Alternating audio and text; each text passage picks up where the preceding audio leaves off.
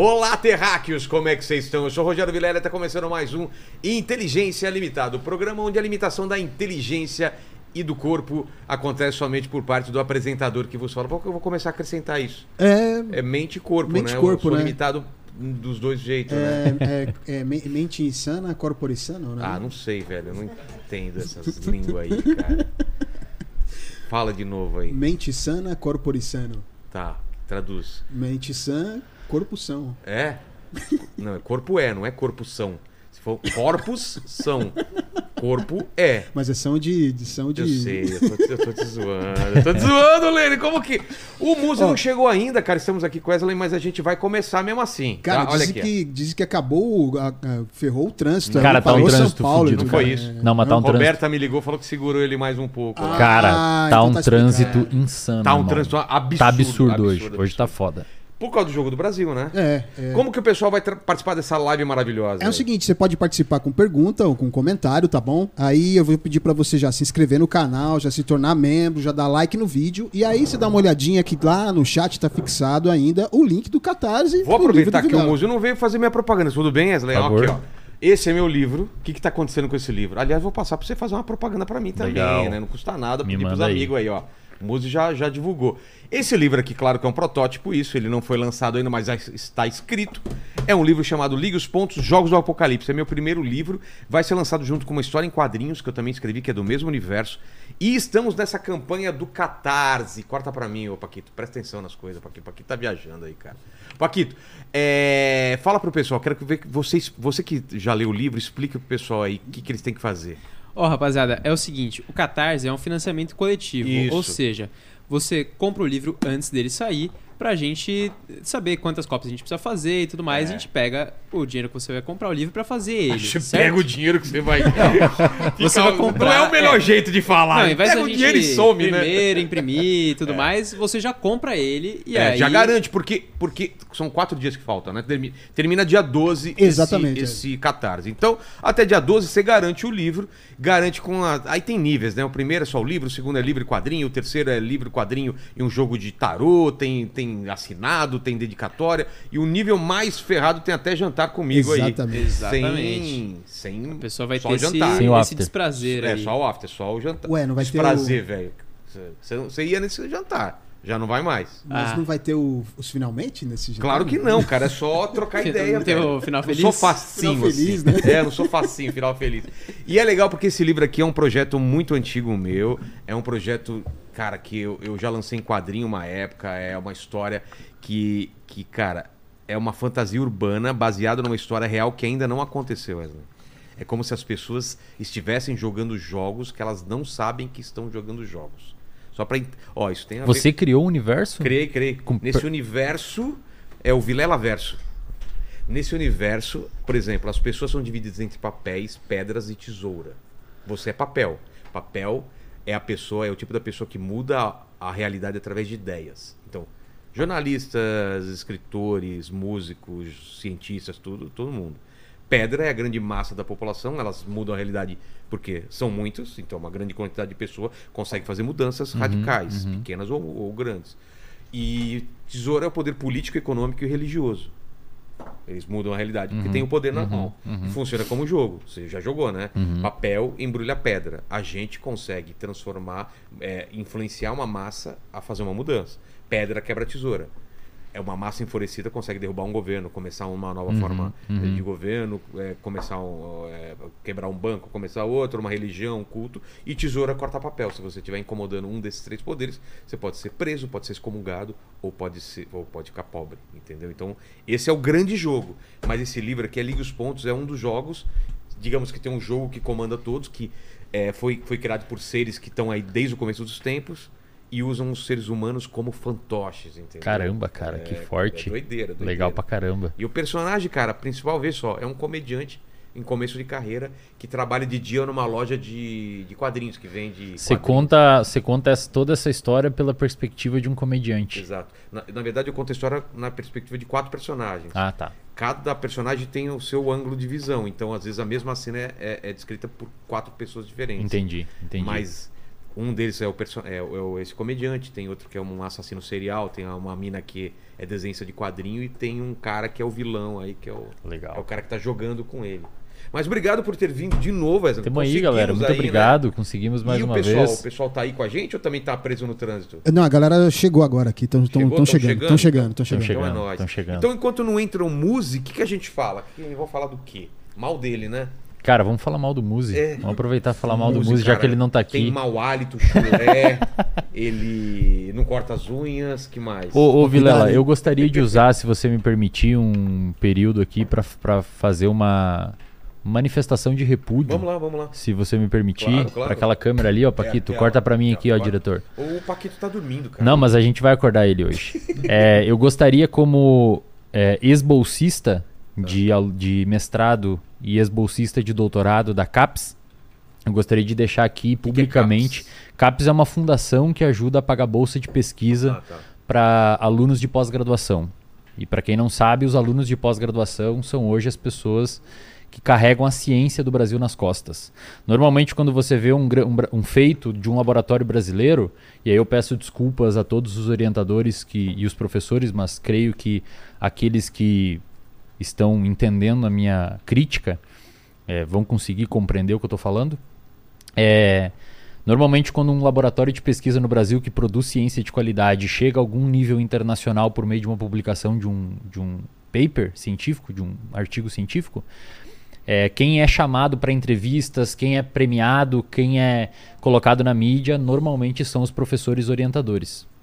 Só que quando você vai ver como que aquela pesquisa foi feita, como que aquela pesquisa foi desenvolvida, é, normalmente são os pós-graduandos. Então, os alunos de mestrado e os alunos de doutorado, e em menor instância, mas ainda assim útil e bastante relevante, os alunos de iniciação científica, são as pessoas que carregam a ciência do Brasil nas costas.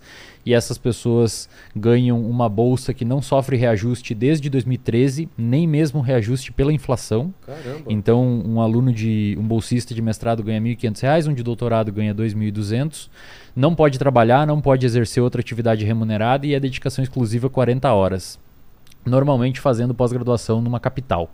E ninguém consegue viver com R$ 1.500 tendo dedicação exclusiva, sem poder ter outro tipo de, de, de- É muito difícil você conseguir se dedicar exclusivamente para uma, uma, uma pesquisa apenas com essa bolsa e está ocorrendo um atraso no pagamento das bolsas eh, CAPES, onde a gente tem aí vários alunos de mestrado e de doutorado que não estão recebendo as suas bolsas.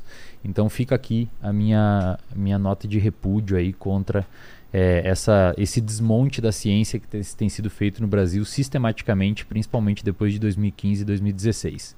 Eu fui aluno, fui bolsista da CAPES, talvez se não fosse a bolsa da CAPES eu não teria achado a minha a minha área, que é as neurociências, a minha área que é a psicologia. E então eu, eu deixo aqui, faço questão de deixar público aqui a minha, a minha solidariedade aos alunos e, e a minha nota de repúdio, aí, o meu repúdio a, a qualquer tipo de instituição que esteja desvalorizando a ciência no Brasil. Eu acho que essas pessoas elas não entendem e o grande público, talvez muitas das pessoas que estão assistindo aqui não entendem o processo científico e não entende como que a ciência está embebido na vida das pessoas. Então, se você está assistindo isso por uma tela de computador, se você está assistindo isso por um smartphone, se você está assistindo isso por qualquer lugar, você só está conseguindo fazer isso por causa da ciência, porque algum pesquisador fez algum tipo de estudo e chegou nessa conclusão de e foi possível criar uma tecnologia, ou foi possível criar um medicamento, ou foi possível criar qualquer coisa.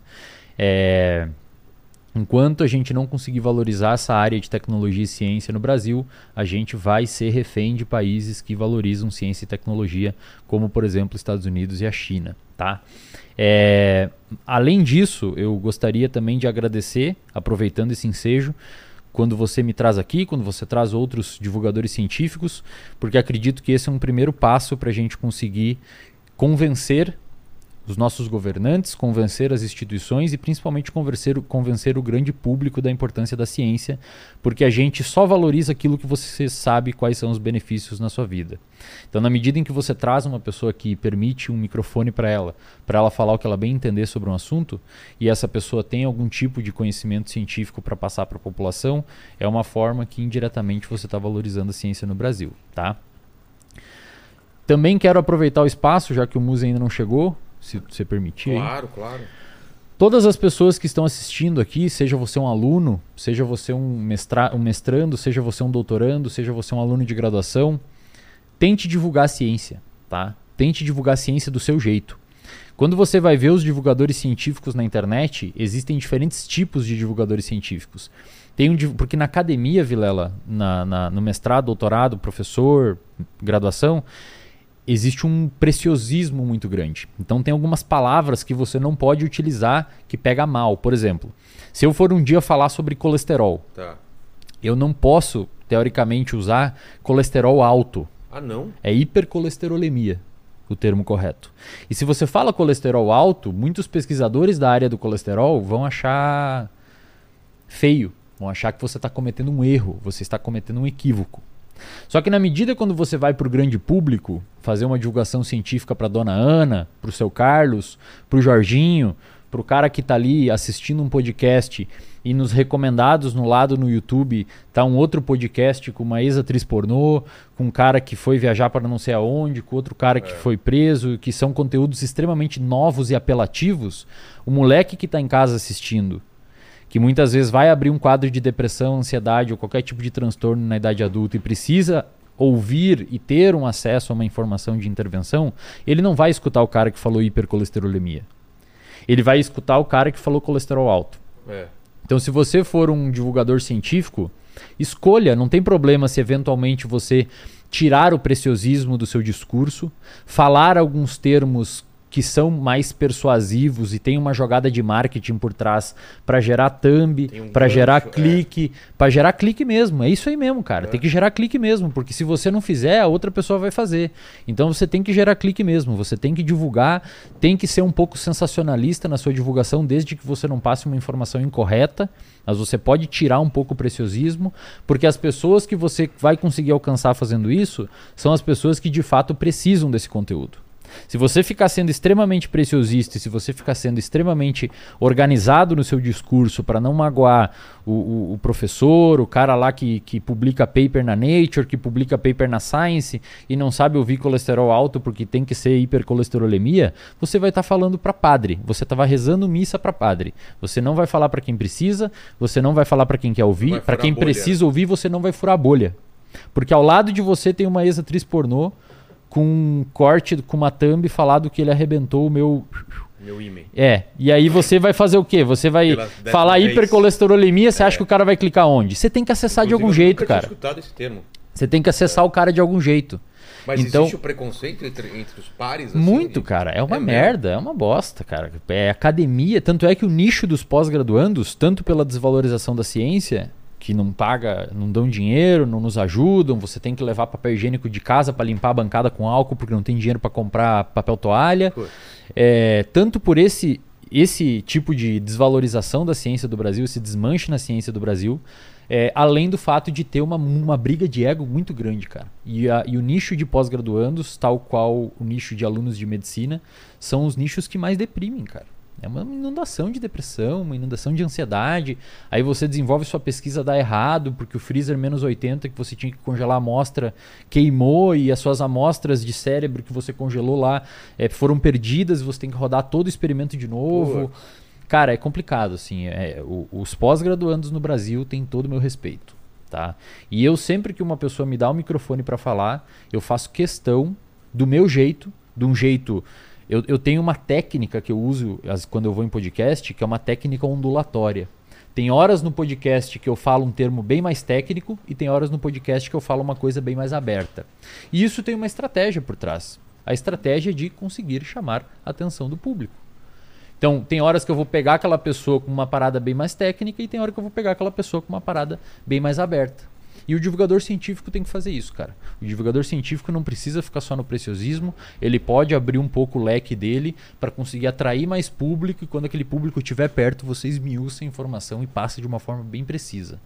Se a gente não fizer isso, a gente está jogando contra. Mas é, tanto o que você fala é verdade que a gente vê alguns canais, vê o seu canal, os vídeos seus aqui explodiram, bateram mais de um milhão.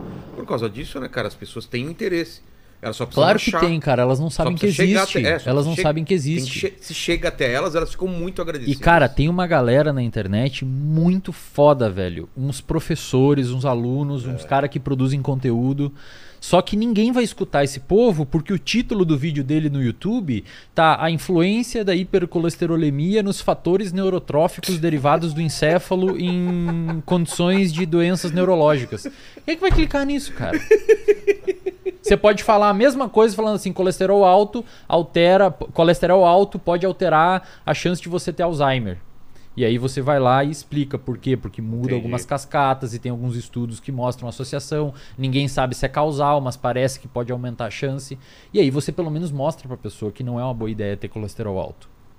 O problema é que muita gente fica com medo, aí tem gente que discute no- no- nos comentários falando, porra, isso daí tá errado, esse termo tá errado. Cara, enquanto isso acontecer no Brasil, vai continuar acontecendo isso que tá acontecendo. Bolsas sendo cortadas, cada vez mais pós-graduando e doutorando indo para fora do Brasil, e a gente vai ficar refém de países que produzem ciência.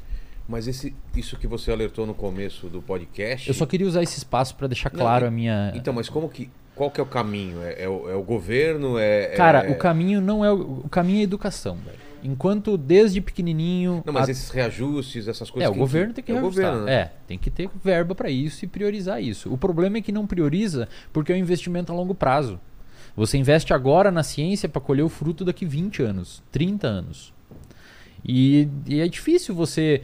Imagina só, sei lá, cara, o, o presidente, o Lula, o Bolsonaro, não vamos entrar em pauta de política aqui, mas imagina o, o governo chegar agora para a grande população e falar assim: bom, pessoal, vamos a partir de agora investir em ciência e tecnologia e aí para de falar um pouco de, de, de sei lá, de estradas, de. É foda, cara, porque o cara que vai. que vai o cara não entende que se tiver mais ciência e tecnologia, daqui 20, 15 anos, 10 anos, o preço da gasolina fica mais barato É. no posto. Porque os caras descobriram uma nova forma de purificar, de extrair, uma É, a gente- tecnologia mais barata. A gente teve um programa aqui anteontem sobre agro, né?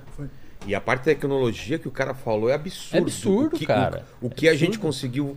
é, sabe, é, é o salto na produção de alimento Exato, e de. e- Exato. e- cara, é absurdo. Então, assim, eu sempre digo pra galera, ó. Divulgue, velho. Corta aqui pra mim, Paquito. Paquito tá viajando. Divulgue, cara. Divulgue, velho. Não tenha medo. Poste no seu Instagram, poste no seu YouTube. Fale de ciência, fale de, fale de, de, de artigo científico, fale da área que você domina. Se ampare em artigos científicos de qualidade, aprenda a metodologia científica, olha os papers, vê o que, que faz sentido e, e- e fala sobre. Não interessa se vão chamar de você de blogueiro na sala de aula, não interessa se o seu professor chato pra cacete vai encher seu saco, publica, cara. É isso que a gente precisa. A gente precisa de pessoas inteligentes que parem de se achar burras para que as pessoas burras parem de se achar inteligentes. Ó, que bonito isso aí, hein? Entendeu? E eu acho que é uma, é uma deixa E aí, para o, o Muzi chegar aqui, hein? Exatamente. Chega aí, Muzi. Pegou um trânsito hoje? Um trânsito, pegou 10 trânsitos, né?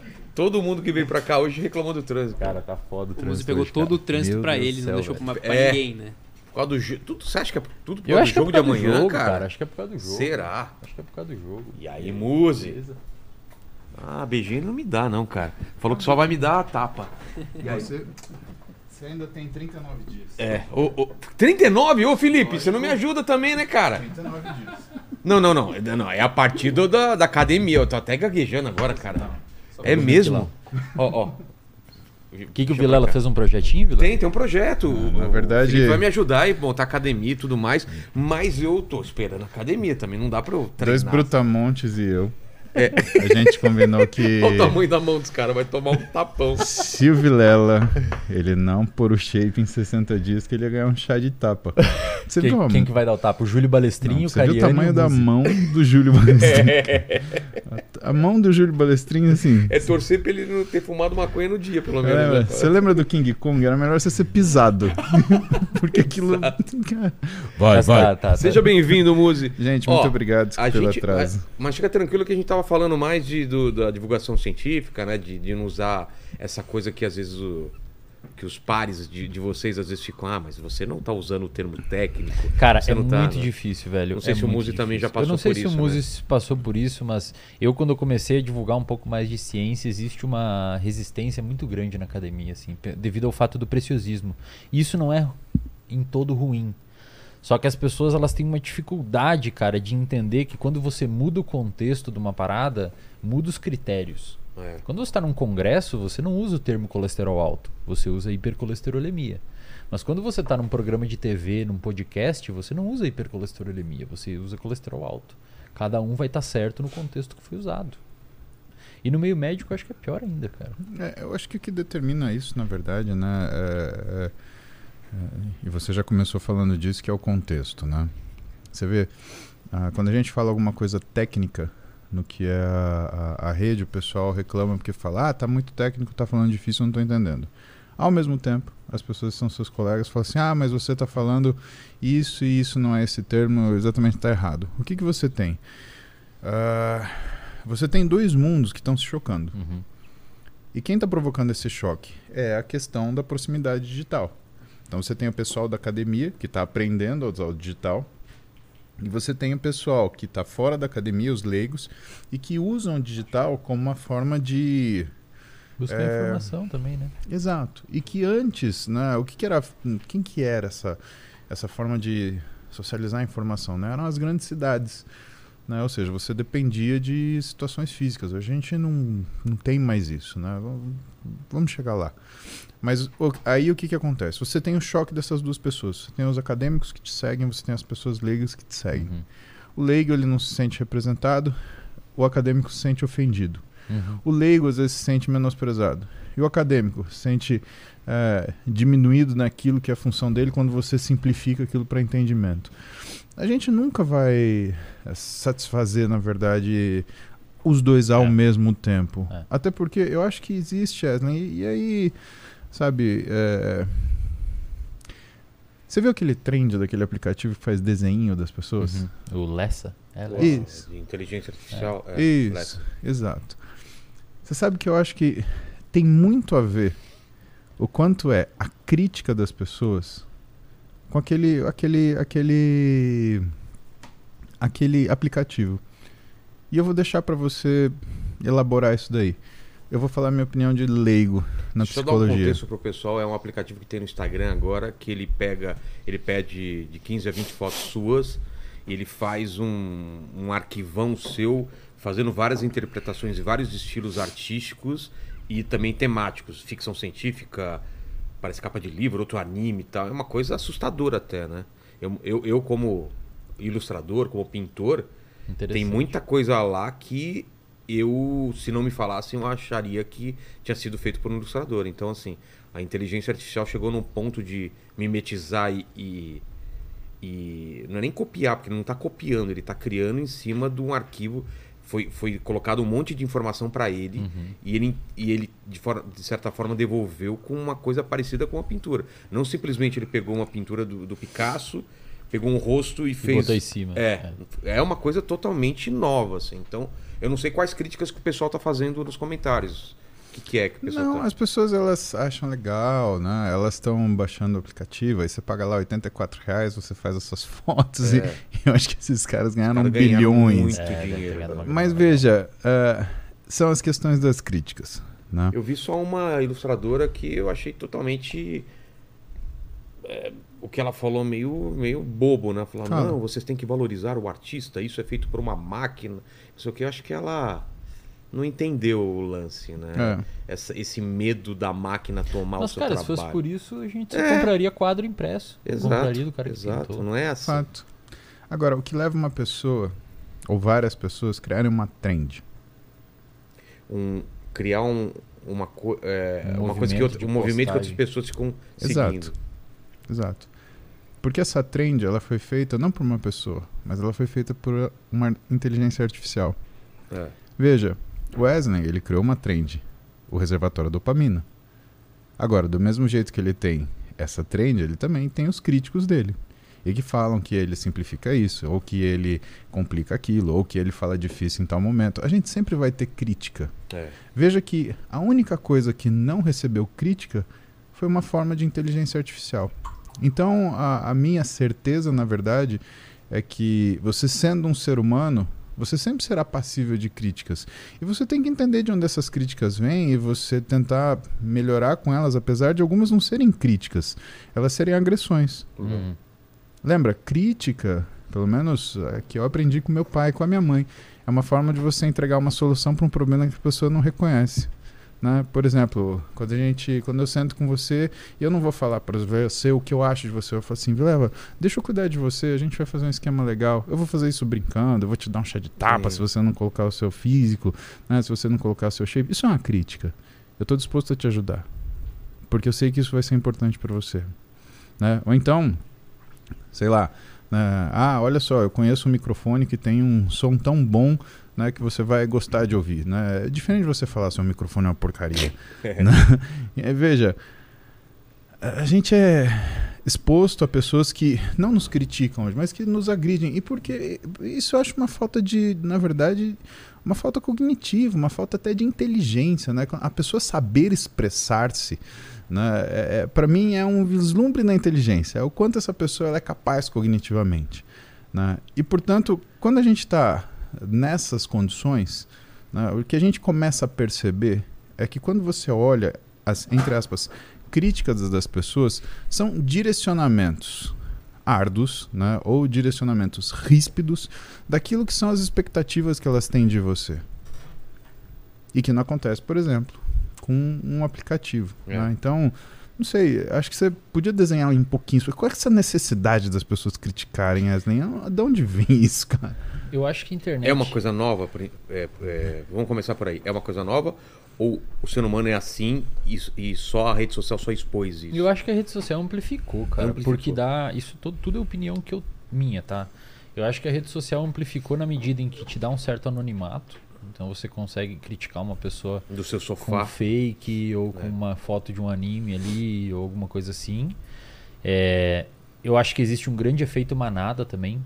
Tem um estudo, velho, muito foda aqui sobre efeito manada que foi reproduzido por vários e vários grupos de pesquisa já. É um estudo bem antigo, 1950 original e já foi refeito várias vezes. Que explica muito o comportamento de manada na internet. Basicamente, você. São duas coisas que se associam a esse efeito de manada. Primeiro, muitas pessoas na internet são adolescentes e o adolescente por si só, por razões que a gente já falou aqui outras vezes, ter um córtex pré-frontal mais imaturo, ter um sistema de recompensa muito mais responsivo aos pares. O adolescente ele é muito mais fácil de persuadi-lo, tá? E eles andam muito em bando. Pode ver que adolescente se aglutina muito em bando. Até depois, quando chega a idade adulta, você muitas vezes fica se culpando de não ter mais tantos amigos. Mas na realidade é natural que você não consiga mais viver tanto em bando. Então você tem esse estudo, basicamente colocou pessoas, é, é, colocou pessoas numa sala, desenhou três listras com tamanhos diferentes num quadro e uma lista referência. Essa lista referência é listra mesmo, um, um risco. Essa lista, esse risco referência era do mesmo tamanho de uma das três e as três eram diferentes tamanho. Ele colocou nove figurantes, nove atores e uma pessoa real, uma pessoa fora do, do, do, do Você tá estudo. falando mais ou menos daqui, eu acho que já vi esse, esse teste. Ah, Alguém- boa, tem um negócio alguém, aí. É, Legal. Alguém fez. É um três- estudo bem famoso, cara. Uma seta pra dentro, uma seta pra fora e uma. Não, não, Esse- foi assim, ó, quer ver, ó? Você tinha, corta ali aqui, foi? Você tinha um risco é, desse tamanho, aí você tinha um assim, você tinha um assim e você tinha o outro que é do mesmo tamanho desse, né? Então Ah, tá. esse e esse são do mesmo tamanho. Tá. E aí você pede para nove atores do estudo falar que alguns falam era mais pessoas, né? Mas o o estudo original usou menos. Para nove atores do estudo falar que esse aqui é igual a esse, propositalmente indicar o errado. Uma x porcentagem de pessoas, mais da metade, concordaram com o bando, mesmo ficar. depois falando que não, realmente o outro era o certo, só que eu tava com medo de falar porque as outras pessoas falaram que era aquele outro e eu achei que eu tava errado. Caramba. Então você velho. entra numa concordância. O que, que é isso? Por conta. É, perten- medo do que- pertencimento, cara. Você Pertencimento. se sente parte de um grupo. E na medida que você vê uma pessoa tomando muita crítica, muito hate ou alguma coisa assim, às vezes você nem tem nada contra a pessoa, mas o fato de você estar anônimo e o fato de, de outras pessoas estarem fazendo aquilo levam você a criticar aquela pessoa também porque você faz parte. Muitas vezes as pessoas curtem seu comentário É. e você recebe reforço por aquele comportamento e você volta a executar aquele comportamento de novo. Eu vi uma vez o, o Cariani, cara, ele falou uma coisa muito foda uma vez num Ironcast.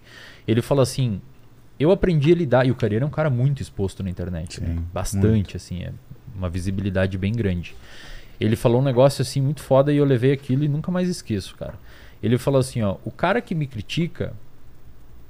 Eu aprendi a lidar com o cara que me critica, o cara que me critica no, no- na- nas, nas definições que não são a sua, na definição de ofensa, sem Uhum. ser querer ajudar e sem ser querer sim. resolver um problema. Ele falou: o cara que me critica, eu simplesmente, eu- eu- eu simplesmente raciocínio que aquele cara não entendeu o meu trabalho. Ele não entendeu o que eu quero fazer aqui. interessante de direcionar. Entendeu? E o cara que me critica, ele não entendeu o que eu tô querendo fa- fazer. Ele não entendeu que eu não quero falar para os acadêmicos, que eu não quero falar para os neurocientistas, que eu não quero falar para os psicólogos, que eu quero falar para o Jorginho, que eu quero falar para o Carlinhos, que eu quero falar para o João, que eu quero falar para a Mariazinha, que são pessoas que jamais consumiriam um conteúdo sobre esse tópico se esse conteúdo não fosse falado de uma forma agradável e de uma forma que deixe você é, mais propenso a consumir esse conteúdo. Então, na medida que eu vejo uma pessoa me criticando, eu olho assim e falo, cara, pelo jeito que essa pessoa falou, ela não sabe o que eu estou fazendo. Ela não sabe o que, que eu falo, ela, não- ela não me deu uma chance de eu entender aquilo, dali- de, de me entender. Então, cara, é uma crítica vazia. É uma crítica que não tem peso. Agora, já, já recebi muitas pessoas que me mandaram DMs grandes falando: Wesley, pô, cara, siga o seu trabalho. Eu entendi que a sua jogada é fazer essa. Que essa jogada é tirar um pouco o preciosismo, usar termos que estão em voga mesmo, termos que estão jejum de dopamina, é, é, Uhum. pornografia, é, é, maconha, é, uso de telas, que são termos que as pessoas pesquisam. E eu vou lá e falo pra pessoa, cara, Jejum de dopamina é uma coisa que me criticam muito. Fala, cara, jejum de dopamina. Jejum de dopamina é uma parada feita por um guru lá do Vale do Silício que não tem nada a ver com nada, cara. Eu já recebi vários pacientes que falaram que já foram. Acabaram de mascarar o carinha lá da- que tinha uma dieta pré-histórica lá e descobriram que o cara tomava bomba pra caramba. 11 mil dólares por mês ele É, cara, gastava pensa de... assim, ó, Você viu isso jejum- aí? O jejum de dopamina foi uma parada do Vale do Silício. Tinha um guru lá falar que você tem que ficar no escuro, não pode ter luz, porque estimula a sua dopamina. Não existe isso, cara. O que eu, o que eu sempre. Eu uso esse termo pra chamar clickbait. Então vai sair um corte aqui do Inteligência falando jejum de dopamina, não sei o quê. E eu uso pra falar de um estudo muito foda que saiu da PNAS, de uma do- do- da. Da. Da. Puta cara, essa hora eu já não consigo raciocinar direito. Uma pesquisadora que publicou um paper na PNAS, que é uma, melhor- uma das melhores revistas dos Estados Unidos, é, onde, ela, onde ela explica que quando você usa muita, muita anfetamina, drogas ilícitas, e ela tem alguns outros estudos que não é esse com álcool e com tabaco, você tende a ter uma, um down regulation de receptores dopaminérgicos que interagem com o seu córtex orbitofrontal, que é uma parte do seu córtex frontal, reduzindo a sua inibição de comportamento. Então você não consegue.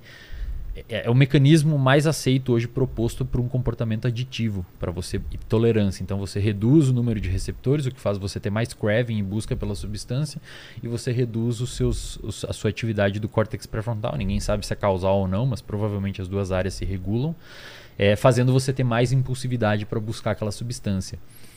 Quando eu falo assim, cara, faz jejum de dopamina, eu tô falando pra ele, cara, não usa droga, velho. Que vai arrebentar tua cabeça. Porque você vai ficar com mais craving pela substância e todo o resto vai ficar é, desagradável para você. Quando eu falo de pornografia, que eu cito, tem um estudo que saiu também na Neuropsychopharmacology, que é uma, do- uma revista do grupo Nature. O, o título do estudo é Pornografia pode ser aditiva, pode ser viciante. Os pesquisadores viram que ela age nos mesmos sistemas da droga. Eu quero chamar a atenção da galera para ouvir alguma coisa aqui, para pelo menos ter uma noção. Deixa Mas- eu aproveitar que você está falando disso. Porque assim, eu, eu, eu- assim, eu vim perguntar pro Wesley, tá? Eu não vim responder. não, é verdade. Eu devia estar sentado do seu lado perguntando pra ele sendo seu co-host, na verdade. Porque assim, você estava falando de comportamento e eu vejo que existem comportamentos que são aditivos. A gente pode falar desse jeito? Po- ah, Comportamentos. Jogos, comportamento né? jeito. Ótimo. Por exemplo, ninguém coloca Não, o cara dopamina que- sintética na sua cabeça. O Você... cara que corre, o cara que corre, É, ele, ele é. tem Ma- que ma- correr. ma- mas o, jo o jogo tem um, é um transtorno mesmo. É mesmo? transtorno de jogo de azar. Ah, o cara tá, é tá. viciado. Eu quero, É um te comportamento. perguntar, eu quero te perguntar isso pelo seguinte. ahn, a gente vê so- sobre a questão do ambiente e você estava falando da questão dessa ah, do comportamento das pessoas induzidas pelo pelos, ah, pelos atores que vão colocando, vão falando que eles Influenciam, né? é, exato. E aí, eu lembrei de um livro que você me mandou ler faz tempo, um cara chamado David Brooks, que é o, o Animal Social. E me chamou muito a atenção que uma das coisas que ele fala é não só do que é o comportamento de manada induzido pela ação das pessoas, mas por funções indiretas. Então, o que, que ele cita? Ele cita aqui um estudo. As pessoas elas eram confinadas numa sala. Né? Uma das, das coisas que ele cita no livro, né? E que nessa sala as pessoas elas ficavam vendo vídeos com as palavras ah, velho, idoso, dificuldade, a cirurgia, doença, e que uma das coisas que eles mediam era a mobilidade dessas pessoas antes e depois de entrar na sala. Nossa, E sempre que essas pessoas saíam da sala, elas andavam mais devagar, que doideira isso. elas falavam com mais calma e elas pensavam mais antes de responder. E aí ele falou: Bom, isso é interessante. Vamos ver que lado, se isso funciona para os dois lados. Eles pegavam outro grupo de pessoas, colocavam na sala e colocava uma série de cenas de agressão, de violência. E depois eles pegavam e olhavam o comportamento dessas pessoas na sala, na antessala né, do, do, do, Do dessa projeção, né, o que, que era o comportamento entre elas. E quando elas saíam, elas ficavam, falavam mais rápido, mais nervosamente, e que mudava, por exemplo, uma, a, a forma delas ouvirem. né? Então, em vez de elas ouvirem querendo se comunicar, entender, elas ouviam querendo responder. Uhum. Então que essa questão do comportamento, ela também é definida pelo ambiente no sentido não ah, objetivo entre ah, está havendo violência, mas a sensação que aquele ambiente produz. E por que que eu falo isso para você?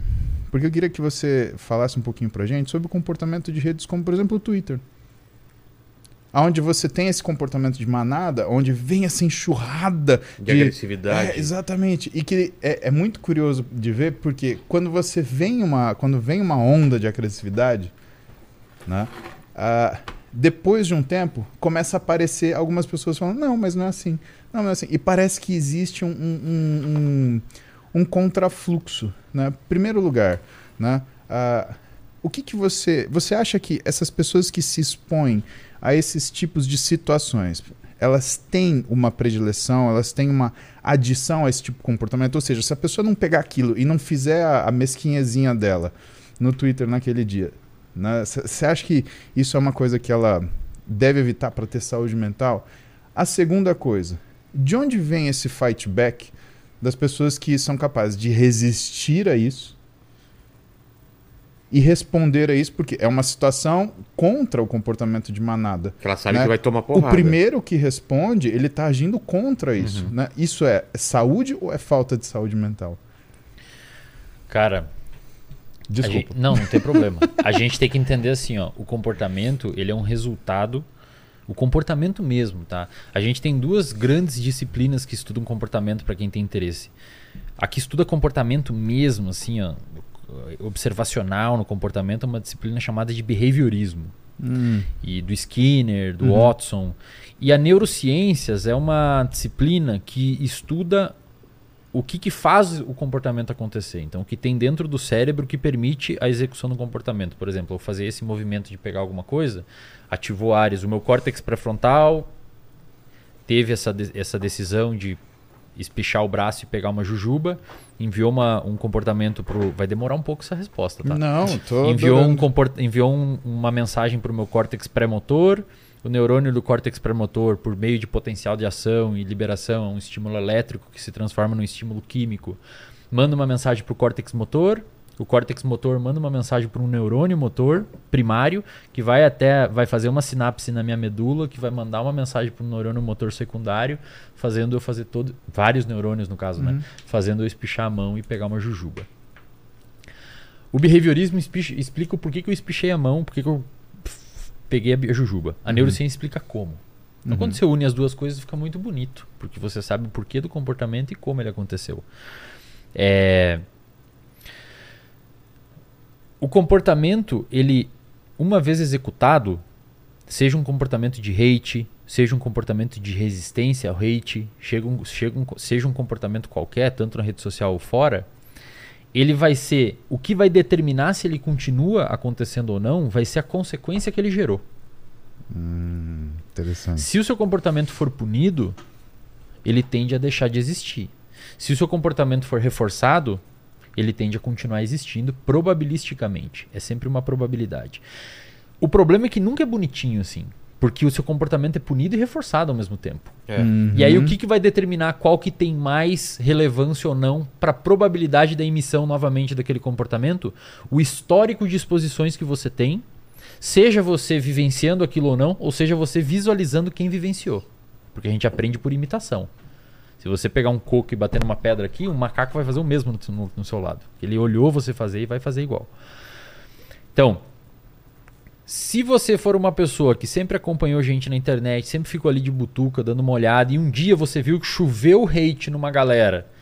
Cara, dependendo do seu histórico de vida e do quant, quantas a gente chama de contingências, quantas vezes você acessou essa, esse- essa, esse hateamento, ou você viu, ou sofreu, ou emitiu, qualquer tipo de interação que você teve com hate, dependendo de e toda a sua outra história, as pessoas que falaram pra você que é legal fazer hate ou que não é legal, e isso vai acumulando no seu cérebro, todo esse, esse afunilamento de engramas semânticos, de memórias experienciais, eles vão determinar se você vai executar um comportamento de hate ou não. A consequência do seu comportamento vai dizer se você vai manter ele ou extinguir ele. Se as pessoas falar, cara, nada a ver, velho, você falou cagada, e você já tem um histórico de não gostar de falar cagada, a chance é que você se retire e não fale mais aquilo. Se as pessoas falar, é legal e curtir o seu hate, a chance é que você volte a fazer, porque aquilo foi reforçado. Hum, A pessoa que sobreviveu ao hate, ou, ou melhor, a chuva de hate foi lá e falou contra a manada, é uma pessoa que já tem histórico de, de, de contingências anteriores que levaram ela a resistir, a achar legal ir contra a manada. Mesmo sendo uma coisa que não é tão comum.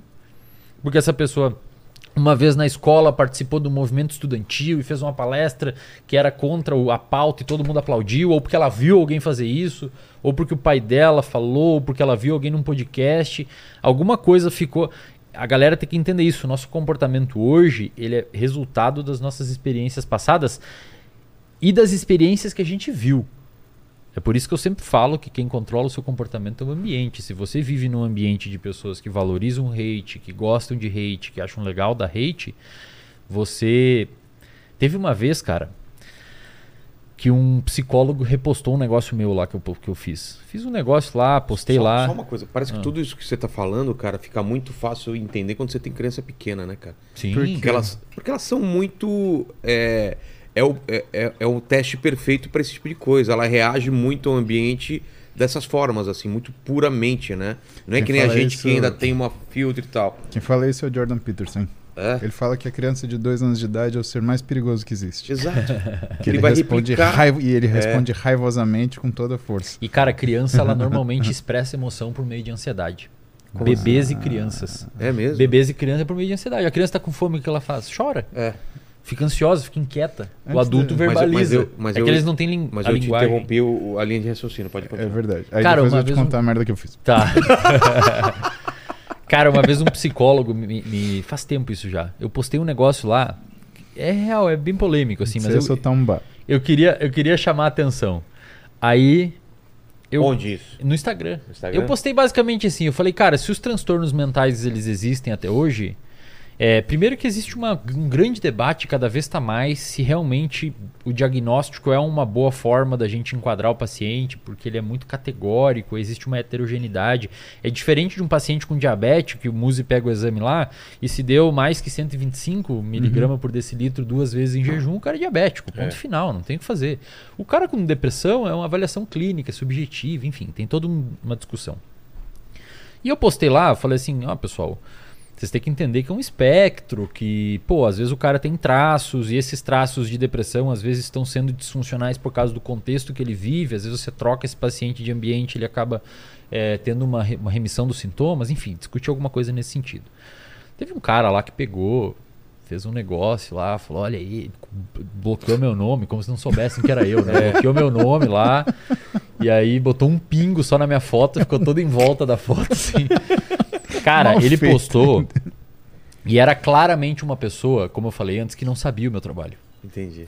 E ele postou lá, veio uma chuva de, de pessoas falando a mesma coisa. Falou, cara, eu te acompanho muito. Os ca... Cara, você receber uma crítica desse jeito de um seguidor seu é a pior coisa que você pode fazer, porque você fez cagada. É. O cara comentava assim, muita gente comentou assim, pô, cara, te acompanho faz tempo e tal, você é um cara que estuda, é um cara culto, é, traz várias reflexões interessantes pra nós aqui. Claramente você não acompanha o Wesley, cara. Porque ele não, ele, não é isso, é um recorte o que você pegou, ele fala muito além, enfim. Tá. Desbruxaram o cara lá. E aí me mandaram o post. E eu comentei lá. E eu comentei exatamente isso. Falei, cara, o que está acontecendo é o seguinte: você tem amigos, que eu sei quem são seus amigos, que eles são uma comunidade verbal, que é um termo do behaviorismo, que a comunidade verbal basicamente ela reforça ou não seu comportamento. Então ela fala, vai, usa droga, cara, é legal, usa, vamos usar, é massa, é, quem não usa é viado, blá blá blá blá blá blá. E ele, eu sei que ele tem uma comunidade verbal que eles se reforçam para continuar fazendo esse tipo de comportamento. E eu falei lá, você tem uma eu vou te explicar, eu falei bem assim, eu vou te explicar o que aconteceu. Você tem uma comunidade verbal, essa comunidade verbal reforça esse tipo de comportamento de ficar refutando os outros na rede social e, e ser agressivo assim, é reforçado por alguns seguidores seus que comentam e dão like que é legal e não sei o quê. Só que no final das contas, você nada mais é do que uma pessoa modulada por um sistema que a longo prazo vai ser estressogênico, não faz o seu perfil crescer e você tá passando vergonha perante os seus seguidores. Aí o cara pagou o post, Entendi. entendeu? Então, a galera tem que entender, tomar muito cuidado, cara. Porque às vezes você, pra pertencer num grupo, começa a ter comportamentos que você nem reconhece. E aí eu vejo Não sei se eu isso. respondi a sua pergunta, cara. Respondeu. Respondeu Posso te sim. contar o que eu fiz? Só, só- só uma coisa antes. O, o problema disso é que às vezes tem aquele ponto de uh, point of no return, né, cara? Às vezes a pessoa vai tão Pega longe, mal você voltar. Exatamente. Que ela vê que fez merda, sabe que passou do ponto e não pode mais Mas voltar. aí quebra, cara. É. Aí Quebra, ela não, quebra. Saúde mental. Claro. Vai pro Porque aí, ela, cara, ela, ela foi tão longe que seria muito mais fácil falar, putz, desculpa, não sei. Mas aí ela teve um É. reforço tão grande É. de uma parte da- do, pessoal É. que ela vai e continua nessa, nessa, Exato. nessa pira. Exato. E aí Mas quebra. qual é a merda? Eu sabia que. Bom, eu ia ver o Wesley hoje. Eu fiz um Tá. teste no Twitter. Puta Aí eu merda, postei cara. um negócio de política de lá de trás. Sei. E aí eu fiquei só esperando assim. Ah, o que, que é legal no Twitter? É que as coisas elas acontecem muito rápido, né? Porra. E aí Você eu pode dividi. postar à noite, dormir, acordar e tua vida ter mudado. Sabe a história né, da mulher que postou uma coisa, pegou um voo até, acho que a África do Sul, da, da, da Europa até a África do Sul, tipo, sem conexão. Quando ela pousou, ela tava demitida, tava na capa Caralho, de irmão. jornais. É, cara. Não sei dessa Depois história. vê essa história, o que, que exatamente ela falou, mas foi, foi. A carreira dela acabou, assim, numa viagem de, sei lá, 8 horas, assim, ou 6 horas. Entendeu? Caralho, irmão, essa nunca mais pega avião. Trauma. É verdade. Trauma fudido. Mas vai continuar o Mamãe postando. Falei foi isso também, cara. Ele postou, eu- eu- saiu o Quem- negócio, quem que é? o Mamãe Falei. Ah. O Arthur. postou tipo, Arthur tô pegando um Duval. avião pra voltar pro Brasil, uhul. A merda do áudio acontece enquanto ele tá no voo, quando ele chega aqui, cara, o aeroporto inteiro. cara. Por que que você não sei o que? O cara, Cara, não que loucura, ele. né, Que imagina que doideira, Que cara. loucura, cara. O Então, que, que você postou lá? É, eu postei uma coisa de política Aleatória. assim, aleatória, aleatória, porque eu sabia que mas isso era, um- ia- era um gancho, assim, era um, Era um tá gancho. Uma um isca. experimento, É. Não, experimento deixa eu fazer meus experimentos social. Porra, eu mereço, né? E ainda mais no Twitter. Eu tinha 2 mil seguidores, passei a ter 250 mil, então, É. graças ao hate. Aí, o que, que eu vi? Eu vi que ninguém apoiou. No máximo dava um coraçãozinho assim. E um monte de gente me xingando. Aí eu selecionei três pessoas para discutir. Três pessoas, ah, perdão, três pessoas para discutir ruim e três pessoas para discutir bom. Três pessoas tinham elogiado. Não, não, três pessoas, elas tinham me xingado Ah, tá. e eu falei assim, eu vou responder brigando. Tá. Ah, E tá. três pessoas, elas tinham me xingado. Tá. E eu falei, vou responder educado. Entendi. Cara, isso eu quero ver. Cara, Você tem feito essa, experi- essa experiência também no- nos comentários aqui do vídeo anterior que você participou. Que eu- às vezes eu recebo umas notificações. Paulo Musi respondeu. Eu falei, caramba, cara. Tipo, à noite assim, Paulo Musi respondeu. Paulo Musi respondeu. Eu só fico vendo. cara, é tão divertido fazer isso. E Eu aí, cara, imbecil. experimento eu quero saber. Eu sei que eu sou meio imbecil, mas... Você respondeu raivosamente. Então, olha só que interessante. Aí eu fiz as contas. Eu vim no carro fazendo as contas, Tá. né? Tava eu e o Felipe vindo pra cá e eu vim contando. Os que eu respondi raivosamente, ofendendo, Sei. eles tinham uma média de resposta de 11 retrucagens, assim. Você respondeu e eles pá, pá, pá, pá. Pá, pá, 11. pá, vários. Os caras que eu respondia, por exemplo, eh, educadamente, duas.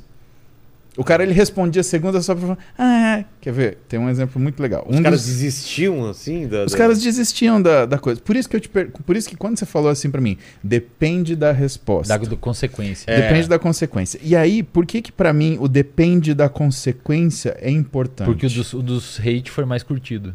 Porque, exato. É, é reforçou E mais. aí- Eu imaginei que sim, né? A sensação, a, a- a sensação da- do, do comportamento, né? Que o que que, sabe, Eslen, por que que as pessoas elas se deslumbram com o, com o ruim, com o nefasto, com o, com o ruim? Porque assim, eu vou te pegar, por exemplo, um exemplo pra, pra, pra, pra desenhar, porque cara é consigo- muito legal. Eu tenho, consigo eu tenho- imaginar o Muzi xingando alguém no, do Twitter, né, cara? Não dá pra imaginar. Não, cara, oh, É?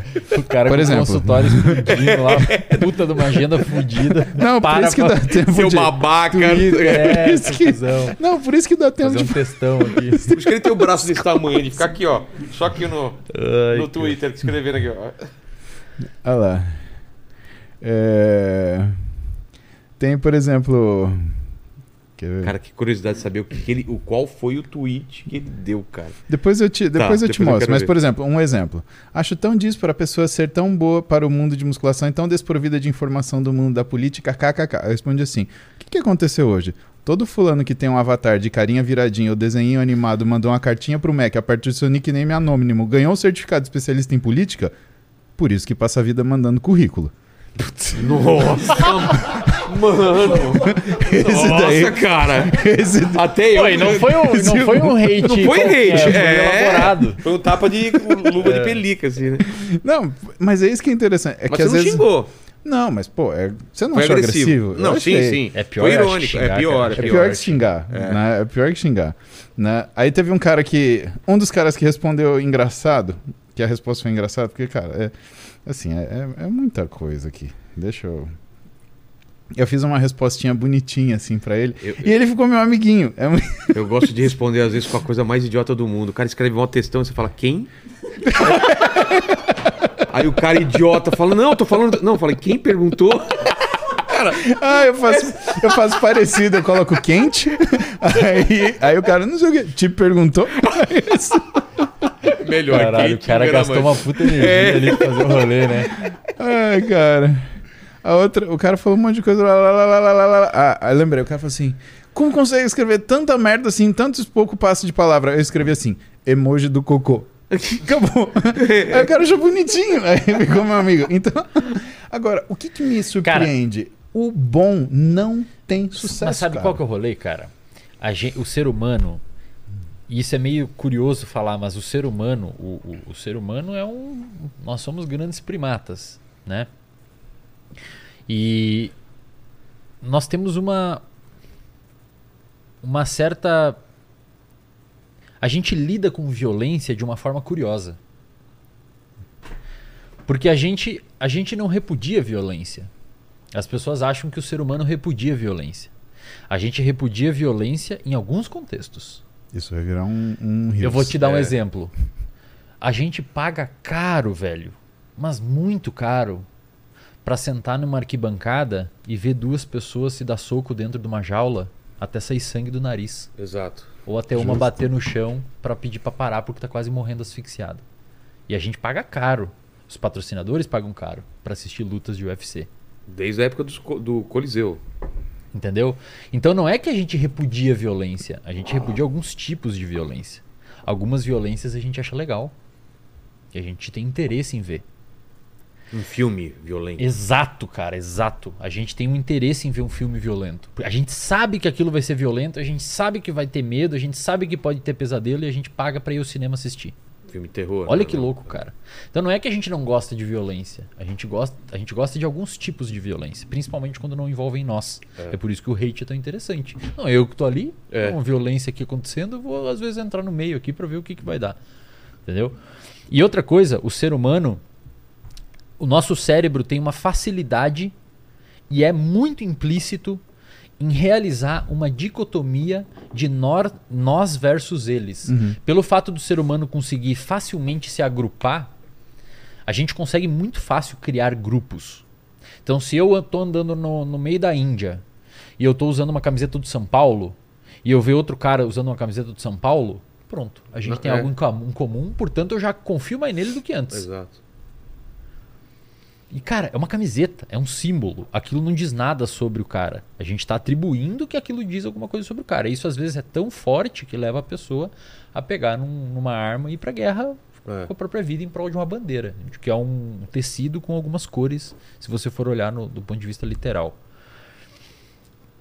Essa capacidade de o ser humano conseguir criar grupos vem de, um, de vários circuitos do cérebro, mas um em especial, é de vários, mas um em especial chamado ocitocina.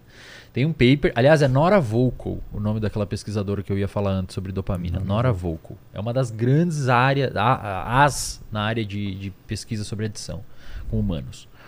É, tem um outro paper publicado na PNAS chamado Ocitocina promove etnocentrismo humano. É bem forte esse paper. Basicamente, se você der esse hormônio ocitocina intranasalmente para seres humanos, eles ficam mais filantrópicos entre os grupos. Então, um São Paulino vai gostar mais de um São Paulino, vai ficar mais proativo para ajudar um São Paulino. Quando outro São Paulino, São Paulino é exemplo, né? Pode ser qualquer outra coisa. Quando outro São Paulino se machucar, a amígdala do outro do, do São Paulino se ativa mais, indicando que ele detectou um perigo, porque o amigo dele se machucou, porque ele considera amigo. Só que contra um corintiano ele fica mais agressivo, menos altruísta e a amígdala se liga mais quando o outro se aproxima. Então o cara Nossa. detecta mais perigo. Mostrando que aumento de percepção de grupo faz você ficar muito mais parecido com uma pessoa, mas quanto mais parecido você é com um grupo, mais diferente você é dos ou- dos outros. Faz sentido. E a rede social é uma É, são as bolhas. arma de fazer isso, São as cara. chamadas porque bolhas. é muito bom fazer Quanto isso na mais você entra numa bolha, mais ela se fecha em volta de você. Isso. E reforça aquilo, E né? reforça. E é gostoso, É. cara. Pô, Mas qual que é essa sedução da violência, Erling? Por exemplo, por que, a gente vê as pessoas pararem para ver um acidente, É. eh, eh, essa sedução do macabro, né? As pessoas param para ver um acidente, mas não param para ajudar uma pessoa em necessidade. Elas, ah, às vezes, elas param para xingar alguém que está fazendo uma coisa horrível, mas elas não param para ajudar uma pessoa que está precisando.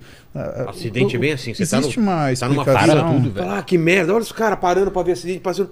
Caramba, acidente, esse negócio, caralho. Cara, Você É, é alguma coisa, é alguma coisa relacionada à identificação, tipo, Eu acho, eu acho que é um pessoa- pouco do que ele falou também, tipo, ufa, não fui eu. Também, essa- é, essa- esse também, alívio de não sim. ser. novidade é uma novidade e o nosso cérebro Uhum. gosta muito de novidade. Se você pegar agora e amanhã botar uma estátua enorme no meio de São Paulo, Todo mundo vai parar pra ver. cara, e filmar de cima, você vai ver que vai chegar um monte de gente perto, bater olhar, é. o que, que é, o que, que é isso. Né? Vão pesquisar, É. porque querem saber o que é, uma novidade. E o mesmo acontece com rato, cara. Você bota numa caixa de rato um É? objeto novo, eles ficam tudo cheirando em volta, vendo o que acontece. É muito é, parecido. cara. É, é coisa de mamífero. A gente gosta de alguns graus de novidade porque evolutivamente isso nos trouxe repertório. Então, se você vê que o acidente é um cara que tava de moto, Sem capacete. sem capacete, de chinelo e umas latas, sei lá, cara, você começa a detectar um padrão ali e você sabe o que não fazer. E o cérebro quer ver padrão, né? Muito. a É, gente procura demais total. padrão, cara. Total. Demais, demais. Você acha que essa questão de novidade, por exemplo, a gente falou de violência, vamos passar para pornografia. A pornografia ela entra nesse grupo de novidade ou ela é uma outra é uma outra entidade da Entra nossa no mesmo grupo, cara. Existe uma distribuição em forma de curva de Gauss, Uhum. curva de sino, entre o quão A gente propenso. vai falar da, da farofa GK em algum, do- do- como exemplo de alguma coisa hoje? Tem que colocar, né, cara? É uma coisa super importante. Cara, eu nem né? sei o que é isso, Eu cara. também não sei o que, que é isso. O que, que é Eu isso, sei que é uma velho? festa, mas eu não onde- sei o que, que Onde é. rola absurdo. Me mandaram no- na caixinha no Instagram. Você foi na farofa da Absurdos. GK? É, Eu o- falei, é "Que um isso?" absurdo. É onde rola uns absurdos. E o Tiro Lipa conseguiu ser expulso da festa de GK, né? Cara, Você vê como ele deve ter passado dos esse limites. passou, né? esse Esse passou, passou. né? Mas Cara, vamos lá. Assim, A pornografia. todo mecanismo, sentido? todo mecanismo de vício envolve um início de busca por novidade. Uhum. Tem inúmeros estudos que, que mostram que aquelas pessoas que são mais propensas a novidades, o que é determinado em parte geneticamente e em parte pelo, pela vivência na infância e circuitos neuroplásticos. Ah, por exemplo, tem um- algumas pessoas específicas que, que, nascem com uma mutação no receptor de dopamina D4 com um alelo 7R. Hum. Hoje já se sabe que essas pessoas são muito mais propensas à novidade.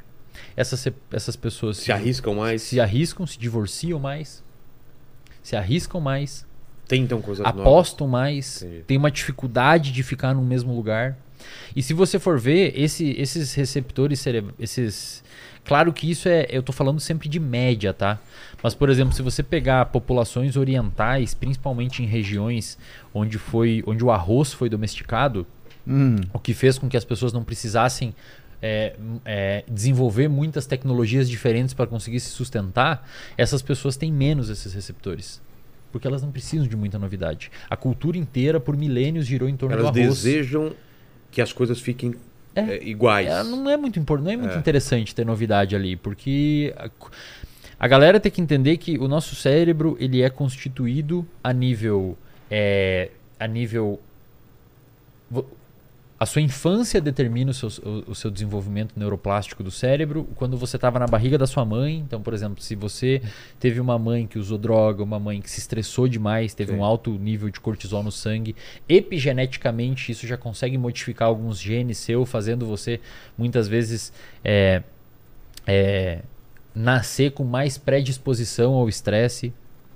Então, por exemplo, pega uma pessoa que teve uma mãe muito estressada e uma pessoa que não teve. Em média, as pessoas que tiveram uma mãe muito estressada, se você der um estresse, tipo um choquezinho, deixar no calor muito tempo, o cortisol sobe mais muitas vezes. É uma pessoa mais predisposta a se estressar do ponto de vista químico Entendi. tá? Não que a percepção de estresse vá ser ruim, mas se você medir o hormônio do estresse, pode ser que ele seja, em média, mais alto. É, pessoas, por exemplo, que tiveram. é, que vivenciaram períodos de guerra. Tem bons estudos mostrando. Você pega mães que tiveram grávidas num período de guerra onde a comida foi, foi cortada e elas tiveram uma privação bizarra de alimento. Os filhos daquelas mães vão ter modificações em enzimas que fazem metabolismo de gordura, metabolismo de glicose, porque a mãe passou uma privação e o filho nasceu com alguma alteração. Então, o nosso comportamento ele é moldado pelo que a gente viveu, pelo que a nossa mãe viveu, pela cultura que a gente nasceu. Se você, por exemplo, for uma pessoa do Oriente, onde culturalmente há milênios se cultiva arroz, talvez pela seleção desse gene, você seja uma pessoa que nasça, em média, com menos propensão a buscar novidade. Se você for uma pessoa que nasceu no Oriente, principalmente em países ou, ou continentes onde a busca por coisas novas sempre foi valorizada, talvez você tenha mais esse gene envolvido com busca de novidade, ou essa, esse alelo desse gene. Então, é, a, a- a violência, a pornografia, qualquer tipo de vício, parte de, um parte de um pressuposto que é uma coisa nova e muitas pessoas têm é, vontade de buscar coisas novas. É, e na medida em que a, a sociedade evolui e a gente tem novas apresentações, internet e tudo mais, é mais fácil. Quando que você iria conseguir ter acesso a tanto conteúdo que você tem hoje no passado, pornografia, etc? Não é uma coisa, não era uma coisa viável Sim. né? E, e esse estudo que saiu na Neuropsychopharmacology mostrou que o cérebro de uma pessoa com problema com pornografia, que eles definiram lá como uma pessoa que tem problemas sociais devido à pornografia, é, ele responde de uma mesma forma de uma pessoa adicta. As mesmas regiões, quando ele vê uma silhueta de uma mulher, dispara as re- mesmas regiões do cérebro de um fumante que vê um cigarro. Então é um, é um mecanismo muito parecido. Inclusive a pessoa muitas vezes tem que escalar na, na forma de pornografia que assiste, né? Tem que ir para cada vez coisas mais agressivas, mais pesadas. Por que eu queria perguntar isso para você? Primeiro, porque eu tenho essa, essa, essa sensação em relação a, a escalonamento, né? O quanto as coisas elas vão complicando. Né? Mas isso também, Aslan, acontece, por exemplo, no mundo daquilo que é a prática de exercício. Né? Quando você vê uma pessoa que está deixando a academia, né, ou deixando de treinar, ela começa a procurar argumentos infindáveis. Tanto Ah, que eu sim. falo sempre pro meu paciente, eu vou concordar com todos os argumentos que você me entregar. Porque os argumentos são seus. É. E eu não tenho como avaliar para você se isso é justo ou não justo. e peso eu não disso. vou. eh, Exato, isso é o peso para sua vida. E às vezes é um peso que você está atribuindo, às vezes é um peso que você está sentindo. Eu não posso interferir nisso. O que eu posso te entregar é uma tática para você melhorar isso daí. Agora, o que é o trabalho sobre essa tática é um, um psicólogo que está junto que vai fazer isso, né? Então, no consultório a gente tem a doutora Débora, a doutora Débora e a doutora Tereza, né? E elas ah, meio que ajudam com essa questão de trilhar o caminho. E por que, que eu te perguntei ah, isso do comportamento? Porque às vezes ah, o que, que acontece? Eu tenho uma sensação que quando as pessoas elas falam, ah, mas o ser humano ele tá fadado a dar errado, né? É. Porque ele tem tudo contra. Então a gente tem isso contra. A gente tem contra essa, essa, ah, esse devaneio que a gente tem sobre ah, o, o coletivismo. A gente tem, né, onde você precisa estar junto com a, com a manada. A gente tem, essa, essa, essa, essa, essa coisa de ter que sobreviver a qualquer custo, né? Essa coisa do gene. É, mas isso aí a gente tem que discutir. A gente começa a discutir, por exemplo, quando a gente vai ler Ayn Rand, né? O que, que é a, a, a, a revolta de Atlas, né? Quando ela apresenta pra gente o conceito de objetivismo e ela fala uma coisa muito importante, né? Que se você não reconhece o indivíduo como uma minoria e você não respeita os princípios básicos da vida É, o humana, indivíduo é a menor minoria que existe. Exatamente. Você não pode falar por minoria nenhuma. É. Porque você tem que respeitar primeiro o indivíduo. né? Mas a fascinação pelo, pelo ruim, essa fascinação pela, pelo ódio, pela violência, pela pornografia, para comportamentos de adição, né, que você bem falou. Mas, eh, sabe, tudo leva a gente para um caminho que você fala, cara, como é que a gente consegue dar certo? Né? É isso, o amadurecimento que faz a gente dar certo. É isso que faz a gente enfrentar aquilo que é a- a- a- essa tendência, entre aspas, natural. Por isso que as pessoas com menos recurso cognitivo, menos recurso educacional, acaba ah, tendo condições ah, piores de civilidade. E eu estou falando, não, não, sou, não é o Paulo que está falando. né? É o Heckman, que foi prêmio Nobel, que fez um estudo muito interessante comparando pessoas que largaram o que seria o colegial, pessoas que fizeram a prova do supletivo, tendo largado o colegial, e pessoas que estudaram o colegial até o fim. Né? O que, que esse trabalho do Heckman mostrou? Que a curva que tinha o pior comportamento não era a curva que tinha largado o colegial, com certeza não era quem tinha terminado, mas eram os que tinham largado e feito a prova de supletivo e que atuavam na sociedade como se formados fossem. Hum. Elas tinham os piores índices de uso de droga, consumo de álcool, violência, comportamento sexual aversivo. E que isso influía, por exemplo, na sobrevida no emprego, na sobrevida do casamento. E aí a gente começa a perceber que existe a ignorância, existe a falsa sensação do conhecimento e existe o que é o conhecimento, ou vamos colocar maturidade, e aí que o Heckman ele chama de, de ah, nível de consciência, né, ou capacidade de consciência.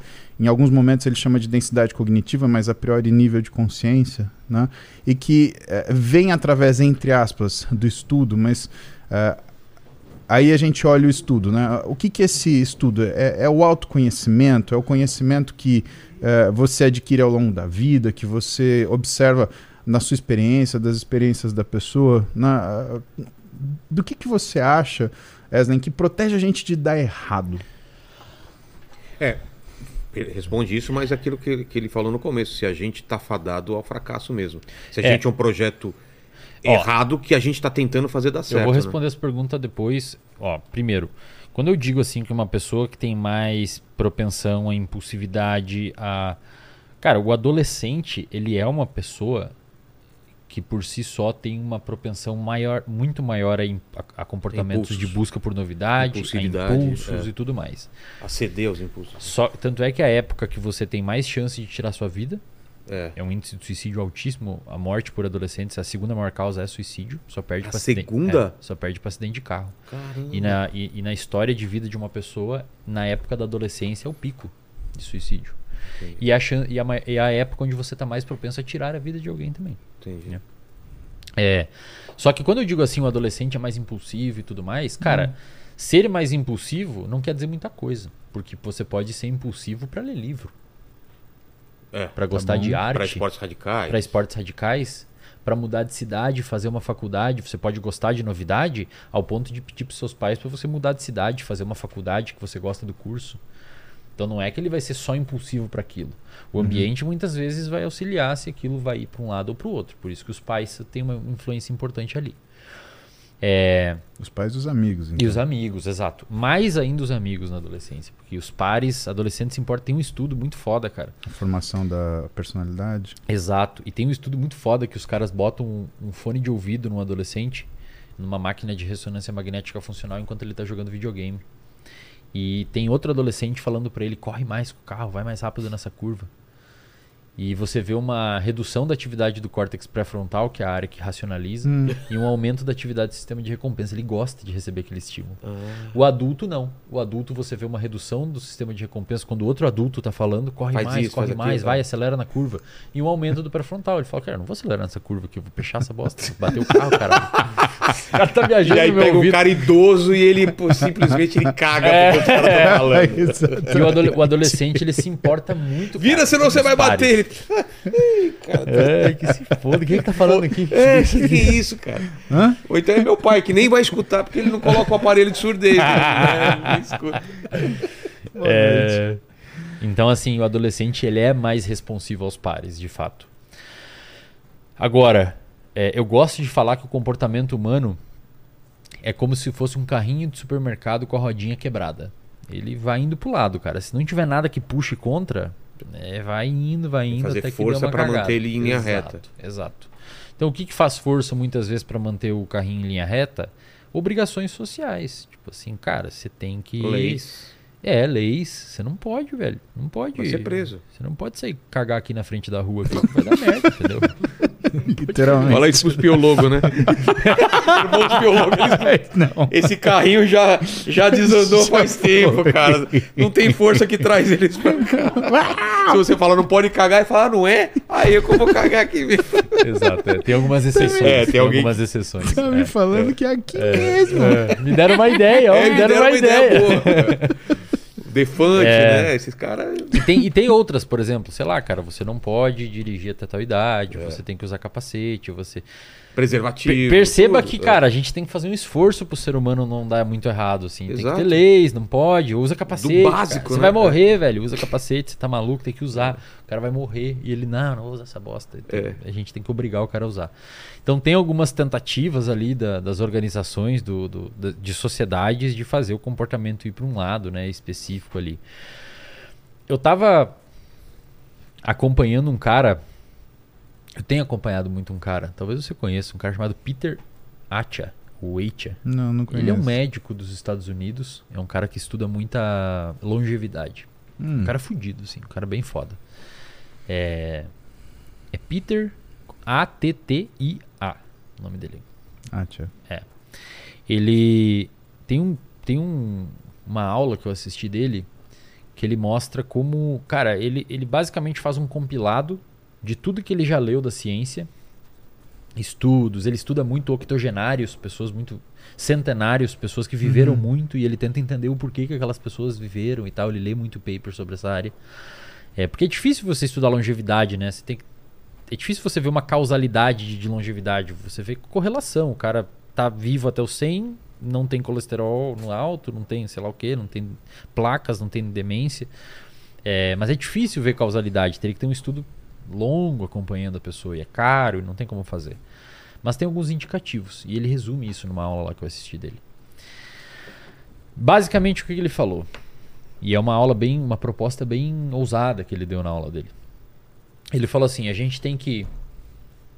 Ele, ele desenhou um gráfico lá. Você tem um negócio aí pra fazer? Vou tentar reproduzir o que ele falou lá na aula dele. Tem Ele que fazer de ponta cabeça pra ficar. Vai dar assim, assim? É. É, vai ficar de ponta cabeça, É. né? Puta, mas daí vocês me fuderam, hein? Não, vamos tudo bem, tentar, depois a vamos gente tentar, vira. vamos ver se meu É. córtex pré-frontal tá funcionando direito. Pô, vou ter que fazer, tá de ponta cabeça pra mim aqui isso aqui. Você devia ver a artroscopia, como que é. É, é tipo desenhar uma estrela olhando sua mão no espelho. é o contrário. cara. Porra. cara. É desenhar uma estrela, alguém te batendo um- na cabeça e Ó, o que, que ele um falou? coco. Mais ou menos aqui você tem zero anos, aqui você tem metade da sua vida e aqui a expectativa de vida de um, de um americano, né? E aqui esse gráfico aqui é a qualidade de vida. Ele basicamente falou que mais ou menos o que acontece hoje é isso daqui, ó. Na média. A pessoa tem uma qualidade de vida durante a vida dela, chega mais ou menos ali pelos seus 45, 50, em média, tá? Você vai falar, não, mas meu tio não é assim. Não, eu tô falando em média. Tá? Você aprende a- a escutar a palavra em média. É. Pô, mas é foda, né, cara? Os caras sempre vão pra exceção. Cara Não, não, não, ignorante mas- aqui, né? Você vê, os caras não têm paciência, não. Ó, a amígdala tá. Aí o, é, cara, como? aí o cara vai aqui, ó, e mais ou menos na metade da vida, 45, 40 anos, muitas vezes a qualidade de vida da pessoa começa a cair. Então esse, esse gráfico aqui representa a queda da qualidade de vida. Então a pessoa desenvolve uma diabetes, a pessoa desenvolve hipertensão, a pessoa desenvolve atero- aterosclerose, a pessoa começa a ter sinais de demência ou algum tipo de esquecimento, ou desenvolve algum problema relacionado ao metabolismo, alguma coisa assim. A qualidade de vida vai caindo até que o momento a pessoa morre. Ele falou que a ideia é a gente fazer isso aqui, ó. Ele falou que a ideia é a gente fazer isso aqui, ó. A gente pegar. Falou que é o objetivo né, da medicina hoje. A gente pegar a vida da pessoa, estender um pouco mais e fazer assim. Caramba, quando, quando caiu, morreu. Cara, já. a pessoa tem que viver mais tempo e morrer rápido. É, Uhum. é Eu sei que ideal. é curioso isso. É falar curioso, isso, mas é o ideal, né? É. Mas, tipo, cara, vive até os 90, 95 bem. Sem onerar sistema de saúde, sem onerar a galera. Viveu carro. bem, tá com 90? Cara, morre- Entra nessa maquininha aqui. Botão. Não, é? Não, pô, você não quer morrer assim, viver 90 anos bem? Cara, ó, certeza. morreu bem, tá bem agora? Entra na máquina. De uma hora pra outra. assim. Velho, Apertou um botão, morreu, pronto, morre, cara. o cara morre dormindo, o É. cara morre, sabe, de uma morte natural, uma Compra um morte carro que... esportivo. É, um carro Por favor, esportivo. tá aqui a chave. Vai Toma lá. a chave e vai. Vai, só pisa. Ai, caralho. Você tá com reflexo. Essa, pô, é, uma, é É interessante. a ideia dele, é. cara. A ideia dele é essa. Por quê? Porque quando o cara Porque adoece você, aqui, porque ó, você tem, o que, é, que aconteceria? Você tem uma ó, vida bem ruim aqui. Corta ali, Paquito. O que que aconteceria? É o ó? Lênio, é o Lênio. O Lênio. É. Ah, não, não é o Paquito. O mas- Paquito saiu, É. saiu. Ó, o que, que aconteceria se, por exemplo, a metformina, que é um medicamento usado de entrada para tratar diabetes tipo 2, ou a insulina, Tá. que é um, medica- um hormônio para tratar diabetes tipo 1, não tivessem sido descobertos ou capazes de serem sintetizados em larga escala e barato para uso da maioria, da maior parte da população. A pessoa diagnosticada com diabetes ia acontecer isso aqui, ó. Ela ia ter o diagnóstico e ia morrer aqui. Nossa. E era assim muitas vezes. O diagnóstico de Antes diabetes, de você, cara. Antes de você ter insulina disponível, nos hospitais você tinha ah, o- o- como se fossem quartos da morte. Porque Caramba. o paciente ele morre de acidose metabólica. Que né? Ele morre numa situação. Nossa. que- Então, as crianças, elas viviam até os 14, 15 anos de idade, no máximo isso, eles entravam num quarto com os pais, onde, Putz. cara, é, é terrível. Era uma a história sentença do de diabetes morte. na Era uma a sentença história do morte. diabetes na medicina é um negócio terrível, É. cara. E aí o que que acontecia? A pessoa morria. Hoje, se você tem insulina, você tem a metformina, se a pessoa não faz um estilo Isso- de vida e Isso tem mais, acontecido com câncer hoje em dia, né? O câncer tem. você é? consegue prolongar bastante É. a... O que que acontece? A pessoa com diabetes hoje, ela vive muito mais tempo, só que a qualidade de vida, se caso ela não tiver um plano de intervenção de lifestyle, de mudança de, de, de, de vida, Não é vida, é sobrevida. É. é sobrevida, perfeito. A pessoa vai sobrevivendo. Então agora você quer assustar uma E coisa a qualidade que de vida vai uma- caindo, né, cara? Exatamente. Ó, vou te dar um exemplo rápido Fala. antes de você Fala, falar. fala, fala. Lembra que uma vez eu te mandei uma foto do pé do meu pai? Não, deixa isso daí. Deixa Lembra uma vez? Amputou metade do pé. Eu vi. Putz. Amputou metade do Qual é, pé. diabetes? E como é Começou ele tá uma agora? ferida, tá bem. Agora tá cicatrizando, tá. Conseguiram fazer a, a desobstrução das artérias para ir Hum. até sangue, até a ponta do pé, tá cicatrizando, tá andando bem. E ele tá cuidando. Tá cuidando, dieta, tudo pesado, tudo certo. E eu mandei uma foto pro Muzi e falei, Muzi, e aí, cara? Ele falou, velho, isso daí vai ter que cortar, cara, porque Putz. tá muito feia a ferida, tá muito. Só que a gente achou que ia ser só o dedo e teve que subir até a metade do pé. Porque Então, o que que abre. Cara, o que, que vai acontecer com meu pai agora? Ele tá com algumas limitações. A gente teve que descolar um carro diferente pra ele, porque ele não pode dirigir mais manual. Ele precisou de auxílio durante um ano, de médico, de enfermeiro, de remédio, de pessoas cuidando dele, da minha mãe, botando uma energia pra cuidar. É isso aqui, ó. Você onera muito. E eu não tô falando que meu pai tá errado ou que as pessoas que estão doentes estão erradas, tá? Eu tô sendo bastante realista aqui falando que doenças crônicas não transmissíveis, diabetes, obesidade, etc., elas oneram muito, que algumas são, são evitáveis, tá lá no site da Organização Mundial da Saúde, elas oneram muito o sistema de saúde. Então o que, que o Peter falou? Ele falou, cara, a gente tem que tentar levar a vida da pessoa de uma forma saudável até bem tarde. E quando ela adoecer, cara, é dois, três anos doente ali, e já tá bem velhinha, já viveu bem, não tá Entendi. onerando ninguém. E aí esse custo aqui, ó, se você pegar por unidade de tempo, um tempo aqui é totalmente diferente de um tempo aqui, ó. É. Fato. Você demora muito aqui, cara. Aqui é mais rápida a queda. Entendeu? Então, isso aqui é dinheiro para a saúde. Isso aqui é dinheiro para o Estado, é dinheiro para a população. Só per- me perdoa. Não, não, não, não, não, por favor. Antes dele Não, se- antes do Muzi Satisfação falar. te ouvir. Aí ele desenha o que, que contribui para isso aqui. O que, que contribui para a pessoa viver mais e melhor.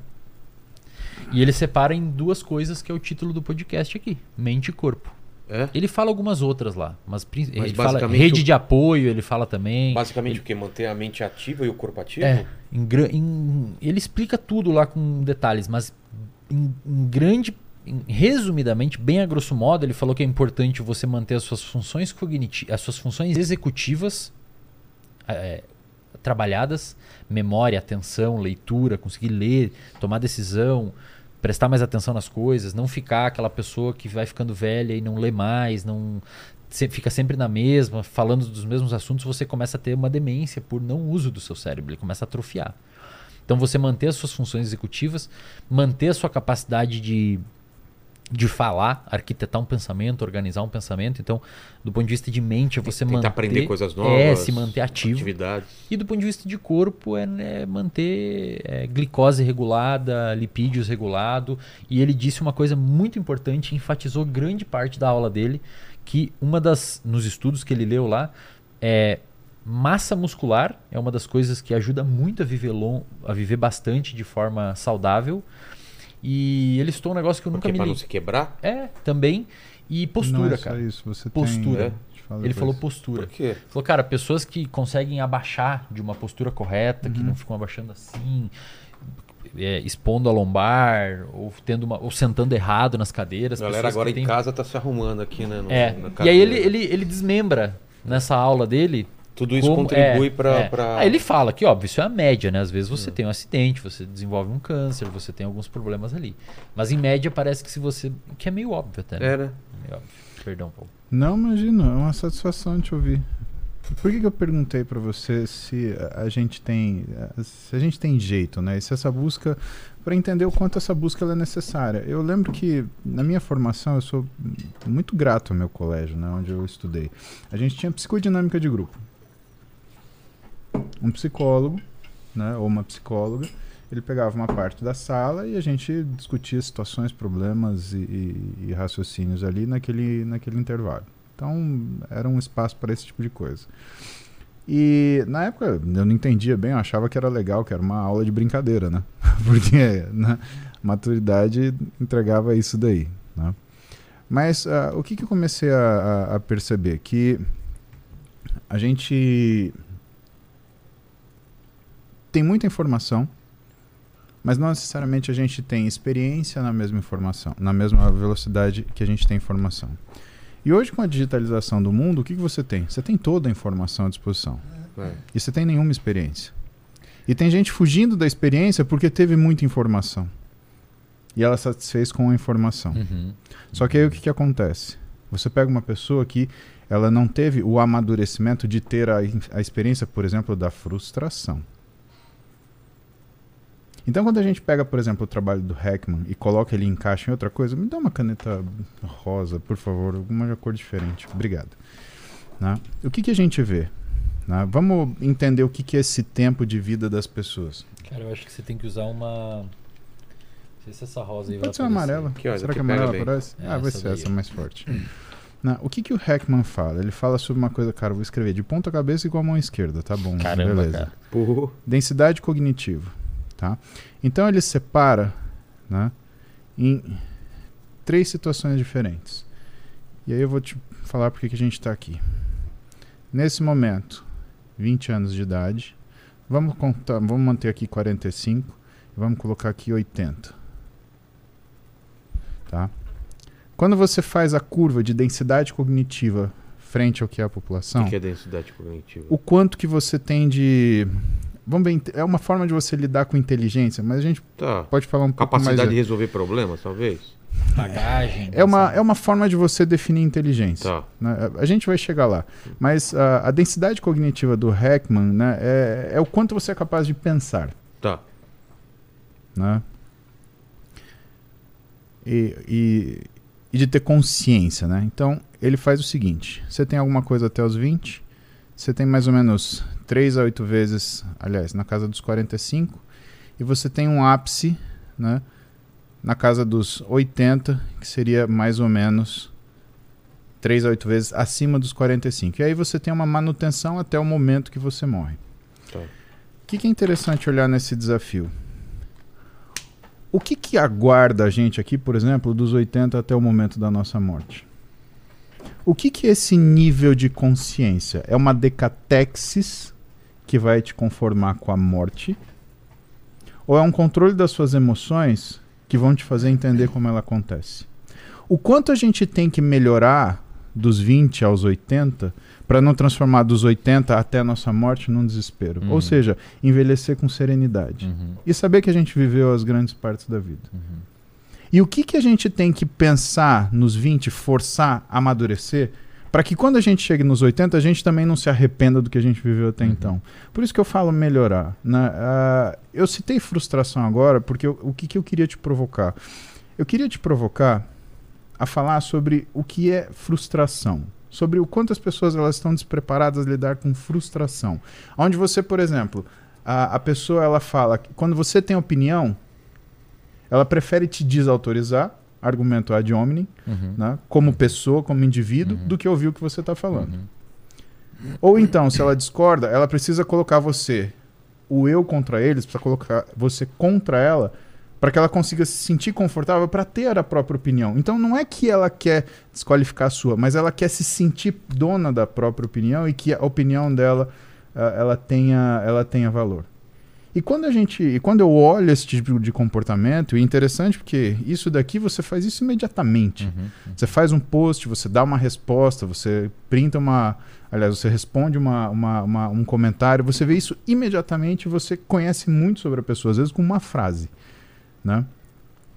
O que, que você acha que é o caminho, primeiro, para as pessoas elas conseguirem adquirir maturidade? E eu te falo isso porque é uma das coisas que eu falo na live de manhã, né? Ah, você tem que virar adultinho, Uhum. né? Tem que comer o, a verdurinha, né? Uhum. Tem que comer o chuchuzinho, né? e a outra coisa é ah, o quanto a pessoa ela tá fugindo de frustração, onde na verdade é isso que vai fazer ela crescer. Citando também outra coisa que você me mandou ler, você mandou na, a, far- a tarefinha do meu psicólogo, né? do meu terapeuta. Olha só, The Obstacles Are the Way, né? do Ryan Holiday. Aham. né? O quanto isso é importante? Quanto é importante você ter obstáculos na vida para atingir maturidade, capacidade de resistência à frustração? Cara, tem um, um, um conceito na, na neurociência e na galera que estuda comportamento chamado de inoculação ao estresse. Eu já comentei aqui, eu acho, em alguma Já. vez. Que é basicamente assim, quando você se submete a situações Ah, é lembro. estressoras, você submete a situações estressoras. Um exemplo, e o exemplo que eu mais gosto de usar é falar em público. Você cria resistência àquilo.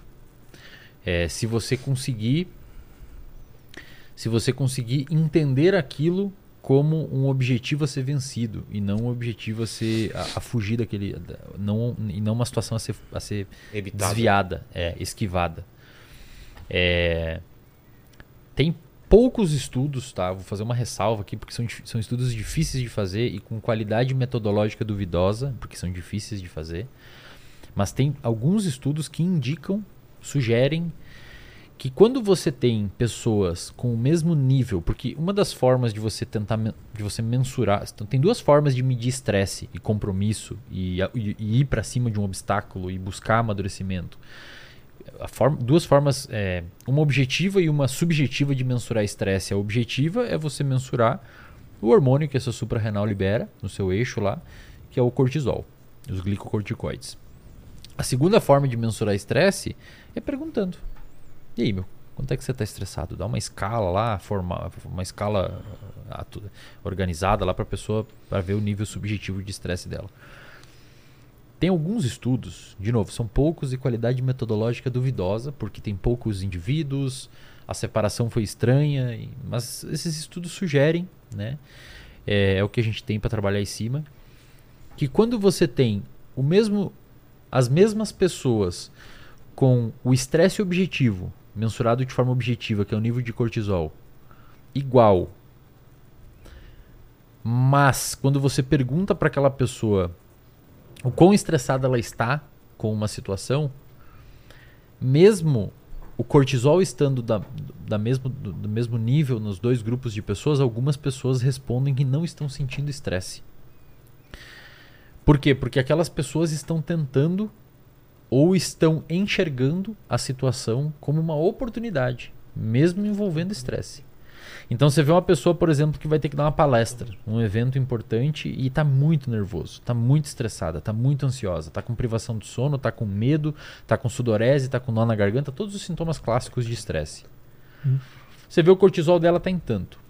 Você vê uma outra pessoa é, que está com estresse numa condição parecida, tem que dar palestra, mas o cortisol dela também está em tanto, mas quando você bota questionários subjetivos de humor, de tristeza, de impulsividade, de depressão, etc., a pessoa que, que relata estar vendo naquele estresse uma oportunidade, ela tende a ter esses desfechos emocionais prevenidos ou não tão, ou não tão grandes. Em outras palavras, resumindo tudo que eu disse aqui, quando você é, É o estresse da montanha russa, por exemplo? é exato, você paga para ter estresse. Isso. Você paga pra ir lá, passar um puta de um trabalho e ficar suado, assustado, nervoso, Trem, trem fantasma. entendeu? Filme de terror. Agora, se a pessoa entende aquele estresse como legal, os efeitos maléficos, mesmo no nível hormonal estando na mesma altura, eles não, eles não acontecem de forma tão grande, porque a pessoa interpretou aquele estresse.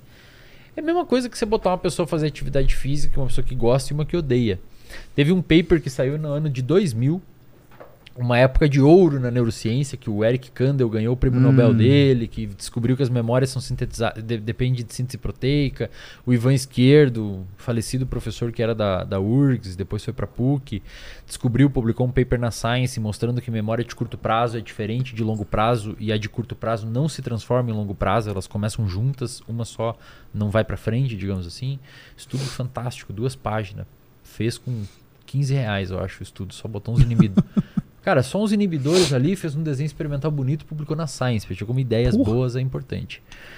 É, teve um estudo que saiu sobre neurogênese, a época de ouro da neurogênese, se nasce neurônio novo no cérebro ou não. Os caras publicaram com roedor, um paper na Journal of Neuroscience, um dos melhores jornais de, de, de neurociência do mundo, ou melhor, na área de neurociência do planeta. E eles queriam saber se exercício físico aumentava a neurogênese ou não. Detalhe, isso aqui é em roedor, tá? Em camundongo. Depois saiu na Science em humanos, a gente pode falar. É, e eles submeteram os, os roedores a, a três tipos de exercício físico. Exercício físico resistido, tem como fazer com roedor. Como? Você bota uma. É tipo aquelas balanças de mola de açougue, aquelas Hum. balanças antigas Sei, sei, que você sei. puxa e vê uma pressão. Isso. Ah, não, Dinamômetro. é, É, você bota- aqui. Dinamômetro. Ah. É, é. Sim, sim, sim, sim. Aí você bota o camundongo. É uma barrinha, Tá. o camundongo segura com as patinhas dele na barrinha e você puxa na cauda. E ele vai segurando, cara. Ah, ele é? segura aquilo, para não, porque ele não quer cair, né? É. Uhum. E aí você faz várias sessões daquilo no ambiente controlado, que ele não tenha medo perto do chão, na maravilha, da, tudo certinho, controlando o estresse ali Tá. dele. Ele começa a ter desenvolvimento de massa. Você consegue mensurar depois o quanto ele ganhou de massa magra, né? Ele consegue ficar bem parrudinho, assim. Eles fizeram aer- aeróbico na esteira, então você bota numa esteira normal, camundongo andando ali com, uma, com as laterais, e natação. Bota o bicho nadar. Natação, é. natação é maldade. É, Mas olha só, cara, só a natação não induziu neurogênese. é mesmo? É. E aí, meu, foi um alvoroço, porque os blogs falaram natação não induz neurogênese, corrida Puta e exercício sim. É, é, faça corrida e exercício. é, O basicamente, nascimento, de nascimento de novos, novos neurônios, neurônios. novas É. células do cérebro. Você consegue marcar lá com uma marcação azulzinha e ver quantas nascem. Cara, e depois os autores mesmo publicaram, eles não escreveram, foi também, tinha, né, poderiam ter ajudado nessa parte. Tiveram que publicar, falando, pessoal, a, a gente refez aqui e na verdade, olha só, a natação ela não induz neurogênese porque água para camundongo é aversivo. Ah, tá. Ele fica estressado. Demais, é. Então, cor- corticosterona, no roedor é corticosterona, não cortisol, mas é a mesma coisa. O Aquaman Explodia, é onde explodiu. É, só Aquaman é- Então, pô, né? Vai explodir. Então, o que acontece? Era exercício, mas pro bichinho era estressante. Entendi. Então, não tinha os efeitos benéficos cerebrais, pelo menos. Por isso que a pessoa que vai lá no Muse, a pessoa que vai procurar um médico do esporte ou alguma coisa nessa área, a pessoa sempre indica, cara, o que, que você gosta de fazer? Vamos Exatamente. começar por onde você gosta. Pra você ter engajamento, pra você ter vida longa nesse esporte, não precisa fazer musculação ou que você vê as pessoas fazendo. Você gosta de tênis, tem várias modalidades de É. esportes pra fazer. Então o estresse é importante, o que a gente sabe hoje que au- auxilia, voltando à sua pergunta lá, eu fiz todo esse rodeio pra falar dela. Uhum. O estresse, a maturidade, a gente sabe que uma das coisas que acelera o desenvolvimento do cérebro e o desenvolvimento de áreas envolvidas com tomada de decisão e tudo mais é estresse. Quem mostrou isso foi o Robert Sapolsky, um neurocientista que foi um cara fudido assim. Na área de estresse e hipocampo, ele é o cara que mais manja. Só que, cara, tem que ser um estresse que você perceba como adaptativo, sabe? Tem que ser um estresse. Ele faz uma curva em U invertido, curva de sino. Se você não tem nada de estresse, é ruim para o seu sistema. Se você ter muito estresse, é ruim para o seu sistema. Você tem que achar um estresse ideal e se submeter a ele. Porque esse estresse ideal, que é bastante, esse- é bastante Mas essa linha Pessoal, você vai né? subindo cada vez mais, né?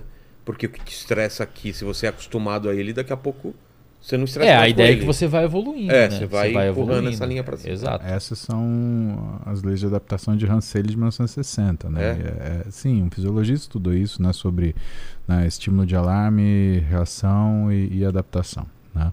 Agora, o, o que, que é muito interessante e que eu acho que a gente também pode ir passando por lá, porque assim, a gente está no final do ano, muita gente prestando é, vestibular, muita gente já prestou, algumas pessoas vão fazer segundas fases, outras pessoas já estão se preparando para o ano que vem, É. né?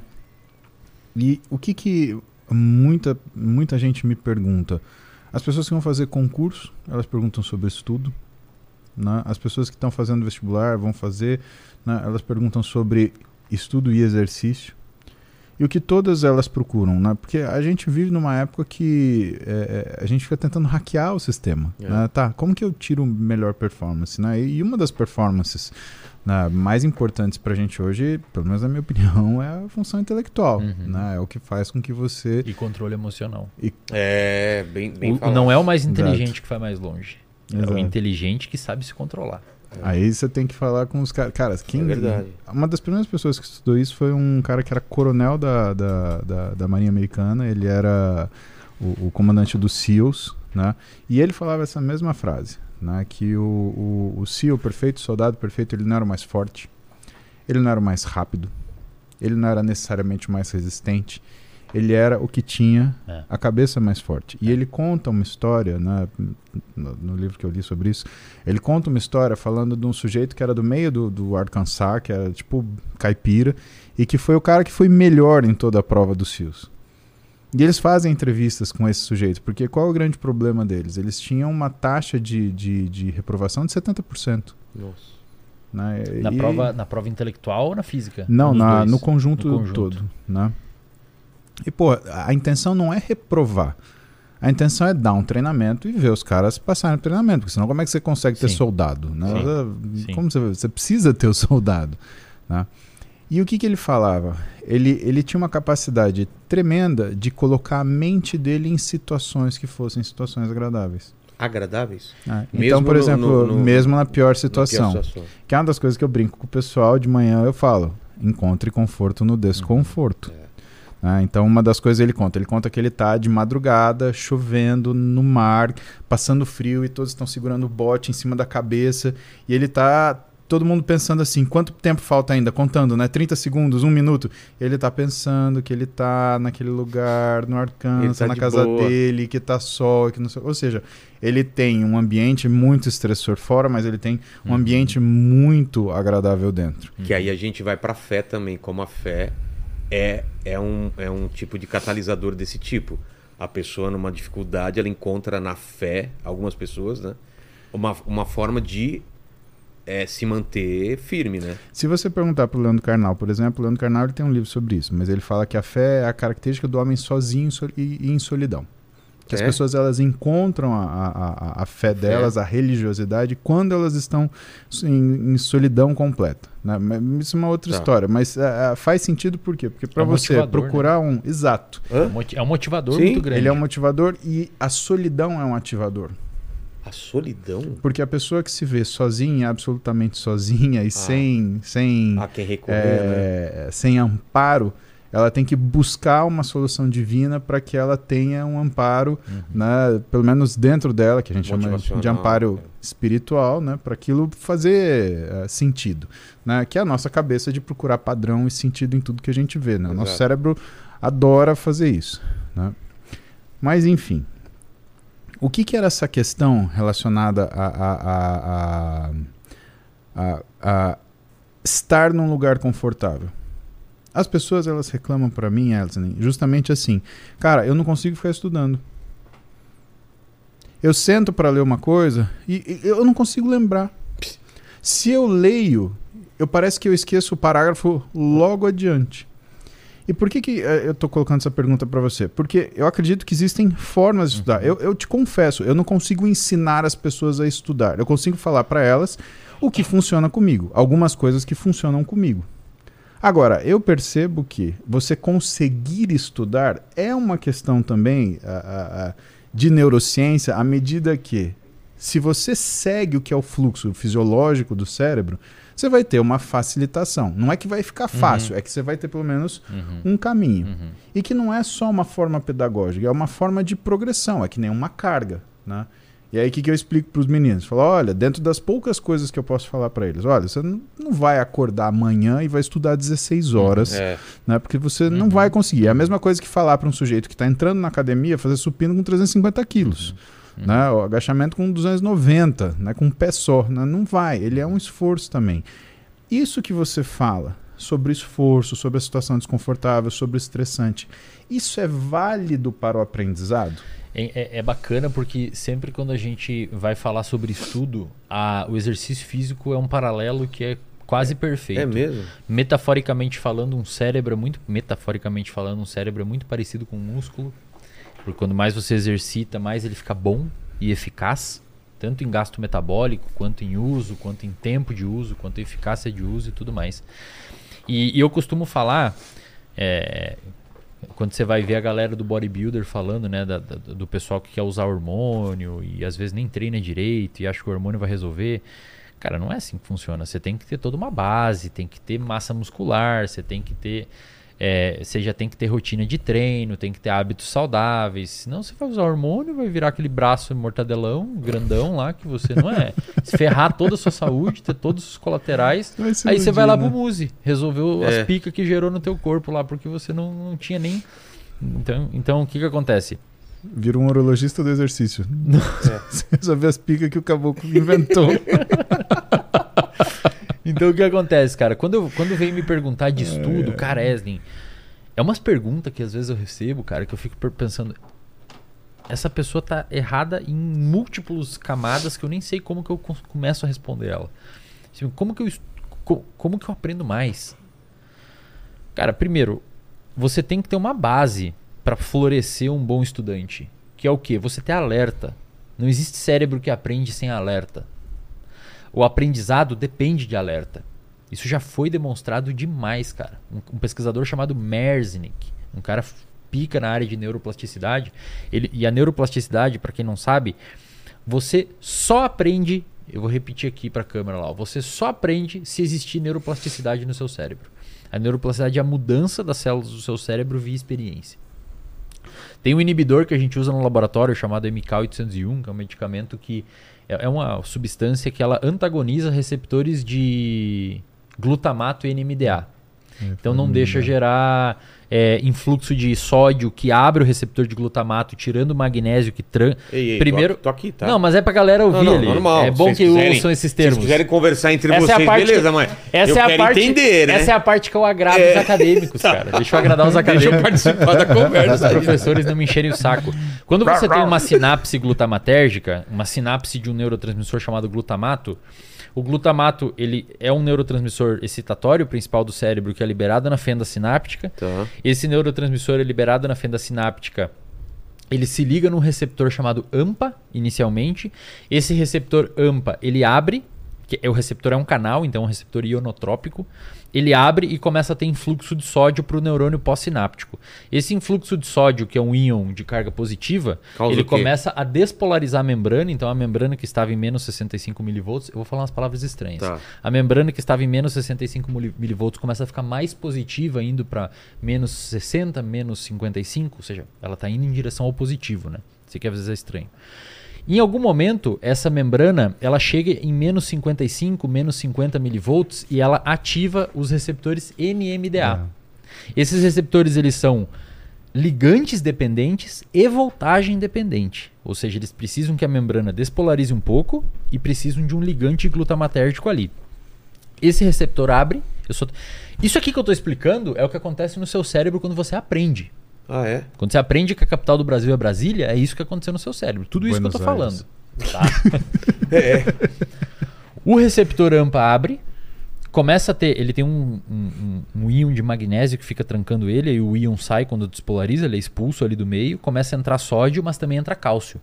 O cálcio que entrou no neurônio pós-sináptico, que é uma célula, vai ativar uma série de, de, de quinases internas lá, tipo a canquinase 2 e a PKC e outras enzimas e outras proteínas quinases que são, segundos, que são mensageiros químicos que vão até o DNA do seu neurônio, sinalizam os elementos reguladores de transcrição que vão fazer o seu DNA produzir novos canais AMPA, o primeiro, que vão se acoplar na membrana, tornando a sinapse mais sensível. Isso é neuroplasticidade. Se antes você precisava de. Corta aqui. Pra, pra- se antes você precisava de um estímulo desse tamanho para gerar uma sinapse, agora você precisa de um estímulo assim. Porque antes o seu neurônio. Isso aqui é um neurônio, tá? E isso aqui é outro neurônio. Se esse aqui é o neurônio pré-sináptico e esse é o pós-sináptico. Se antes o seu neurônio tinha três receptores, agora ele tem quatro, cinco, seis. Portanto, você não precisa mais de 10 moléculas de neurotransmissores. Agora você precisa de três, porque tem mais receptor. Então você liga esse neurônio aqui com menos neurotransmissor. Isso é neuroplasticidade, tá? Por que, que eu estou falando tudo isso? Porque para acontecer tudo isso daqui e você ter um aprendizado no seu cérebro, é preciso alerta. Então o estudante que chega para mim falando assim, cara, eu não consigo aprender, eu não consigo estudar direito, eu tenho dificuldade. Aí ele vai lá e fala pro Paulo na caixinha ou no banha, fala, eu não sei o que acontece, eu leio três páginas e não entra nada na minha cabeça e aí eu fico com preguiça. Você não consegue uma boa capacidade de estudo se você não tiver alerta. Se você não ter alerta. É, E o alerta- Você tá lendo o livro, passou três páginas, você não sabe. Cara, e o alerta, ele é o oposto do sono. Então você precisa dormir bem para conseguir ter uma capacidade de. É, é é o início, é a base, é a terra. É tipo, você quer plantar um pé de, de, de limão, um pé de laranja, você tem que ter uma terra Certo. possível ali. E essa terra é o alerta. Depois que você tiver isso, aí você tem que ter um ambiente favorável, um lugar que você tenha silêncio, um lugar, uma estratégia de estudo, o Um que, que você vai estudar. né? E principalmente, cara, motivação. É, né? Eu tenho uma aula lá no reservatório de dopamina que eu fiz que chama Como Aprender a Gostar de Estudar. É, cara, é uma das aulas mais vistas de longe, é uma hora e pouco de Mas aula. você sabe que se o cara não gosta de estudar, ele não vai ver esse vídeo, né? É, não Você sei tem- que ele queira aprender, né? Então, Detalhe, não é ele como tá- estudar. Não, mas não é como Ah, tá, estudar. porque ele- é ele como, não tá apre- estudando. é Ah, como tá. aprender a gostar de estudar. porque senão o cara tem que. Não, no ele meio da tem que aula eu falei assim, eu falei, cara, não é sobre como estudar. Ah, tá. técnica, não é técnica de estudo, é como aprender a gostar de estudar, onde eu tento explicar pra pessoa como usar o sistema de recompensa dela Eu vou te a falar uma coisa que, que é meio óbvia, mas, mas é, você vai explicar isso. É muito mais fácil a gente estudar de uma, uma coisa que a gente precisa de uma coisa que a gente não precisa. Eu tenho que. É que a necessidade, ela é um. O medo é Meu motivacional. pai comprou um carro. Ele vai ter muito mais interesse em ler o manual e aprender sobre esse carro do que se ele Sim. tivesse que ler esse manual pra nada. Sim, com entendeu? certeza. Com Eu, eu, certeza. eu, se eu preciso mex- editar um vídeo, que foi o que aconteceu, eu aprendi muito mais rápido do que se eu fizesse um curso de edição e não tivesse uma, uma, uma coisa prática pra usar aquilo. Com entendeu? certeza. Você ter o estudo, e é isso que eu ensino na aula, você ter o estudo atrelado a uma recompensa. Isso ajuda você a ter motivação para estudar. Então, o que, que você vai ganhar estudando? E medo. Medo. Medo. Medo. Você tem que ter medo, cara. Medo do quê? Como é que você não tem medo? Medo Como é que de- o Paulo, de- que é um. de sucesso. De bombar na prova ou de de... fazer cagada com Ah, os tá. pacientes, Ah, não entendi. tratar direito alguém, é, não conseguir evoluir, outros No caso canais do de carro pro- do meu pai, de... de estragar lá na estragar, puta que pariu é. e não sei o que que fazer. arrumar. Outros podcasts atropelar o teu porque você as edição tá ruim. Tem que ter medo, cara. Vou te dar uma explicação rápida. Hoje de manhã, uma menina me perguntou no banho sobre doença de Pompe. Cara, doença de Pompe é glicogenose tipo 1. Esse é um negócio que é- acontece tipo 1 para 40 mil pessoas. É um negócio que eu, eu parei de estudar na graduação. Sei. É rara. Essa menina, raro pra Ah, caramba. É, 1 para 40 mil pessoas, indivíduos vivos. E a maioria, assim, é, não sobrevive muito tempo. Cara, essa menina me fez lembrar disso, por quê? Porque eu tive um paciente que eu vi na graduação e que, cara, eu olhei e falei assim: o que, que essa pessoa tem? É doença de Pompe. Um paciente eu vi. Eu lembrei 15 anos depois. Cara, Exato. Impressionante. É, e por quê? Medo. É. Eu, eu, eu não sabia tratar, não sabia avaliar, não sabia. Eu, aluno, né? Eu falei, cara, agora eu tenho que saber isso. Puta que pariu. E aí, vê todas. Aí você liga com todas as glicogenoses, né? Então, tipo um, tipo dois, tipo três. Ah, e aí vai a, a mesma coisa. Então, medo sim, até porque o cortisol, que é um dos hormônios do medo, ele é neurotrófico. Exato. Não é à toa que o, o cortisol é neurotrófico. Por quê? Numa situação de medo, o que, que você tem que fazer? Reagir. E É, lembrar, né? Exatamente. A- a- a- eu não sei se as pessoas sabem, mas o- estresse pós-traumático, que é um transtorno, Sei. é uma super memória. O quê? Claro. Sim.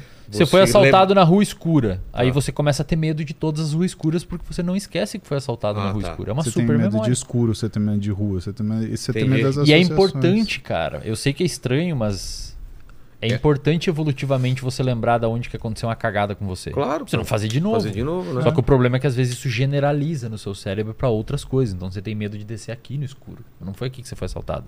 Foi escuro que foi- você foi assaltado. Isso não funciona pra time, né? Ô, Torcida, torcida, você tem uma experiência desagradável pra caramba com o seu time. No outro ano você tá fazendo a mesma coisa. pra quem é corintiano sabe como é. Você São Paulino também, você tá sofrendo. Mas, É. aí, mas aí é emoção. Olha só, o que, que eu acho que é interessante, né? Aproveitar que Mas depois não esquece da, da, da aula lá de como ter prazer, de como ter. Como estudar, gostar é, de estudar. é. Eu acho que é é legal a gente levantar isso, porque tem, tem dois caras que eu gosto muito, assim, e que tem relação com isso. Um, Steven Pinker, que é um cara que Cara, muito legal, velho. eu gosto muito Tem um dele. livro, só perdão, tem um livro How dele the chamado Mind Works. É, muito bom, mas cara, tem um que ele fala sobre violência, velho. É um livro que pouca gente conhece dele. Eu não conheço. É, por que, que a violência diminuiu, uma parada assim. Cara, ele faz um apanhado histórico com base em estudos de, de esqueletos e tal, explicando. Aí ele explica a história da violência. É muito foda. Por que, que, Só um por que, parênteses. que a gente tá vivendo num tempo menos violento do que É, antes? e aí ele recebeu várias Mas basicamente críticas, é porque- porque as pessoas acham que não, que hoje é muito mais É, violento. não, mas, mas não é, cara. mas- Antes era bem é. pior, né, velho? O cara Não, podia é. entrar na sua casa. Tinha guerra, É, você é morava que- numa caverna, tá É ligado? que a, a percepção de violência era outra. Né? É, é, A, a percepção de violência era outra. Então, a- a- era razoavelmente aceito você justiçar as pessoas. Ah, É. fulano fez isso com minha família, ah, matei ele, a família dele. Uhum, ah, mas uhum. ah, tudo bem. Você falou que tinha dois caras que você admirava, o Steven Pinker. Steven Pinker, que tem esse livro, How the Mind Works, e ele e um dos caras que um dos livros que eu, eu me surpreendi, que eu achei que putz, ia ser um livro estranho, ranheta, mas que eu gostei bastante, de um cara que chama Rick Hampson. Ele escreveu um livro que chama A Mente de Buda. Nunca ouvi falar desse. Por que, que é legal? O Steven Pinker ele fala que a inteligência você tem eh, duas formas de trabalhar o cérebro. Primeiro, a, a forma objetiva que é ele categorizando informação. Então, por exemplo, né, o que, que é uma jujuba? Né? Uma jujuba ela está dentro do grande grupo das comidas, no subgrupo dos doces, É. dentro dos sobremesa dentro daquilo que é o snack rápido, né? dentro do que é sabor de fruta, dentro do que tem bastante açúcar. Tá. Isso é a jujuba. Então, uma das habilidades do cérebro e a forma dele aprender, ele é agrupar. Uhum. Por isso também a nossa grande capacidade ou a grande tendência que a gente tem de criar padrões. Exato. Economiza A outra- energia, muita energia. Exatamente. né? E a outra coisa é a nossa capacidade de controle de emoção. Por quê? Quando você tem a categorização de informação, isso não transforma a, a- ela não transforma as suas ações. E que as emoções são necessárias para que exista ação.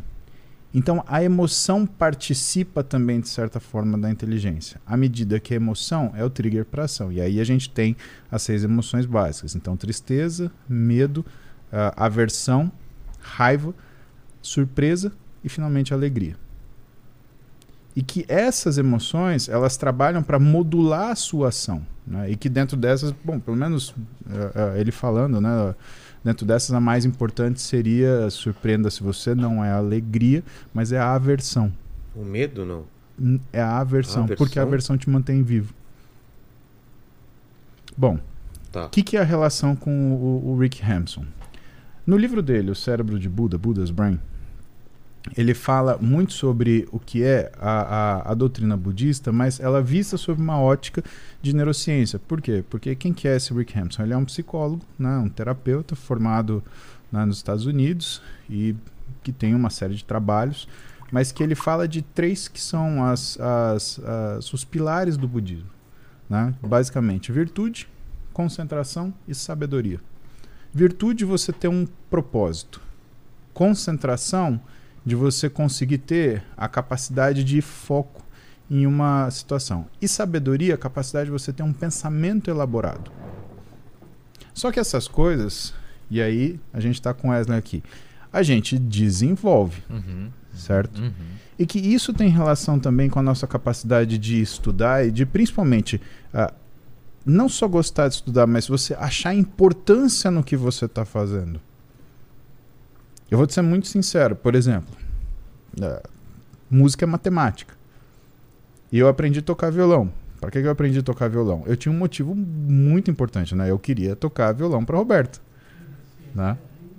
que era uma era uma motivação muito forte para mim. Então eu fiquei, peguei o violão, blém, blém, blém, blém, blém, até saiu uma música, saiu, né? E é uma forma de estudo. Então, talvez se eu fosse pegar qualquer outro instrumento ou se eu fosse sem contexto, nunca ia aprender Uhum. a tocar o instrumento, porque eu tinha um motivador muito forte, né? Então, ah, eu acho que vale a pena, a gente elencar algumas coisas, já que a gente está aqui, já que a gente estuda bastante, né? E, e não necessariamente porque a gente gosta né, daquele determinado assunto. Por exemplo, às vezes a gente tem que olhar coisa que a gente não gosta É, de olhar. Precisa, né? A gente precisa. Mas precisa. E pra gente o desafio é desenvolver o saco para primeiro fazer aquilo. Segundo, captar aquela informação. Terceiro, categorizar e elaborar essa informação. E quarto, saber raciocinar sobre ela e não responder a ela também de uma forma emocional. Ter aquilo guardado como se fosse uma informação. Porque é fácil você não gostar daquilo que você não concorda. O difícil é você respeitar aquilo que você não concorda e entender que tem momentos que aquilo é Uhum. uma. ele representa uma, uma variável importante da situação que você está vivendo. Podemos falar disso? Uhum. Cara, eu tenho uma, uma, uma história inversa da maioria dos profissionais da psicologia. É, eu estudei psicologia, aí eu fui estudar neurociência, e até, até eu começar a estudar neurociência, eu era um psicólogo. Dentro da psicologia tem muitas divisões, né? Tem a psicanálise, tem grandes linhas e tal. E dentro da psicologia cognitivo-comportamental, que é a área que eu trabalho, também tem pequenas divisões. Sempre tem ali, né? Tem, tem- tem- toda a profissão tem pessoas que se pendem mais para alguns lados. É, eu era até, até muito pouco. Eu era até começar a estudar neurociência o que a gente chama de psicólogo cognitivista. Cognitivista.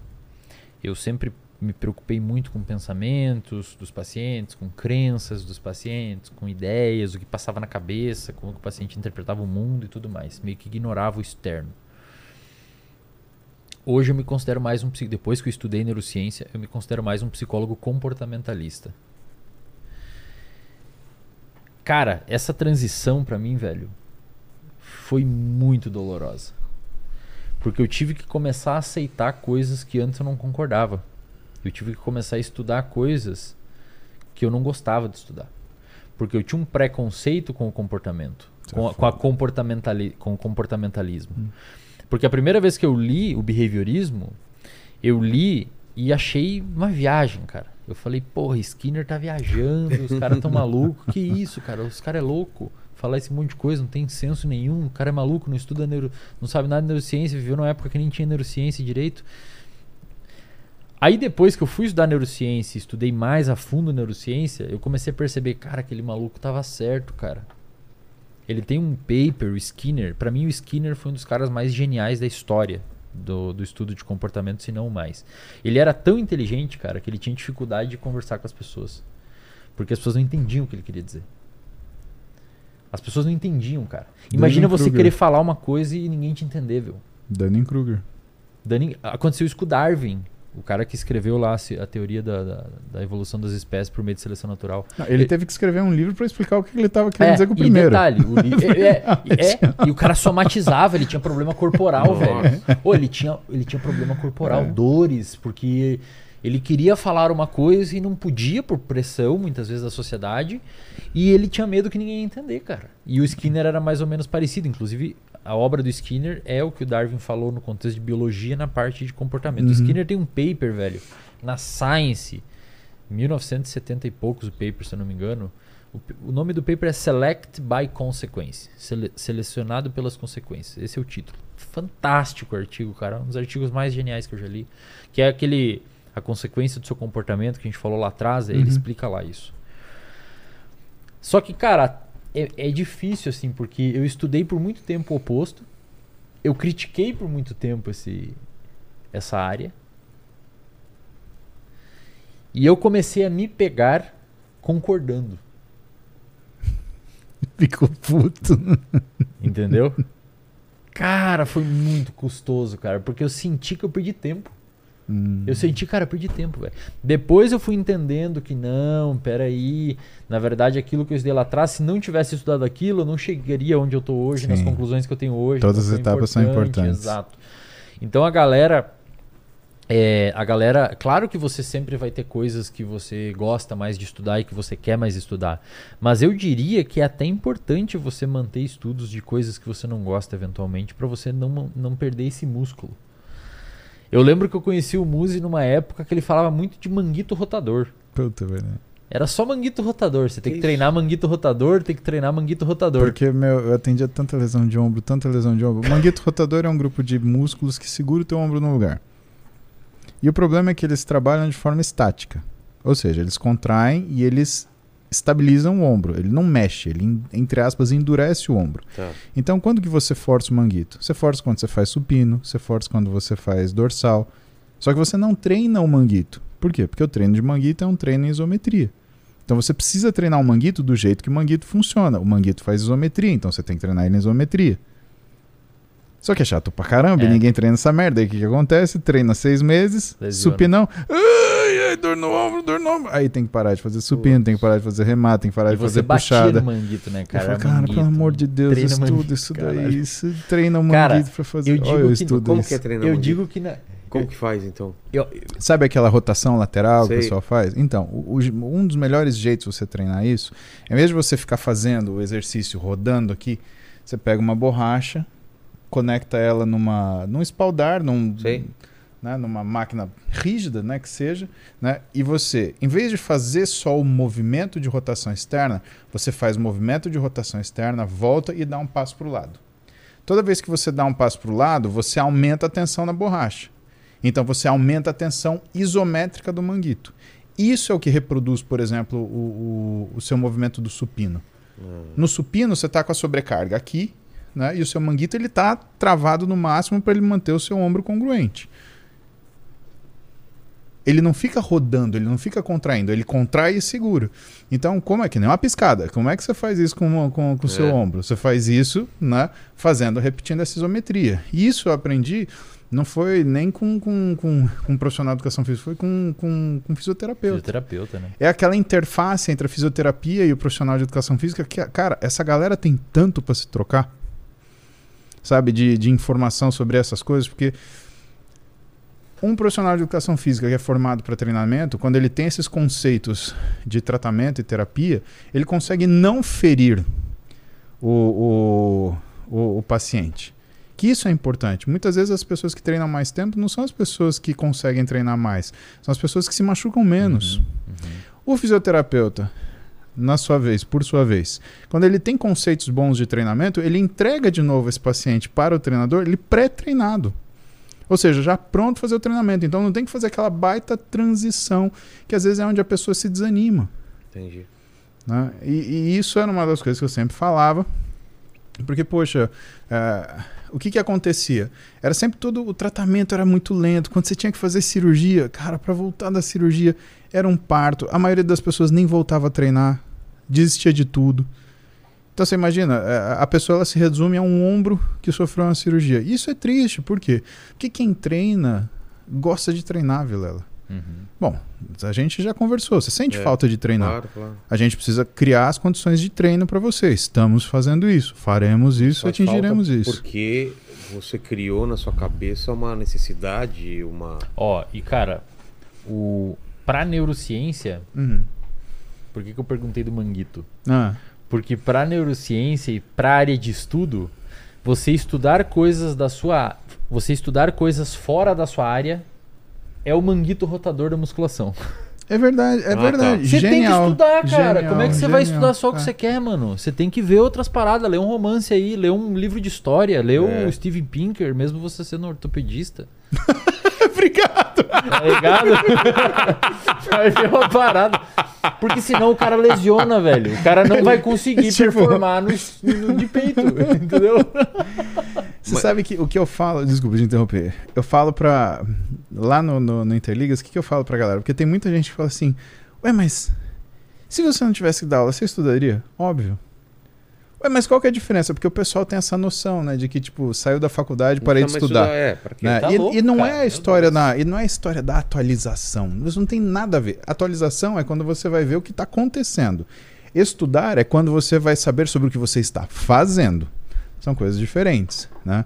O que eu falo para eles? Eu falo que o que muda entre você ser um aluno de graduação e você ser um profissional formado é as porcentagens daquilo que você estuda. Quando você é aluno, você não pode estudar o que você quer. Você tem que estudar 90% daquilo que você não quer para você poder estudar os 10% do que você gosta.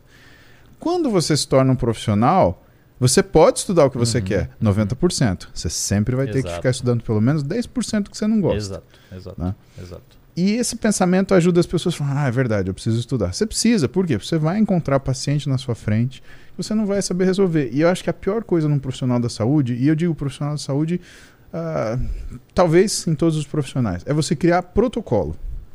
Protocolo é copiar e colar. Você pode ter uma metodologia, ou seja, a sua forma de abordar.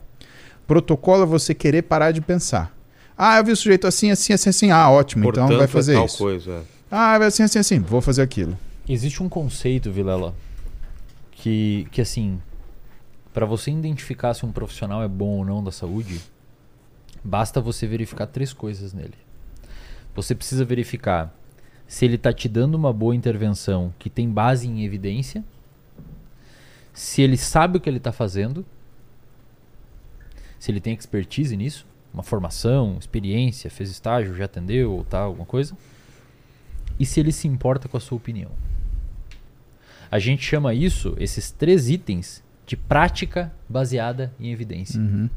A galera, quando a gente fala prática baseada em evidência, o pessoal acha que é um tipo de estudo, um tipo de metodologia de estudo. Cara, prática baseada em evidência, eu vou falar aqui, vocês nunca mais esqueçam. Prática baseada em evidência é uma decisão clínica compartilhada. Exato. Então, quando você chega lá no Muse e você tem um. Eu vou falar uma, uma hipótese agora aqui, pode ser que eu esteja errado na formulação do caso, você me corrige. Não. Você chegou lá no Muse e você tem uma condição de um problema na lombar. Não, coloca no meu. Hipotireoidismo. hi- Ó, o Muzi, Hipotireoidismo. Hipotireoidismo. é. ó, o Muzi sabe que você. Vou usar esse da lombar aí. Tá. O Muzi sabe que você tem um problema na lombar. Ele é um cara com uma expertise em lombar. E ele sabe qual que é a intervenção, a melhor intervenção possível para sua lombar. Então, ele tem os três pilares. Ele tem dois pilares dos três. Ele tem a melhor evidência. Ele te mostra lá, Vilela. O que a gente sabe hoje, cara, é que esse tipo de cirurgia com robô que a gente faz lá não sei aonde é a melhor para você, cara. Tá. E eu sei fazer. Então ele tem duas. Hipoteticamente falando, tá? Não sei se esse é o caso, se se opera com robô. Estou dando uma hipótese. Uhum, uhum. Ele, ele te mostrou a melhor evidência que os estudos científicos apontam e ele tem expertise. Então, até agora ele está seguindo uma prática baseada em evidência. Tá. Mas aí você fala pro Muzi assim, cara, eu. eu o Muzi fala, ó, mas a recuperação dessa cirurgia leva seis meses e, é, e você não vai poder trabalhar e não sei o quê. E, cara, você fala assim, Muzi, eu, eu não consigo, velho. É, Essa cirurgia pra mim não dá, ela é cara, eu não posso ficar seis meses sem trabalhar, não é viável pra mim. Ou seja, você não quer. Se o Muzi te empurrar, ele não está, ele tá fazendo duas coisas da prática baseada em evidência, mas uma não. Agora, se o Muzi fala assim, beleza, eu entendi. Você tem uma preferência, o paciente tem uma preferência. Ele não quer a cirurgia com robô, que é a melhor evidência, eu sei fazer. Aí o Muzi te fala assim, ó, eu entendi. Então, assim, a gente tem essa outra opção aqui, que é você ir num fisioterapeuta, você vai ter que fazer tantas e tantas sessões, tem uma remissão aqui que os estudos apontam, você não vai ter esse pós-cirúrgico. Quem sabe daqui a um tempo a gente entra com a cirurgia quando você fazer gaveta de podcast e tiver uma condição. E aí você fala, não, esse é bom pra mim. Tá. O Muzi fez prática baseada em evidência, porque ele se importou com a sua opinião. É assim, cara. A galera quando vai procurar um profissional da saúde, o profissional da saúde ele tem que ter, ele tem que estar munido de boas evidências, ele tem que saber o que ele está fazendo. E cara, ele não pode esquecer que tem um ser humano na frente dele, com Exatamente. preferências, com religião, com, com ideologias, com ideias. Você não pode ignorar isso, cara. Você falou de duas coisas importantes. Você Você, falou ignorar. de prática clínica baseada em Só um- evidências. Só, uma, Fala, um adendo, fala, perdão. fala. Aí o que, que acontece muitas vezes, Vilela? O cara sai da graduação num desespero. Eu preciso da melhor evidência, eu quero a melhor evidência, e esquece que não é um diagnóstico que está na frente dele. É um ser humano, cara. Hum. E prática baseada em evidência, como o Muzi falou, não é protocolo. Não é, tá com, a, tá com a sua lombar assim, cirurgia com robô. Tá com a sua lombar assado, tá desse jeito. Tá com esse jeito, tá desse jeito. Não, cara, não é assim. Vamos te escutar. Qual que são as suas expectativas? O que, que você busca aqui? Entendeu? Esner falou duas coisas importantes que não é só a, a prática clínica sobre evidências, né? Retomando, né? São a literatura mais atual, a habilidade do profissional e a escolha do paciente. São essas três coisas, sempre junto. E tem que ser habilidade. Então, se chegar para mim com um problema de coluna, eu vou ligar para um amigo meu que é neuro, neurocirurgião, Vinícius, aqui, ó, tem uma escoliose aqui no vamos acertar esse caboclo. Né? É é aquilo que é a sua habilidade. Mas tem uma coisa que se chama soft skills. São as habilidades finas. E as habilidades finas, elas envolvem o quê? Primeiro, você ser capaz de reconhecer o problema. Segundo, de você formular perguntas sobre esse problema para ver o que, que é a coisa principal. Então, por exemplo, no seu caso, você tem, você já contou, você tem hipotiroidismo, né? É. O que, que é o principal sintoma do, do hipotiroidismo para você? É o cansaço? É o craving para doce no final da tarde? As duas É. coisas. É. Por exemplo, é a intolerância ao frio, é a intolerância ao exercício físico, ou a incapacidade de você ser resistente à fadiga, é a qualidade de você ter uma fadiga precoce. A gente tem que definir, através dessas perguntas, o que, que é o principal. Elaborar o que é a abordagem disso.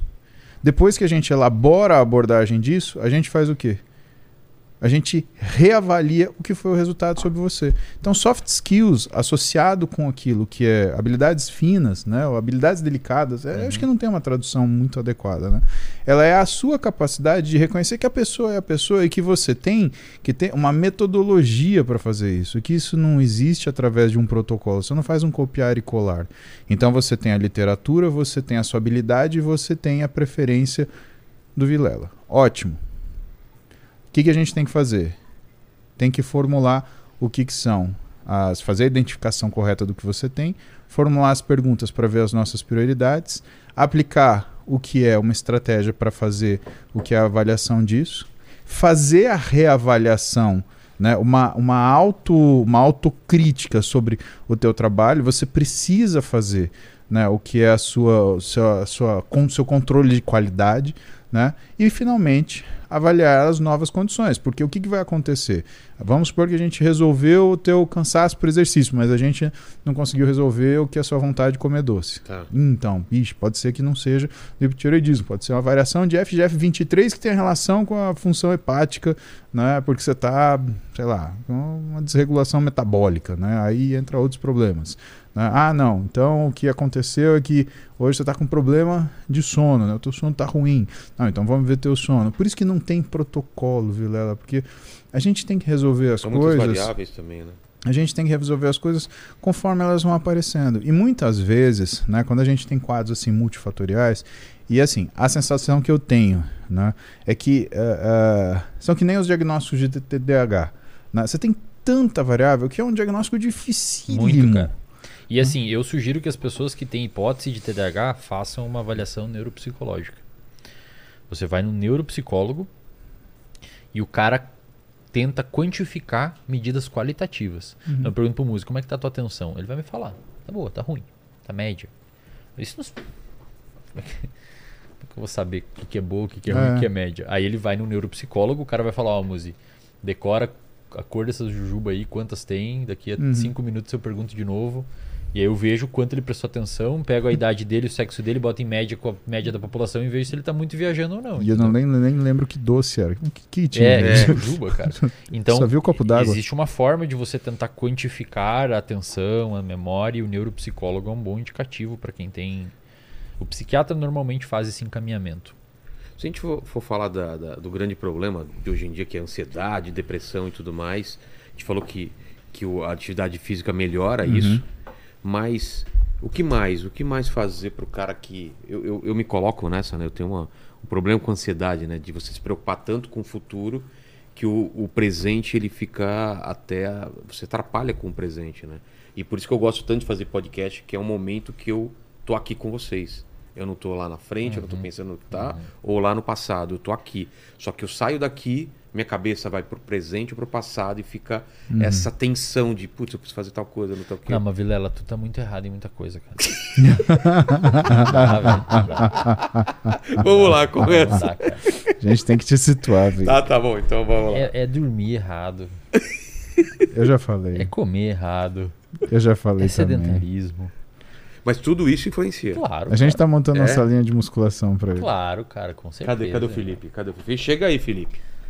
É, influencia Felipe, tudo, cara. Você é o cara. Direto. Mandou. Chega aí, cara. Ó, o Robin Hood aqui, ó. Olha lá. Esse é o cara, cara. Esse é o cara. Abaixa aqui pra você aparecer na câmera. Aqui. Aí, ó. Olha lá. Mais pra cá, mais pra cá. É lá você, ó lá. Esse é o cara. Muzi me, me te mandou uma missão, cara. Nossa, você tá fudido se você não comparecer com. Exatamente. Qual é o prazo? É, jan- é me- meio- Não, meados ele- de ele janeiro? Tá querendo que eu, que eu demore mais pra entregar o. Não, não tem essa Ah! pressa. Pra quê? É em janeiro, né? Então, cara. Qual que é o plano? Qual que é o plano? É uma, um projetinho em 60 dias. Não, 60 dias. Não, é- a gente trouxe o Felipe pra. pra- Porque a gente, o Vilela ele tem uma pseudo-academia aqui. Eu vi Não, ali. Entrada. Era top. ali- Eu vi ali. Era entrada. top até ele Mas, chegar. mas hein? tá, tá só com poeira ali, né? Não, Ah, ali bom, foi não, o é porque tá com presente- reforma, tá com reforma. É, na tá, verdade, tá foi o certo. presente inútil, né? Que É. quando os convidados vinham, deixavam um presente Deixava inútil. lá alguma coisa. Deixaram um resto de negócio, Os caras academia não lá. construíam a academia, cara. A gente E vai aí eu não tenho mais desculpas nenhuma pra não treinar, Entendi, entendeu? entendi, entendi. A gente, Até a vai, esteira ele conseguiu, cara. A gente vai chicotear o Vilela pra ele treinar, cara. Vai ser muito legal. Felipe, você volta aqui depois que tiver pronta a bagaça aí, hein, cara. Você Não, já- mas, é- mas tudo isso influencia, cara. Fa- Tudo influencia. Mas digamos que eu tivesse com tudo isso ok. Eu não estaria. Porque a vida Não. inteira foi assim, não, cara. não é que você Mesmo não quando eu está... treinava Não e é tal. que você não estaria, cara, mas você provavelmente teria um basal menor, entende? Você teria picos de ansiedade, teria momentos com ansiedade, mas na média seria menor, cara. Ah, entendi. Na média seria menor. Se você fizesse um, um tracker de meses assim, você ia ver que tem mais momentos de menos ansiedade do que, do que o oposto.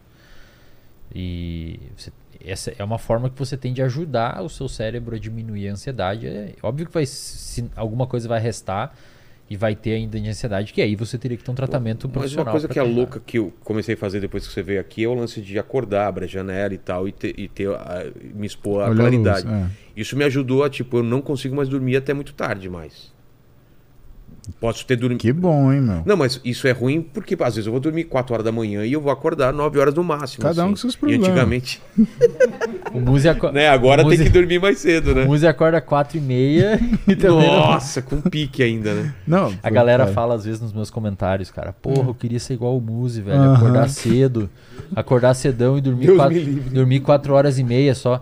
Eu falo, cara, o maluco tem um, um problema, velho. É. Chama insônia terminal. Exatamente. É um problema, Tá não, não ligado? queira Os caras querem esse ter insônia terminal, tá ligado? Não, não, é- não Pô, que hoje, isso, cara? hoje foi um exemplo disso. Eu acordei tão louco porque fiquei na minha cabeça assim, não, hoje eu vou no Vilela à noite, porque amanhã, sexta-feira, a gente tem isso isso pra fazer.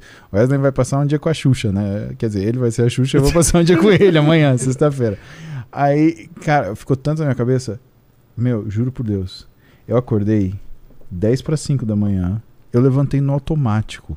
Eu fui no banheiro, fiz xixi, escovei o dente, botei a roupa, fui pra sala, peguei computador, não sei o que. Aí eu olhei e falei, cara, tá alguma coisa esquisita aqui. O que, que tá acontecendo aqui? Aí eu olhei o relógio, era cinco e pouco. Eu falei, não, mas eu tenho certeza que eu vi seis e meia que o relógio despertou. Caraca. Não, eu acordei no automático, eu fiz tudo no automático, eu acordei sentado na mesa, assim, olhando o computador, respondendo mensagem. Falei, Caramba. Cara, eu tô mandando mensagem pras pessoas 5 da manhã, velho. Isso vai dar muito errado. Não, eu fiquei imaginando pra aquele paciente que, que homem ou mulher que recebeu um na madrugada É, assim. é. Eu fico imaginando o cônjuge. Filha da puta, já É. tá recebendo mensagem. tipo, vai dar. uma- Então, vocês me desculpam alguém aí que recebeu mensagem essa hora, tá? Fui eu que mandei. Não tem nada ruim. Foi Fala eu pra minha minha mulher que se eu loucura. receber mensagem de manhã é do Muzi, tá? Muzi. Então, Quatro da manhã. 4 da manhã é um Muzi. Não, calma que a tua mulher tá com a minha estudando, É bonitinho, verdade, é então. verdade. Ela tá, ela tá bem acompanhada É. ali, tá, tá tudo bem, tá tudo graças Mas a os Deus. caras mandam, velho. Os caras não entendem que é um. Eles acham que você quis ter isso, tá ligado? De dormir pouco. Não, gente. Porra, se o Muzi pudesse, ele daria Gente. um dedo pra dormir 8 horas. Eu acho que eu daria uns dois dedos, cara. É. Porque Tá quando eu fico louco, sem dormir, eu cara. começo a alucinar, cara. Nossa. Você contou uma verdade. vez aqui, não foi? É, você falou que você tava indo pra um restaurante e teve um. desligou o cérebro. Não, teve aquilo lá, teve aquela cara teve um história. teletransporte, ele desligou Total. aqui e ligou lá de novo. Lá Não, mas frente. às vezes, às vezes é tão, tão grave que eu começo a alucinar. Então, por exemplo, o que começou a acontecer? A gente foi pra Porto Velho tem em novembro agora, né? não lembro a data certinha. Só que aconteceu tudo de um jeito tão bizarro que eu, o Renato e o Júlio a gente ficou sem dormir. Ah, é, você contou. Sexta-feira, o Júlio ele tava, ele tava fazendo presença em Manaus. Ele ia encontrar com a gente no avião de conexão Caramba. que às, às, às duas da manhã ou às três da manhã no- no- em, em Manaus pra gente ir pra Porto cara, Velho. é. Olha o rolê dos caras. Era assim, né? Só que aí o que, que aconteceu? Sexta-feira eu tinha que operar com o Zé. Aí eu já acordei 5 da manhã porque tem que estar no hospital às 6. Né? Porque também a gente tá fazendo um negócio legal. É, a gente tá fazendo um projeto filmando algumas cirurgias vi. mostrar pra galera. Eu vi, legal. Pra galera perder medo de, de, de, de, de- Porque assim, diagnóstico cirúrgico é sempre um estigma, né? Você fala, cara, vou ter que operar, nossa, É. tipo, é o corredor da morte. Cara, não, não é. Cara, a gente opera pra tanto melhorar. na minha vida, mas tanto. Então a gente está fazendo isso, a gente pega cirurgias muito simples e cirurgia muito complexa. Então tem cirurgia com robô, tem cirurgia de ombro, tem cirurgia de coluna, tem tudo. Mas estamos fazendo isso. Então tinha que acordar mais cedo. Só que aí o que, que aconteceu? A cirurgia foi além do que eu previsto. Porque cirurgia abriu, não, não dá, cara. é, já era. Sempre tem alguma coisa lá dentro que não tá muito legal. É. Aí no, E aí- na- no Atlas tá que é de um jeito, você abre e não, te, não tá no lugar o negócio que era pra estar. Lembra da artroscopia? Você tá olhando o demônio no espelho. espelho e o que você tá enxergando é estrelinhas. Você fala, É. Que diabo aqui?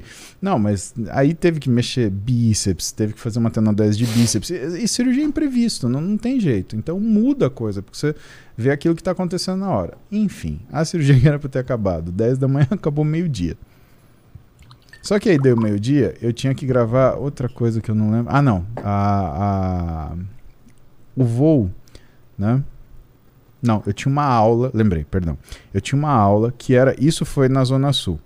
Aí eu tinha uma aula que era quase no centro.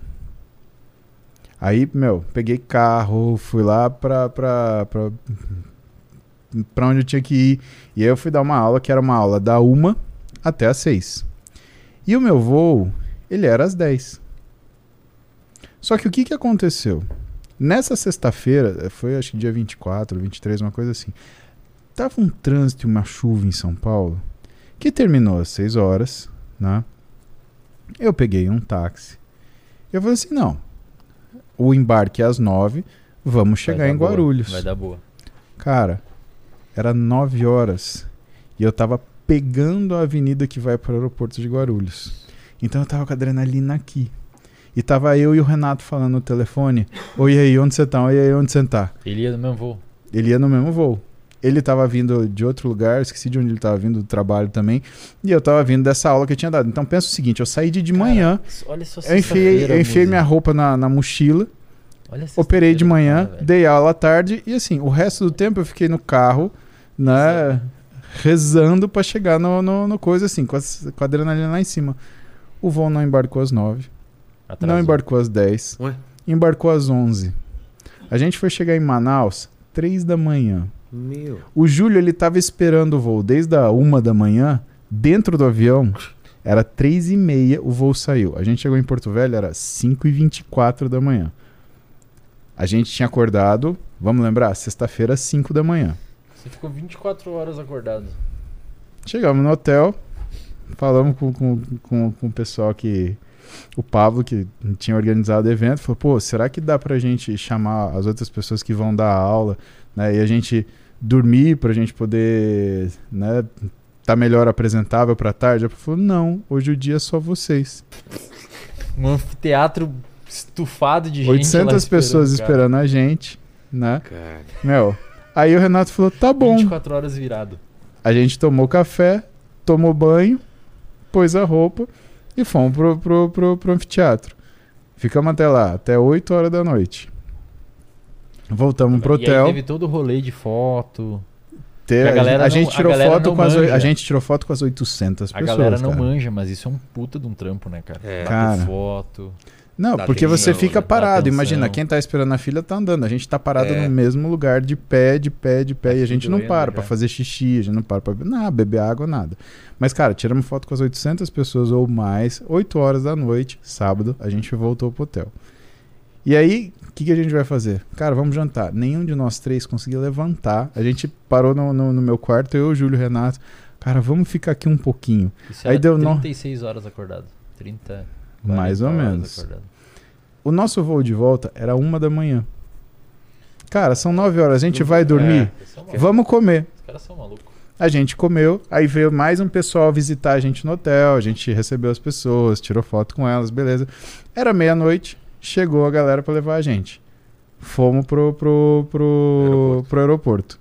Chegamos lá uma da manhã e foi assim: Porto Velho, Brasília, Brasília, BH, BH, São Paulo. Tá, mas não tinha troca de avião. Tinha. Meu Deus, cara. Ou seja, a gente saiu de Porto Velho uma da manhã, chegamos em São Paulo meio-dia.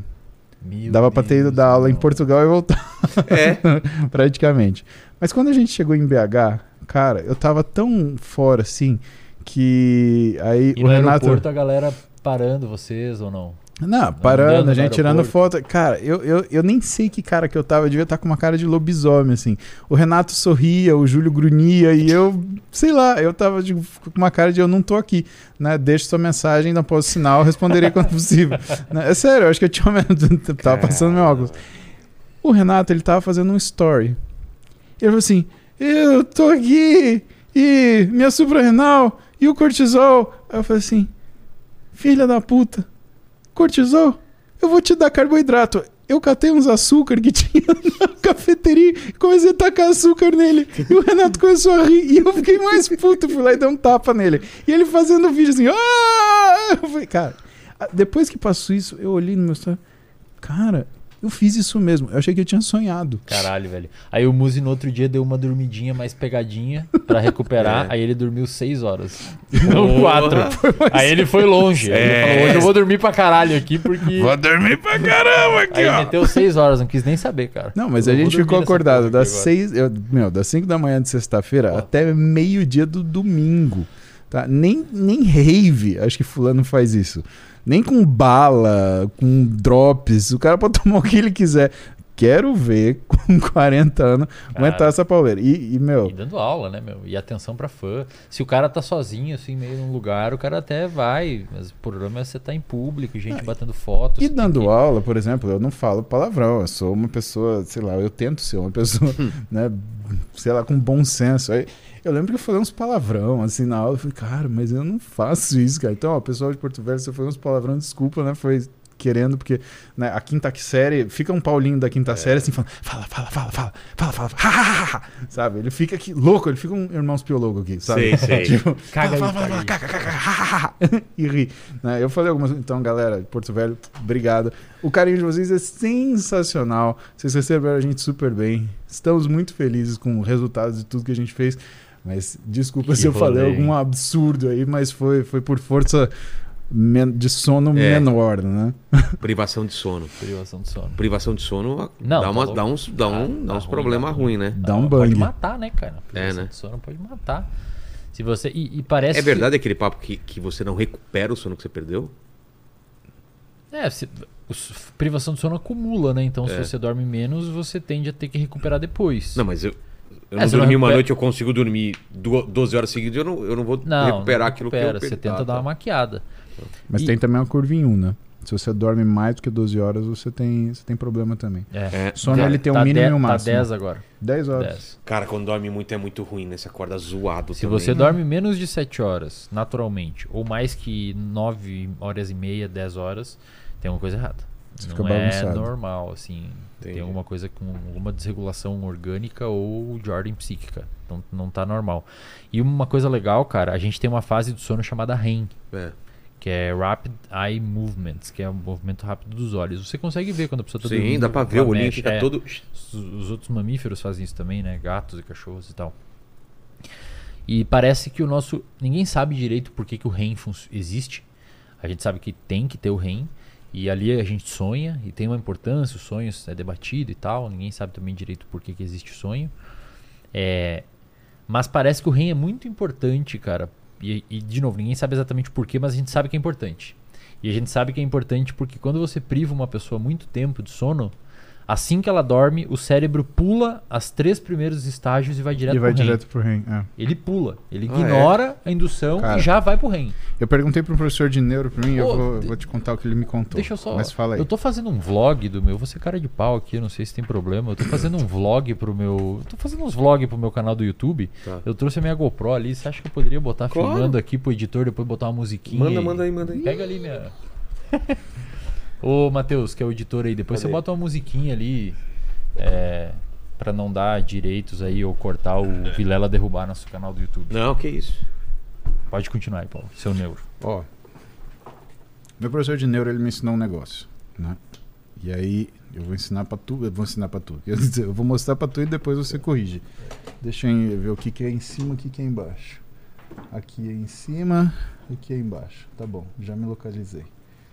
Vou ter que realmente desenhar de ponta cabeça. não, Então tá pode bom. desenhar normal, depois você vira também. Qualquer coisa. Ah, aí são dois trabalhos. É. Bom, o sono REM, Rapid Eye Movement, o francês ele tem uma, uma, uma definição mais legal, ele chama de sono paradoxal.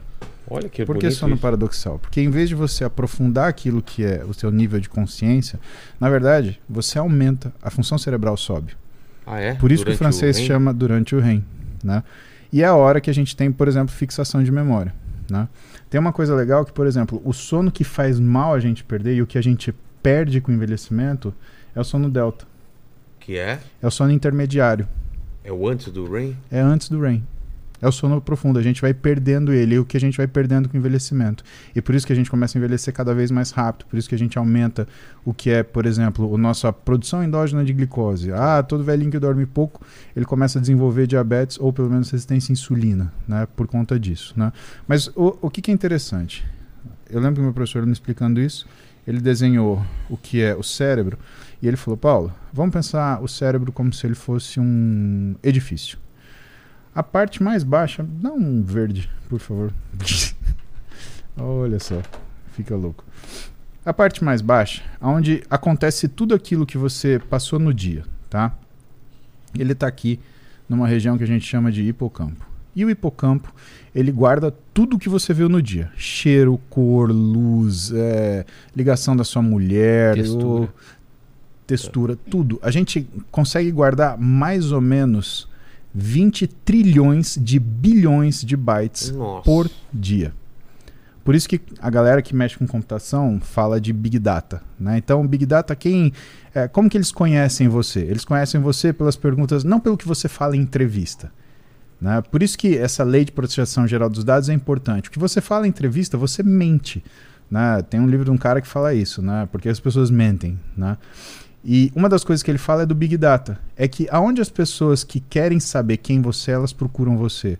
Nas perguntas que você coloca no Google Olha, cara, isso é perigosíssimo, hein? e nas, per- né, e nas lin- queria ver a, a- a caixa de perguntas do, do Paquito, cara, no, no Google. Pois é. Não, mas piora. E nas frases que você coloca de busca em site pornô. Caralho, irmão. Você já pensou o bode que dá? então os caras que mexem com Big Data, eles Sim. procuram, eles classificam as pessoas pelas preferências delas. Que são as coisas que elas mais querem saber do Google. E aquilo que elas gostariam de fazer dos Entendi. sites de, de, de coisa pornô. Olha que louco Cara, isso. isso é uma arma, velho. Só o Google É é uma uma, arma. arma. É? cara. Imagina, você sabe que naquele determinada população de pessoas em idade, localidade e tal, eles gostam mais disso. Aí você joga anúncio, joga informação sobre o Nossa. oposto ou sobre aquilo. É uma puta arma. Bom, tendo isso, né, vamos voltar do nosso Big Data. Imagina que o seu hipocampo ele guarda mais ou menos 20 trilhões de Vou avisar pra bilhões. minha mulher que eu não gosto tanto de ruiva assim, tá? só uma. Só um. Sei lá, achei que deveria se vazar essa pesquisa aí por aí. Nossa, Vilela, eu vou falar uma coisa pra você. Você fala coisa pra, pra mulher Xenon que você tem que ter muita coragem, viu, velho? Ela não, você é um sabe- cara corajoso. Ela sabe que eu sou um comediante, né? Então ela leva na brincadeira. Nossa senhora, cara. Você chega em casa. Não, amor, brincadeira. Olha, o músico tem um braço. É. A Roberta é uma vozinha. Enfim. Lá, lá, lá. Tá. Hipocampo. 20 trilhões de bilhões de bytes, tá bom? E aí a gente tem o córtex, que é a área que a gente pensa. E o córtex, a gente tem várias áreas diferentes que estão relacionadas com coisas, por exemplo, é, matemática, é, memórias emocionais, é, sei lá, calendário, tá? E aí, durante o REM, o que, que você tem? Você tem o desprendimento dessas memórias e a caminhada delas para seus devidos lugares. Por que, que às vezes trabalha mais? Porque algumas memórias Colocando em elas são gavetas diferentes. Exato, e elas são compartilhadas. Né? Então, por exemplo, você combinou de viajar com a sua esposa. Então tá aqui emoção, mas também entra na parte calendário né, para você guardar. Né? E aí, você tem ainda uma coisa que é uma das coisas que eu aprendi com o Wesley, né, que é a, o, a informação básica da memória, o engrama. Né? E o que, que é o engrama? Na formação dele, você tem o que a gente chama de processos sujos. Né? Ou seja, nessa memória tem muita coisa aqui. Né? Como é que foi a combinação de eu viajar com a Roberta, que a gente ia viajar? Que não importa tanto. É. Existia o contexto, né? A gente estava no restaurante, fazendo o pedido, alguém estava ligando, chamando no WhatsApp, esperando, sei lá, o táxi, enfim. Tinha que limpar tudo isso, inclusive, para conseguir ter isso. Então, imagina se a gente fosse fazer um desenho pictórico, né? Ah, o seu subconsciente, né? Como se fosse o fundo de um lago. Né? Você tem lá o fundo de um lago. E nesse fundo do lago a gente tem as bexiguinhas do reservatório de dopamina Hum. todas uma do lado das outras. Em algum momento, a gente tem a superfície do lago. Então, o sono REM é você cortar elas. Opa, corticalizou. Opa, corticalizou. Opa, corticalizou. O que, que às vezes dá confusão? Dá confusão que muitas vezes, para a gente fazer essa lembrança do processo sujo, o teu cérebro cria uma história, um contexto. Esse contexto é o sonho Ah. é o pesadelo. Porque ele precisa misturar o que que você, aliás, ele precisa criar um contexto para aquela memória ela ter uma relevância. Lembra? Uma das primeiras coisas que eu falei para você em relação ao livro do Steven Pinker, né? Como que, como que a mente funciona? Ela precisa ter gavetas específicas para as coisas. Ela tem a capacidade de categorizar essas informações. Então, ah, isso daqui é uma jujuba. Né? Foi o exemplo que eu dei. Sim. É um doce, é um snack, ele é Sim. doce, ele tem sabor de fruta, né? Então ele tá junto, por exemplo, com o bolo de chocolate, mas o bolo de chocolate tá na gaveta do chocolate, ele tá na gaveta das frutas. A gente tem a mesma coisa aqui. A gente quer adicionar ou corrigir algo, Não, por tá favor. certo. Aqui- e tem uma outra coisa, algumas bexiguinhas e a maioria delas vão furar e não vão corticalizar. O que, que é corticalizar? É, é Se tornar uma se memória tornar uma fixa. memória de longo prazo. Tá. Mas, Mas a inter- maioria das coisas que você aprende, você esquece. Por quê? Porque é importante esquecer. É importante. Imagina se lembrar de tudo, é muito caro, né, cara? Você lembrar É. de tudo que acontece, é muito caro. Mas, mas por que, que a gente Mac- acha que esqueceu e aí você vai fazer alguma coisa que lembra uma coisa que aparentemente estava esco... Eu vou dar um exemplo. Não, ficou fiz... armazenado ali, só Ah, você ficou não tá acesso. então. Precisa de um estímulo para ter aquele acesso. Então eu não esqueci Muitas vezes é total. importante. Por que, que um, dos melhor... um dos bons métodos de estudos é você responder pergunta? Porque responder, fazer prova, fazer simulado, faz você buscar na sua caixinha do que você sabe, o que talvez coisas que você nem sabe que Então, sabe. Mas tem coisa que é destruída totalmente ou tudo tá lá? Sim, tem muita coisa que você não lembra, cara. Ah, é? Não lembra, é nem importante por não processo lembrar. de hipnose, Não, nem você não nada. lembra. Não tem jeito. E agora, ó, uma coisa importante. Hum. No Sono REM tem um paper publicado pelo Matt Walker, um dos, o maior hoje neurocientista que estuda sono no planeta. Publicou na Nature Neuroscience. Ele tem um livro chamado Por que Nós Dormimos. Sugiro muito esse livro pra galera. É, Tem uma página, porque temos sono. Porra! Nossa, esse livro eu escreveria. Nossa! Cara, eu preciso de um livro pra escrever pra. Aí vem um anestesista e fala, Propofol, peraí. tá certo. Cara, e nesse, nesse paper ele mostrou que o sono REM é uma- um momento do cérebro muito confuso, porque ao mesmo tempo que se você botar numa ressonância magnética funcional um cara no sono REM ou um cara dando balãozinho com uma bola ou resolvendo um- jogando xadrez, você não sabe qual cérebro que é qual. Os dois estão Se muito não avisar ativos. pra ninguém. Os dois são não muito ativos. É? O sono REM é muito, o seu cérebro tá todo ativo. Parece que você tá sono. acordado. Parece que você tá acordado. Por isso que o sono é paradoxal. Porque você sonha, você cria imagens, o seu córtex tá tudo E ao mesmo ligado. tempo tem uma barreira do- do- dos seus movimentos estarem travados, sim, né? sim. Algo, al- às vezes você tem uns reflexos. É, dá uns né? reflexos. Só que no sono REM, neuroquimicamente, você tá com muito pouca noradrenalina no seu cérebro. É Serve das pra quê? Noradrenalina é um neurotra... é igual a adrenalina no corpo, só Tá. que no cérebro. No dá cérebro. alerta, dá, porque você tem que estar dormindo, não pode ter noradrenalina. O Matt Walker mostrou que quando você sonha com uma coisa, é, por exemplo, você sonha com algum trauma que você tem, ou medo que você tem. Ele mostrou que quando você sonha com isso, pelo fato do seu cérebro religar aqueles engramas neuronais num contexto com pouca noradrenalina, que é pouco perigoso, porque o seu cérebro identifica que tem pouca noradrenalina, no outro dia você lida melhor com aquela memória. Hum, Porque você ligou ela num ambiente neuroquímico não perigoso. Porque não tem tanta noradrenalina. Então seu cérebro entendeu que aquele engrama não é nocivo. E no outro dia você tende a lidar melhor com ele. E uma segunda possível. Então parece que o sono REM é importante para lidar com questões emocionais. E o segundo ponto importante do sonho é porque ele pode ajudar você. Por que, que o sonho foi selecionado pela evolução? Por que, que a gente sonha ainda? E outros animais sonham? Muito possivelmente, além dessas questões, porque ele pode evitar que você faça cagada. Então, digamos que você sonha que fez uma coisa e, Certo. cara, sua clínica fudeu, sua reputação fudeu, seu podcast foi cancelado e você sonhou com aquilo. Muito provavelmente você vai pisar em ovos com aquilo na sua vida Claro. real. Cara, um- sonho teve uma consequência ruim. Tinha um sonho direto de eu chegava na escola e tava faltando alguma coisa, ou sapato, ou camisa. Aí você começou a co- conferir se tava com o sapato antes de Eu ir não pra sei, aula. mas era, era cara, um saco isso, né? Aí você volta pra casa e não sei o quê. É, uma das funções que a galera diz é isso. Você sonha que. você- Você sonha que fez um comportamento, deu uma puta de uma cagada, terminou com a sua namorada porque você fez aquilo, e aí você ficou super mal no sonho. E você lembra quando você acordou, talvez você não faça aquilo porque você ficou mal quando você sonhou. sonho pode ser uma representação dos nossos medos? Eu te pergunto pelo seguinte: as situações, sempre que eu dormir estressado, eu sonho que eu tô nu em algum lugar. E nu assim. lugar- cara, é real. Eu sonho que eu tô pelado pra caralho. Ia ser eu, eu tô em algum lugar. E olha que, olha que interessante, né? Aí o pessoal vai falar, ah, beta, gado, ah, foda-se, né? eu sou casado, essas coisas pra mim não faz diferença. Você três mulheres em casa, você, meu, foda-se. O que que eu penso? Eu penso assim, caralho, o que que a Roberta vai falar quando ela descobrir que eu fiquei pelado aqui nesse lugar? E é umas coisas nada a ver.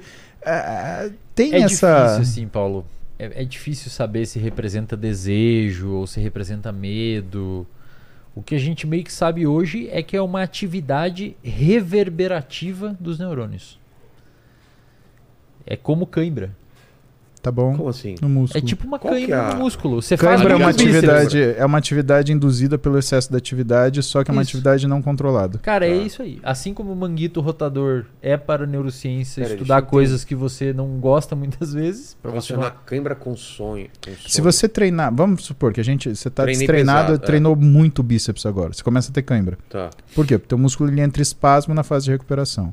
Se você trabalha muito sua mente, a cãibra da mente é um É. pesadelo, por Você exemplo. estu- Cara, você estudou, você ficou o dia inteiro estudando um negócio específico, ou jogando um jogo de por- videogame, É. ou pensando em outra coisa, e aí de noite meio que sobra um pouco daquilo e você O sonha resíduo. com aquilo. É. Que Mais ou menos isso. Você acredita que as pessoas que falam, por exemplo, que elas resolvem problema nos sonhos, por exemplo, ah, eu dormi com um problema, eu acordei e eu tinha sonhado com a solução dele. Você acha que isso é verdade? Ou você acha que isso é uma autossugestão por conta do que a melhora de lidar com o problema naquela situação, acordar de manhã e pensar numa solução? Eu acho que os dois, cara. Hum. Por exemplo, o É Otto. possível? É.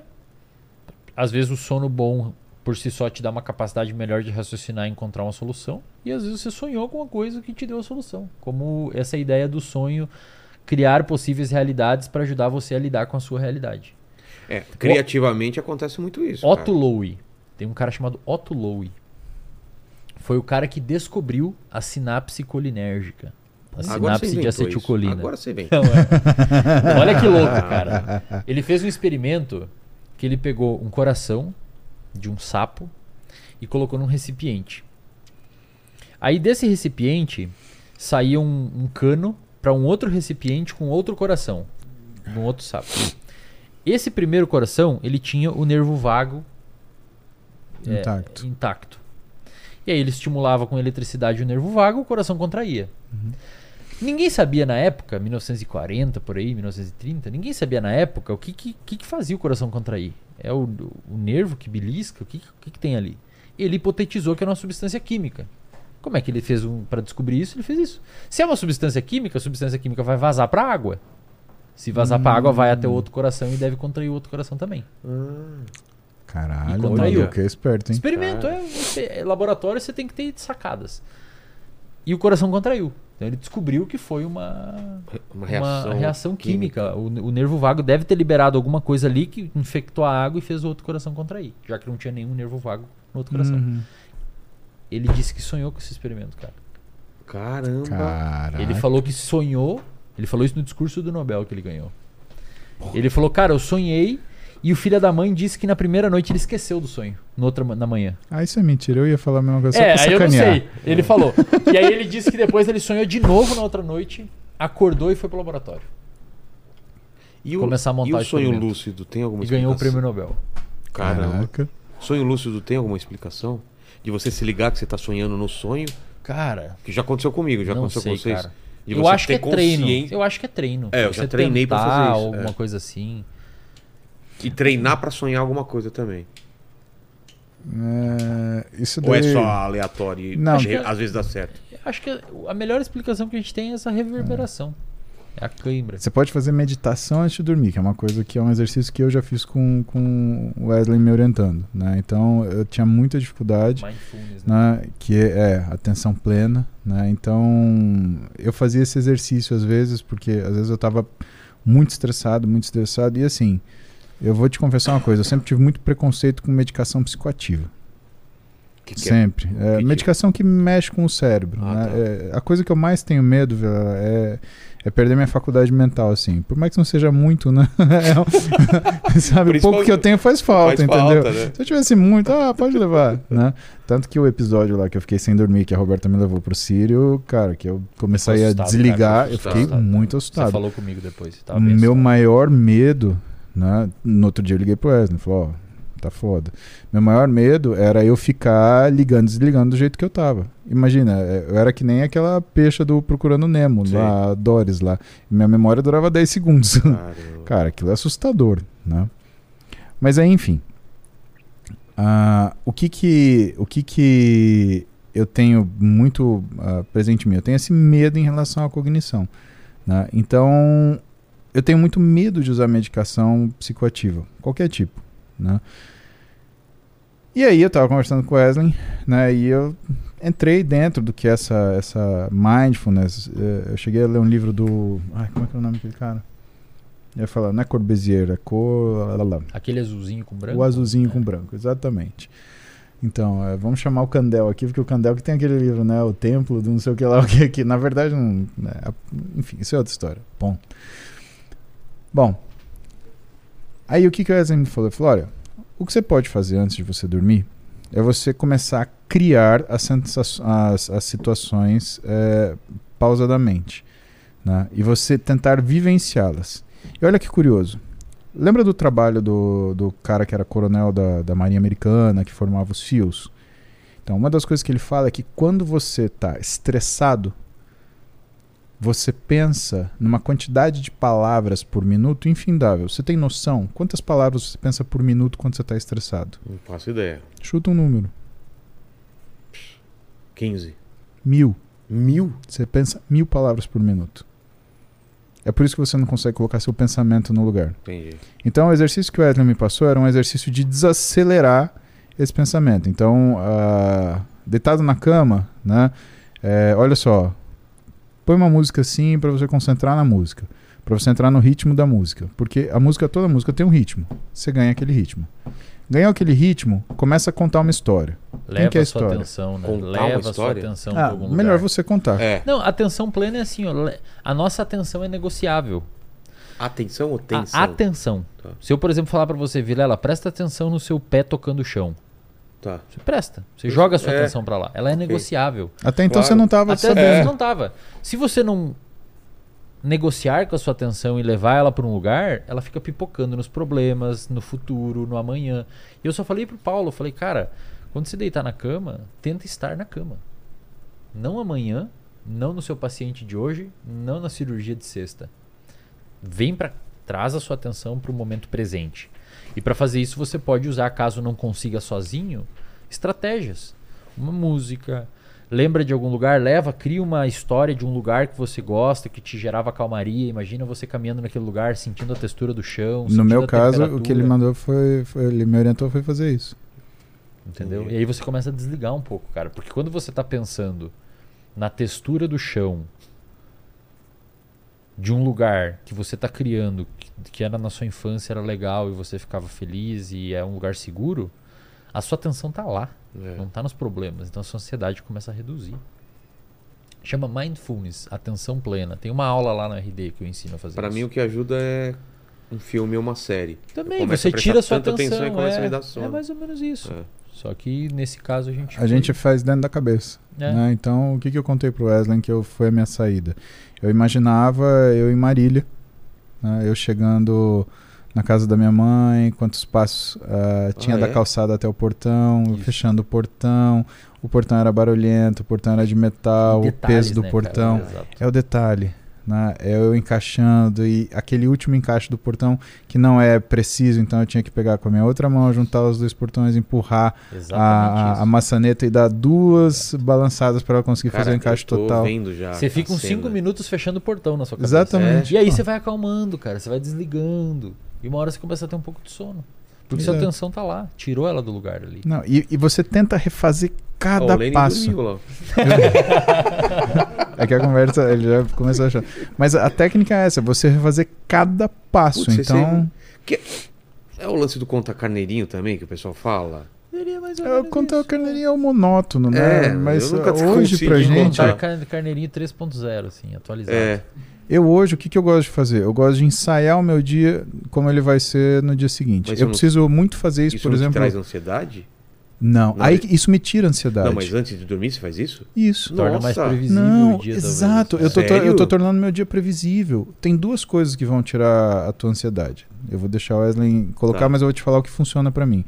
Ter rotina, porque é previsibilidade, e pensar as coisas antes de fazer. Sabe o que, que eu faço, cara? Eu não passo meu dia antes de dormir. Mas eu tenho algo parecido com você. Antes de sair do meu escritório, quando eu começo a desligar ali, eu sou um cara que durmo cedo, cara. Hoje isso daqui é a última vez que eu fui dormir 23 horas. É mesmo? Meia-noite que eu vou dormir hoje deve fazer, sei Muito lá tempo. quanto tempo. Eu durmo cedo, bem cedo. Então, nove e meia, por aí eu já começo a desligar. Cara, antes eu preciso, é quase um toque. Eu olho minha agenda e eu vejo o que tem que fazer no outro dia. E aí eu olho ali e falo, cara, tá tudo na agenda. Então amanhã é só eu obedecer esse comando aqui. Aí eu me acalmo. Agora, se eu preciso ligar pro Muse a uma da tarde e eu não tá na agenda, eu não consigo dormir, cara. Enquanto eu não levantar, escrever na bosta de um papel e deixar na coisa. frente do meu computador, Sério? ligar para o Muse uma hora. Eu escrevo no meu bloco de notas. Cara, se É eu não verdade. fizer isso, eu fico com Ah. aquilo na minha cabeça porque eu vou esquecer, porque é Entendi. importante. Agora, ele repassa na. Eu tenho que deixar em algum lugar extra meu cérebro. E daí amanhã eu acordo e respeito Eu aquele tentei em comando. algum lugar Não, e eu tenho que pensar o que são as atividades não. não ah, Repetitivas? Ai, como é que eu vou falar isso, Wesley? Me ajuda. As atividades que não são cognitivas, as atividades ah, Mecânicas, mecânicas. Ah, tá. Né? Então, por exemplo. coisa, mandar e-mail. Não, é- é antes disso. Então, por Treinar. exemplo, sexta-feira que é o meu dia cirúrgico. Né? É, então, eu, eu vejo. na hora do jogo do, do Brasil, né? Não, amanhã eu, Wesley, a gente vai fazer um tour aí. É. A gente Ah, vai tá. gravar em tudo que é canto. Tá. Mas, por exemplo, amanhã eu não vou. Principalmente amanhã, que não é uma rotina minha, e hoje, que eu vou dormir um pouco mais tarde. Que mudou, Então, então. principalmente porque eu vou mudar a rotina e principalmente porque eu vou dormir mais tarde, o que, que eu faço? Eu, eu durmo pra me acalmar. Senão eu fico com a sensação assim: eu tenho só 6 horas pra dormir, eu tô sem 5 horas pra dormir. É. Eu sou essa pessoa que fica contando o contrário. Porque eu sempre tive que fazer isso na minha vida. Putz. Tinha a época que a gente passava visita na enfermaria de ortopedia e, cara, isso me fez muito bem. No sentido de, de me deixar uma pessoa rígida. A gente tinha que passar visita às quatro da manhã. Disciplina, né? Por quê? Sete da manhã tinha que estar no centro cirúrgico, paciente anestesiado, com a mesa pronta, esperando o professor para operar. Ou era isso, ou você tomava pau. Não tinha conversa. A conversa era essa. Enfim.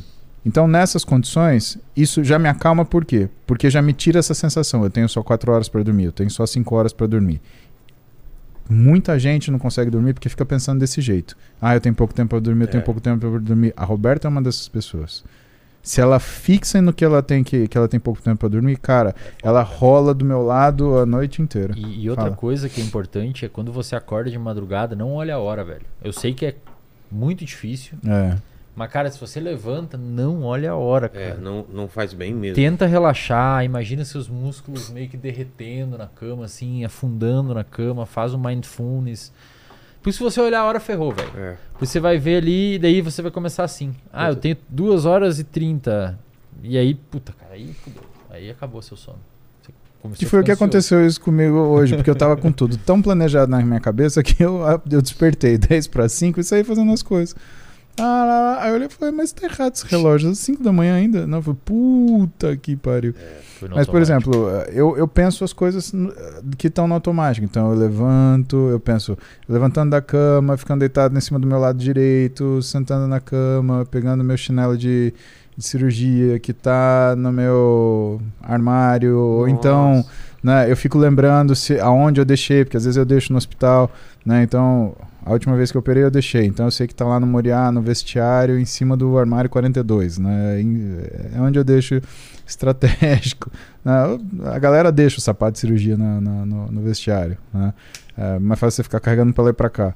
né? E eu penso em todas as coisas que eu tenho que fazer mecanicamente. Aí eu vou acalmando, acalmando, acalmando.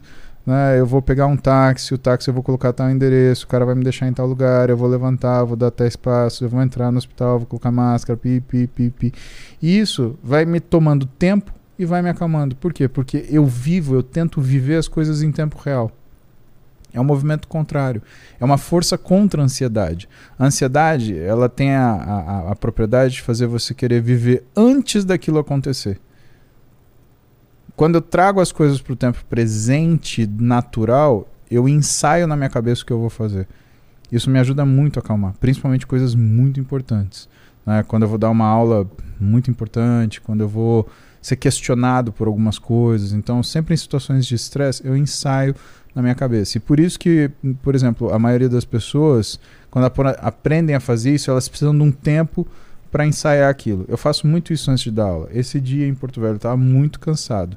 Então eu peguei, abri minha palestra, eu peguei, sentei no cantinho, eu pedi para usar o banheiro. Todo mundo achou que eu tava cagando. Não, eu fui lá, entrei no banheiro, né, abri a palestra, eu Aquela olhei olhadinha de 8 minutos antes. e encadeei o que eu ia falar, por quê? Porque também com sono, sua cabeça ela não te responde tão bem assim, né? Aí eu peguei, olhei, vi que eu tinha decorado a, a ordem dos slides, que eu tinha decorado os assuntos, beleza, agora vamos embora.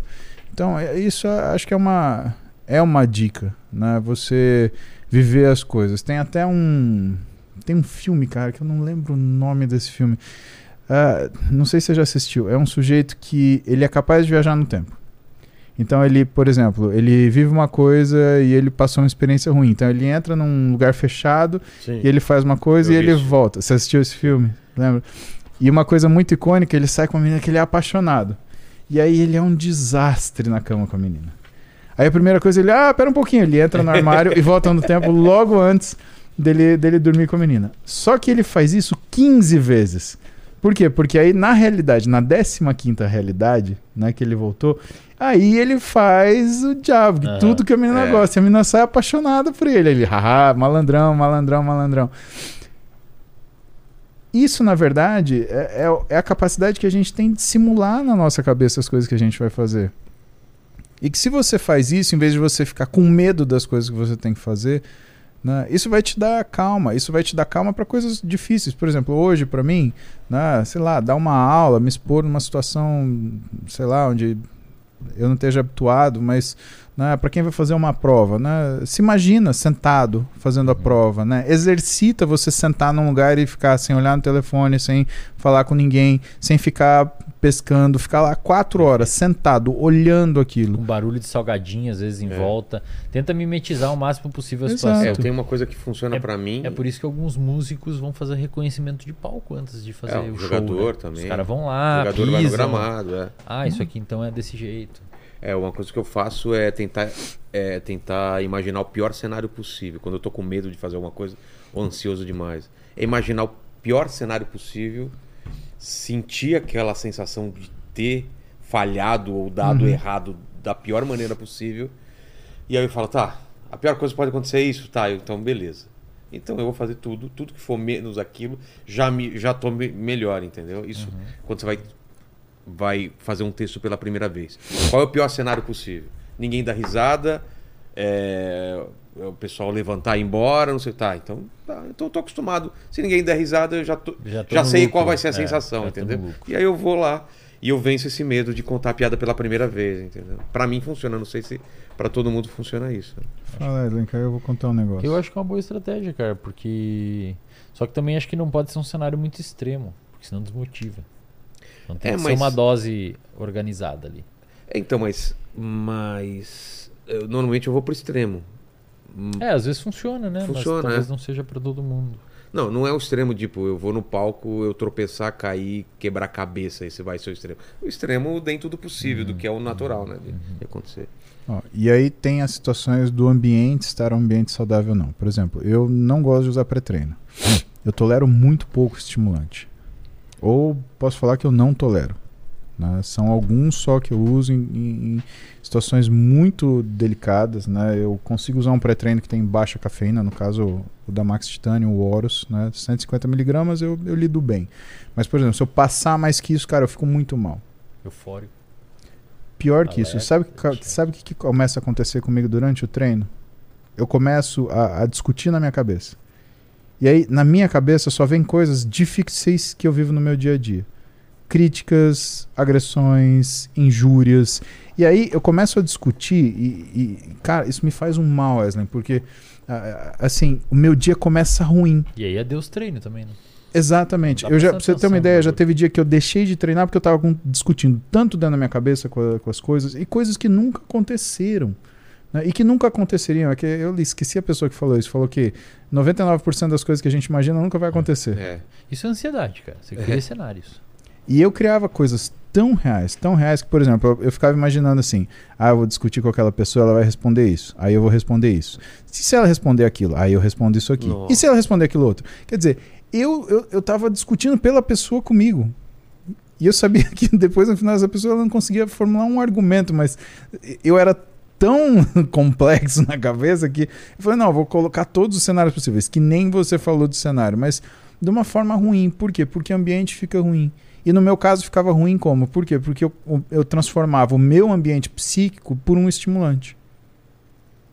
E que às vezes não era nem necessariamente um pré-treino, era, por exemplo, exagerar na dose de café. Cara, eu já atendi muito paciente na clínica que foi só reduzir a cafeína, cara. É mesmo?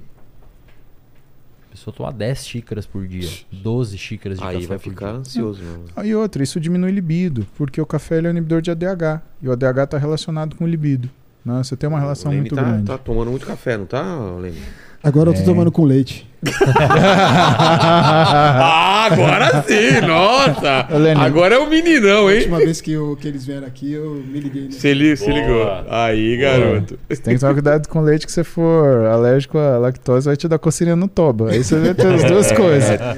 Baixa Resolve libido e problema, coceirinha. É. Resolve uma coisa, mas não. Lene, aproveita e lê, lê alguma pergunta pra fazer um xixizinho aí. Opa, vamos? vamos lá. É, é o seguinte, tem algumas, tem algumas várias perguntas aqui. É, o Matheus Amaral, ele falou o seguinte: Boa noite, Vilela, Eslen e Muzi. Gostaria de saber é, do Eslen e do Musli, é, do Musli, desculpa, do Pode Muzi. Se já tiveram pacientes onde sentiam formigamento intenso nas pernas ao andar e correr, e se sim, qual é o direcionamento que vocês eh, dariam para esse paciente solucionar isso? Vai lá, Wesley. Não. Cara, é assim, você sabe que eu já tive alguns pacientes com ansiedade que a manifestação era formigamento. E a gente tinha a pessoa que tinha formigamento em membro inferior, você tinha a pessoa que tinha formigamento em membro superior. E eu lembro que uma vez essa pessoa ligou pra mim e ela tava apavorada, porque ela tava tendo um, um- um formigamento. É, Exatamente. eu já peguei alguns com ataque. Exatamente. E aí a pessoa ligou no consultório, ah, eu preciso falar com o Paulo imediatamente, porque Acho eu tô tendo. morrer, né? eu tô tendo morrer. infarto. É, Aí eu falei, cara, é isso. Aí eu comecei a perguntar pra ela, ah, mas tá formigando? É, tá formigando. E a pessoa olha as coisas no Google, né? Sim. Então ela olhou e falou assim, e é o braço esquerdo? E tá irradiando pra mandíbula. Aí eu falei pra ela, olha, fica- é muito grave se você começar a sentir vontade de tossir. Aí a pessoa começou, cara, será que... Aí eu falei assim, e se eu falar pra você que eu menti pra você? Não dá vontade de tossir nenhuma. Sério? E agora eu tô com vontade de tossir. Eu falei assim, então você tá vendo o, o, o que que tá acontecendo? Mas eu tô sentindo que eu vou morrer. Eu falei, sim, então, pânico é real. É, é, é. E, uma, e um dos sintomas que diferencia ataque de pânico e crise de ansiedade é, a- é o medo de morrer. No É. pânico, a pessoa tem medo de morrer. Muitos falam que estão sentindo o coração parar, cara. É muito intenso. assim. Sim, e- e as pessoas elas não reconhecem isso. A maioria das pessoas acha que o, o ataque de pânico é um faniquito, o ataque de pânico. Cara, eu já tive que atender um ataque de pânico num voo. Não, eu sou rei de acontecer merda em voo. Eu juro pra você, cara. É, você sabe que toda vez que eu vou voar mais de médico três no- horas e meia, voo aí? cara, Ah, o Moses. Eu vou. Vai, o que que tá acontecendo? É. Pior que nem dá pra ficar quieto, porque deve É, conhecer ele no voo. Exato, Exato, né? Ele é ali, caralho. Não, eu, não, eu sou. Eu, eu, Eu sou jogador bodybuilder. de basquete. É, é. Sou fortão, você acha que eu. É, sou fisiculturista. basquete, o cara sentado em duas banquetas lá, eu sou jogador de basquete. Eu levo as bolas no braço. Ah. Não, cara, e eu lembro. O que, que, que, que aconteceu? A gente tava fazendo um voo dentro da Europa.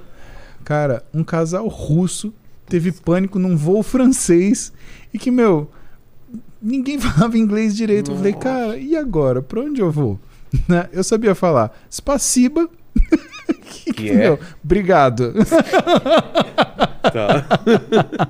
Imagina fazer uma anamnese num casal russo com a menina passando mal na aeronave, achando que ia morrer. Eu olhei assim e falei assim: tá achando que vai morrer, né?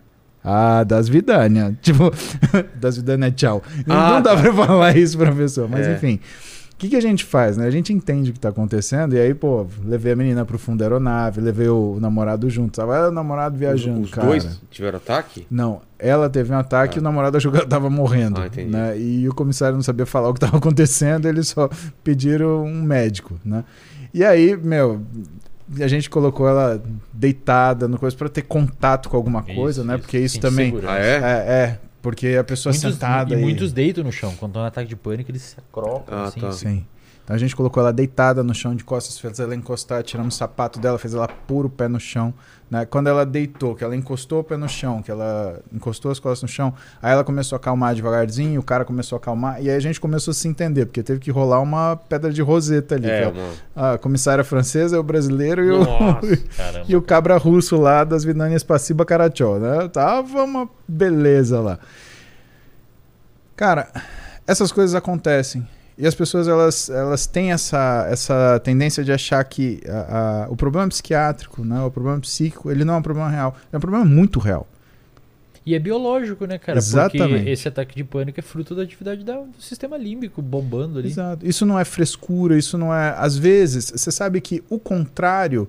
é- é, ele não é verdadeiro. Por exemplo, tem gente que tem uma dor na, na, na mandíbula e acha que tá com dor de dente, não tá infartando. Ô, louco. É. Região esquerda, você pode ter um monte de manifestação de infarto diferente. Você tem infarto de parede posterior, por exemplo, que o paciente ele sente dor nas costas. Ah, dor nas costas, dor nas costas, dor nas costas. Como é que eu sei? Eu sou ortopedista. Cara, eu peguei paciente infartando com dor no ombro. Eu peguei paciente infartando com dor nas costas. Eu peguei paciente infartando com dor no pescoço.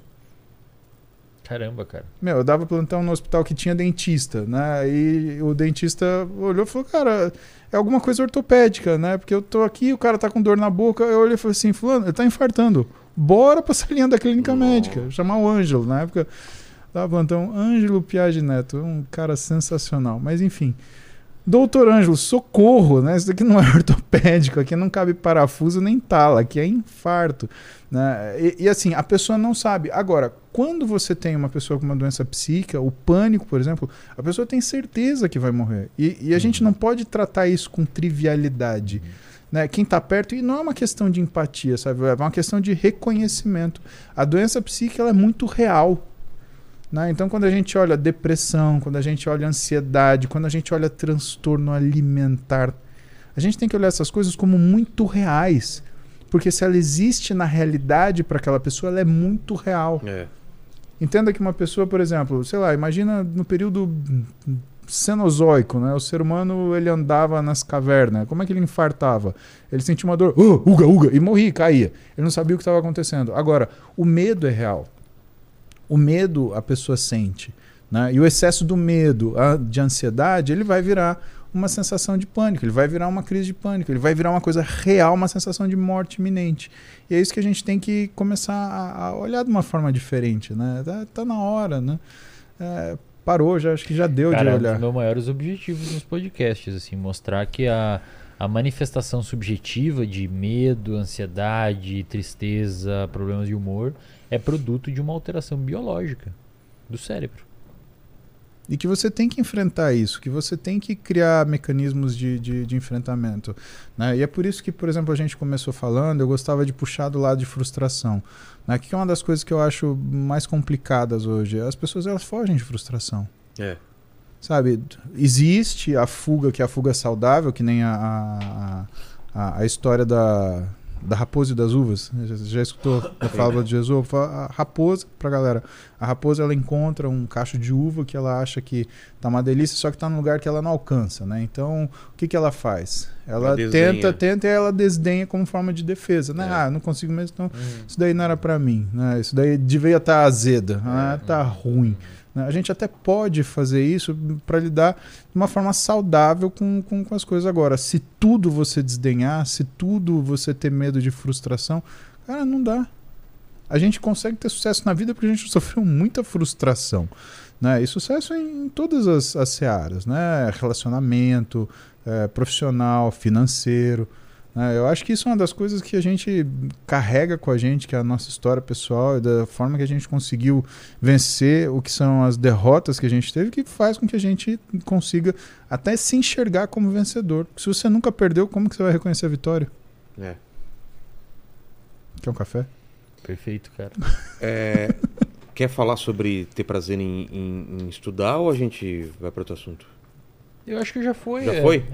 Então, Lênis, Ó, é, é o seguinte, tem uma. O, a- aquela hora que vocês falaram do Mamãe Falei, Ah. ele mandou um recado aqui. Ah, e aí? é, dizendo que sou fã do trabalho e da pessoa do Muse e o Wesley conheci há pouco tempo e gostei bastante. Um abraço aos dois. Mas ele escreveu ou mandou áudio? Ele mandou. Brincadeira, Arthur! Ele mandou áudio, eu tive que ouvir primeiro. É, falar. Então um filtro aí. Agora já é só. Ele só escreve agora. Arthur, um abraço pra você, meu. Ó, o, Figuraça. o Rodrigo Constantino ele falou aqui que satisfação poder acompanhar um bate-papo com duas das pessoas que mais admiro nes- nessa internet. Vilela e Wesley. Aí, ale- aí ele colocou ali, aqui, além disso, o Inteligência 2, o, o Interligás 2.0 e o RD mudaram minha vida de Pô, forma que legal. Ah, de ver é muita coisa, só sucesso. legal. Pra quem não sabe, eu sou professor de psicologia, né? Eu sou preceptor de psicologia no Interligas, Ah, que é um programa Interligas. que o Muse fez. Isso, Interligas, que é um programa que se desenvolveu na pandemia. E foi na pandemia. Foi na né? que pandemia. Começou a se organizar as ligas ali.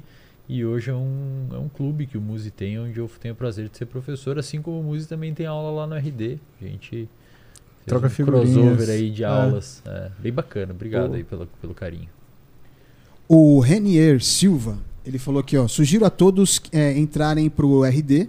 Boa. O nível de aprendizado é sensacional. Eslen, tenho irritações com barulhos causados pelos, pelas pessoas, pelos vizinhos. Misofonia?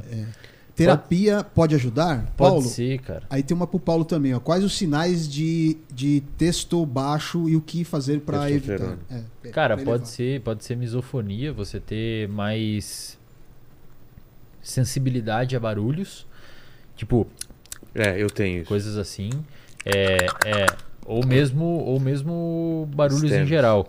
E também pode ser uma, pode ser um, um tipo de, de baixa bateria, diga, psicológica lidar com ruído.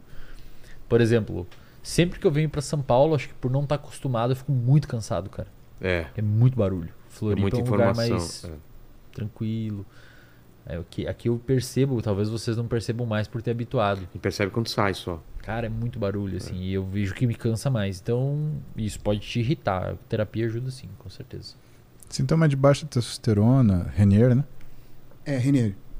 Sintoma de baixa testosterona, Renier, eu acho que a gente divide em algumas, ah, algumas, alguns grupos, tá? Eu gosto sempre de começar com os cognitivos, né? Porque a testosterona, na verdade, como que ela funciona no nosso cérebro, né? Ela ajuda com que a gente tenha iniciativa. Então, ela suprime o seu núcleo ventromedial do córtex pré-frontal e ela estimula o que é a sua, a sua amígdala. E ela estimula a sua amígdala também aumentando que é a percepção de beta-endorfina num lugar que chama núcleo acumbente, fazendo você ter uma maior percepção de recompensa.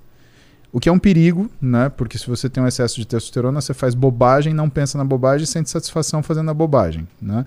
E que no caso da pessoa que tem baixa testosterona, ela não toma iniciativa, ela tem dificuldade de planejamento, alteração de memória e a cognição também fica diminuída. Só que qual é o grande problema? O paciente que, homem, tem baixa produção de testosterona, ele também tem baixa aromatização. E se por um lado a testosterona ela tem esse papel da iniciativa, é o estradiol que a gente produz a partir dela, e para o homem o estradiol ele é muito precioso porque a gente produz pouco, é o que traz a saúde de sinapse, é o responsável pela nossa cognição. Então, isso é a parte do sistema nervoso central da testosterona. Né? Então, quando você fala, ah, mas e a libido? Né? A libido não é a disfunção erétil. Né? Libido e disfunção erétil são coisas diferentes. Libido é você pensar sobre o ato sexual, é desejar o ato sexual, é elaborar o seu pensamento sobre o ato sexual. A função erétil é uma coisa que vem em decorrência da libido, né? Mas vem em decorrência de estimulação mecânica, vem em decorrência de outras coisas, né? Então, a baixa libido significa você estar apático ao ato sexual. Aquilo não faz diferença para você. Né? Você não, não, tem uma, não tem uma resposta de recompensa daquilo. Assim como você diminui a sua resposta de recompensa geral. Né? A falta de, de, de é, resposta beta-endorfina é isso. Tem estudos que mostram que depressão refratária, tanto homens quanto mulheres, né, refratárias ao uso de medicação, elas tendem a beneficiar-se de uso de géis de testosterona de baixa dosagem para dar uma complementada nisso. Não é por causa do hormônio em si, é por conta desse papel fisiológico, esse papel bioquímico que a testosterona tem em resposta da, da, da função da beta-endorfina. O contrário também é verdadeiro. Tem um estudo que saiu na, na Drug and Alcohol, que é sobre o uso de testosterona retirada dela. Né? Então, o que, que o pesquisador fez? Ele deu testosterona, mediu o que era a resposta beta-endorfina tirou a testosterona, mediu o que era a resposta beta-endorfina e pegou um grupo controle para avaliar o que era a resposta desse grupo. E o que, que ele avaliou? Que quando você tinha o uso da testosterona, a resposta em beta-endorfina era muito aumentada. E quando você tinha retirada, a resposta beta-endorfina era menor que o grupo controle. Isso quer dizer que a testosterona, quando usada em altas doses, ela tem até um perfil de droga de abuso. Por quê? Porque a retirada dela te causa sensação de desprazer imediato. Hum, Por isso que é tão difícil faz uma tirar. abstinência. Exatamente. É quase uma abstinência. Por isso que é tão difícil tirar a testosterona, principalmente de mulher que tem uma testosterona mais baixa fisiologicamente. Quando você dá a testosterona, você dá uma sensação para ela absurda de, de restrição. O restante são sintomas físicos. Então você tem aumento de gordura abdominal, você tem dislipidemia, você tem aumento da pressão arterial, você tem aumento de gordura visceral. Ah, você tem diminuição da captação periférica de glicose, aumento da resistência periférica à insulina, né? E você acaba tendo uma facilitação para o desenvolvimento de síndrome metabólica. Então, ah, hoje principalmente, né, o que que ah, o que que os médicos eles têm reconhecido e principalmente quando você olha né, nas diretrizes da Sociedade Brasileira de, de Endocrinologia e Metabologia, né, que a carência de testosterona já não é uma coisa mais ah, a ser tratada como fisiológica esperada.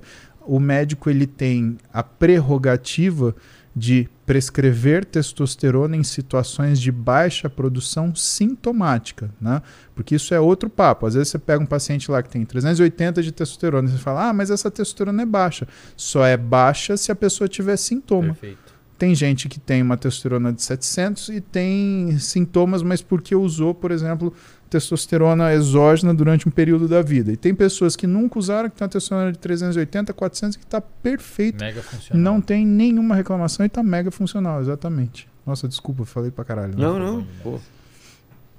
Ó, a Carol Manga, ela mandou aqui o seguinte: vocês acreditam que estamos numa época onde é, estamos doentes emocionalmente e mental? Dicas, é, dicas para alguém que está começando o tratamento de obesidade mórbida pelo SUS. Putz, cara. Difícil essa, hein? É. Olha, eu, eu responderia que, acho que por tudo que a gente já falou aqui, é, aquelas pessoas que não derem um devido grau de atenção para a saúde mental, e isso não envolve só buscar tratamento, acho que envolve buscar informação também. E se a pessoa está aqui, provavelmente ela está buscando isso. É, é, é, o prognóstico tende a não ser muito favorável por conta do contexto atual. Obesidade e SUS, cara, já não, não faço ideia. É, olha, eu eu acho que a sociedade está doente é porque você tem uma, eu tenho algumas razões para acreditar nisso, né? É, principalmente é, a rede digital ela favoreceu muito esses fenômenos de manada, né? E isso é uma coisa que acontece de forma irracional. Ah, veja que o que, que o, ah, ah, o contato digital ele favoreceu as pessoas? Com, que elas se tivessem agressões mútuas sem que isso fosse uma coisa penalizada. E o ser humano ele precisa de uma noção de ele precisa de uma noção de consequência. né? Ele não convive bem com impunidade. né? E isso é uma é uma ela é uma, uma um registro de afastamento social. né? Quando a gente olha, pelo menos né, quando a gente eh, estuda algumas doenças como por exemplo a esquizofrenia, né? O que, que é pior da esquizofrenia? Seriam sintomas positivos ou sintomas negativos? Né? Sintoma positivo é o sujeito ter alucinação, ter O, o nome negativo e positivo não tem nada a ver, tá? É bem ruim esse nome. É- é verdade. É bom ruim. exatamente. Sintoma positivo é bom, ter Né? alucinação é bom. Não, é. É, sintomas produtivos e improdutivos, mas é, também é difícil, né? Sintoma positivo é coisas que o cérebro cria, sintomas negativos coisas que o cérebro se afasta, né? Então aquilo que o cérebro cria, né? Ele cria alucinações, por exemplo. né? Então, isso é ruim. Né? Então, pior do paciente, pelo menos ah, da minha passagem pela psiquiatria, né? o que, que eu via que era pior no paciente esquizofrênico era o embotamento, era a incapacidade total de, de, de socialização, ou seja, era a busca pela solidão. Né, ou pela solitude, né, mas é, era o afastamento social. E as pessoas elas estão cada vez mais buscando por um afastamento social físico através de uma aproximação social digital. É. Sabe? Precisa ter o toque, precisa ter a troca, precisa ter o olho no olho. Isso é uma coisa necessária. A gente não cria empatia por uma tela. Teve um estudo de um pesquisador, é um pesquisador de Harvard. Ele, ele é a terceira geração de pesquisador que está acompanhando essa, essa galera. Eles começaram a acompanhar um monte de gente desde que nasceram Hum, e hoje essa galera está com 70 e poucos anos. E eles acompanharam periodicamente essa galera viajava até o laboratório para fazer exames e pegaram um histórico médico para tentar ver o que que gera nessa galera uns tiveram depressão, ansiedade, outros esquizofrenia, outros foram presos, outros se suicidaram, outros se casaram, outros tiveram sucesso, ficaram ricos. O que que fez a pessoa ficar feliz? É. Daqueles que eram felizes acompanhando a vida inteira, qual que foi a variável que mais foi responsável pela felicidade nas pessoas que se consideravam felizes? conexão Foi social. dinheiro? Foi É. sucesso? Bons relacionamentos, cara. Exatamente. Ponto. É mesmo. Isso tudo é categórico. Você ter bons relacionamentos prediz felicidade.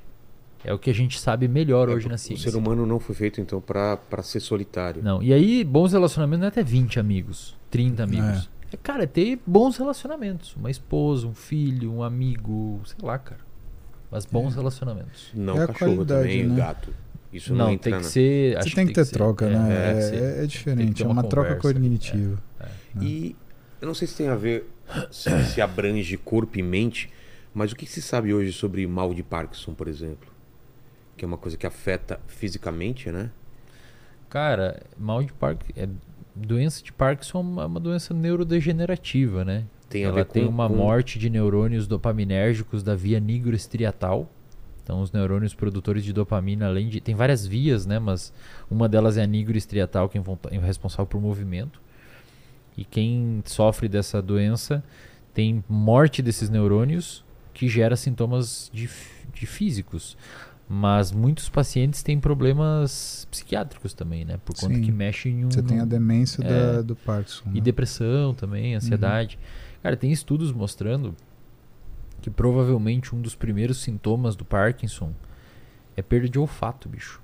De olfato. Por quê? É Que que perde tá o relacion- cheiro. Ninguém sabe direito, porque morre alguns neurônios daquela via. Ah, que também. Al- Alzheimer também. Alzheimer você tem primeiros sintomas muito finos, assim, é difícil de identificar.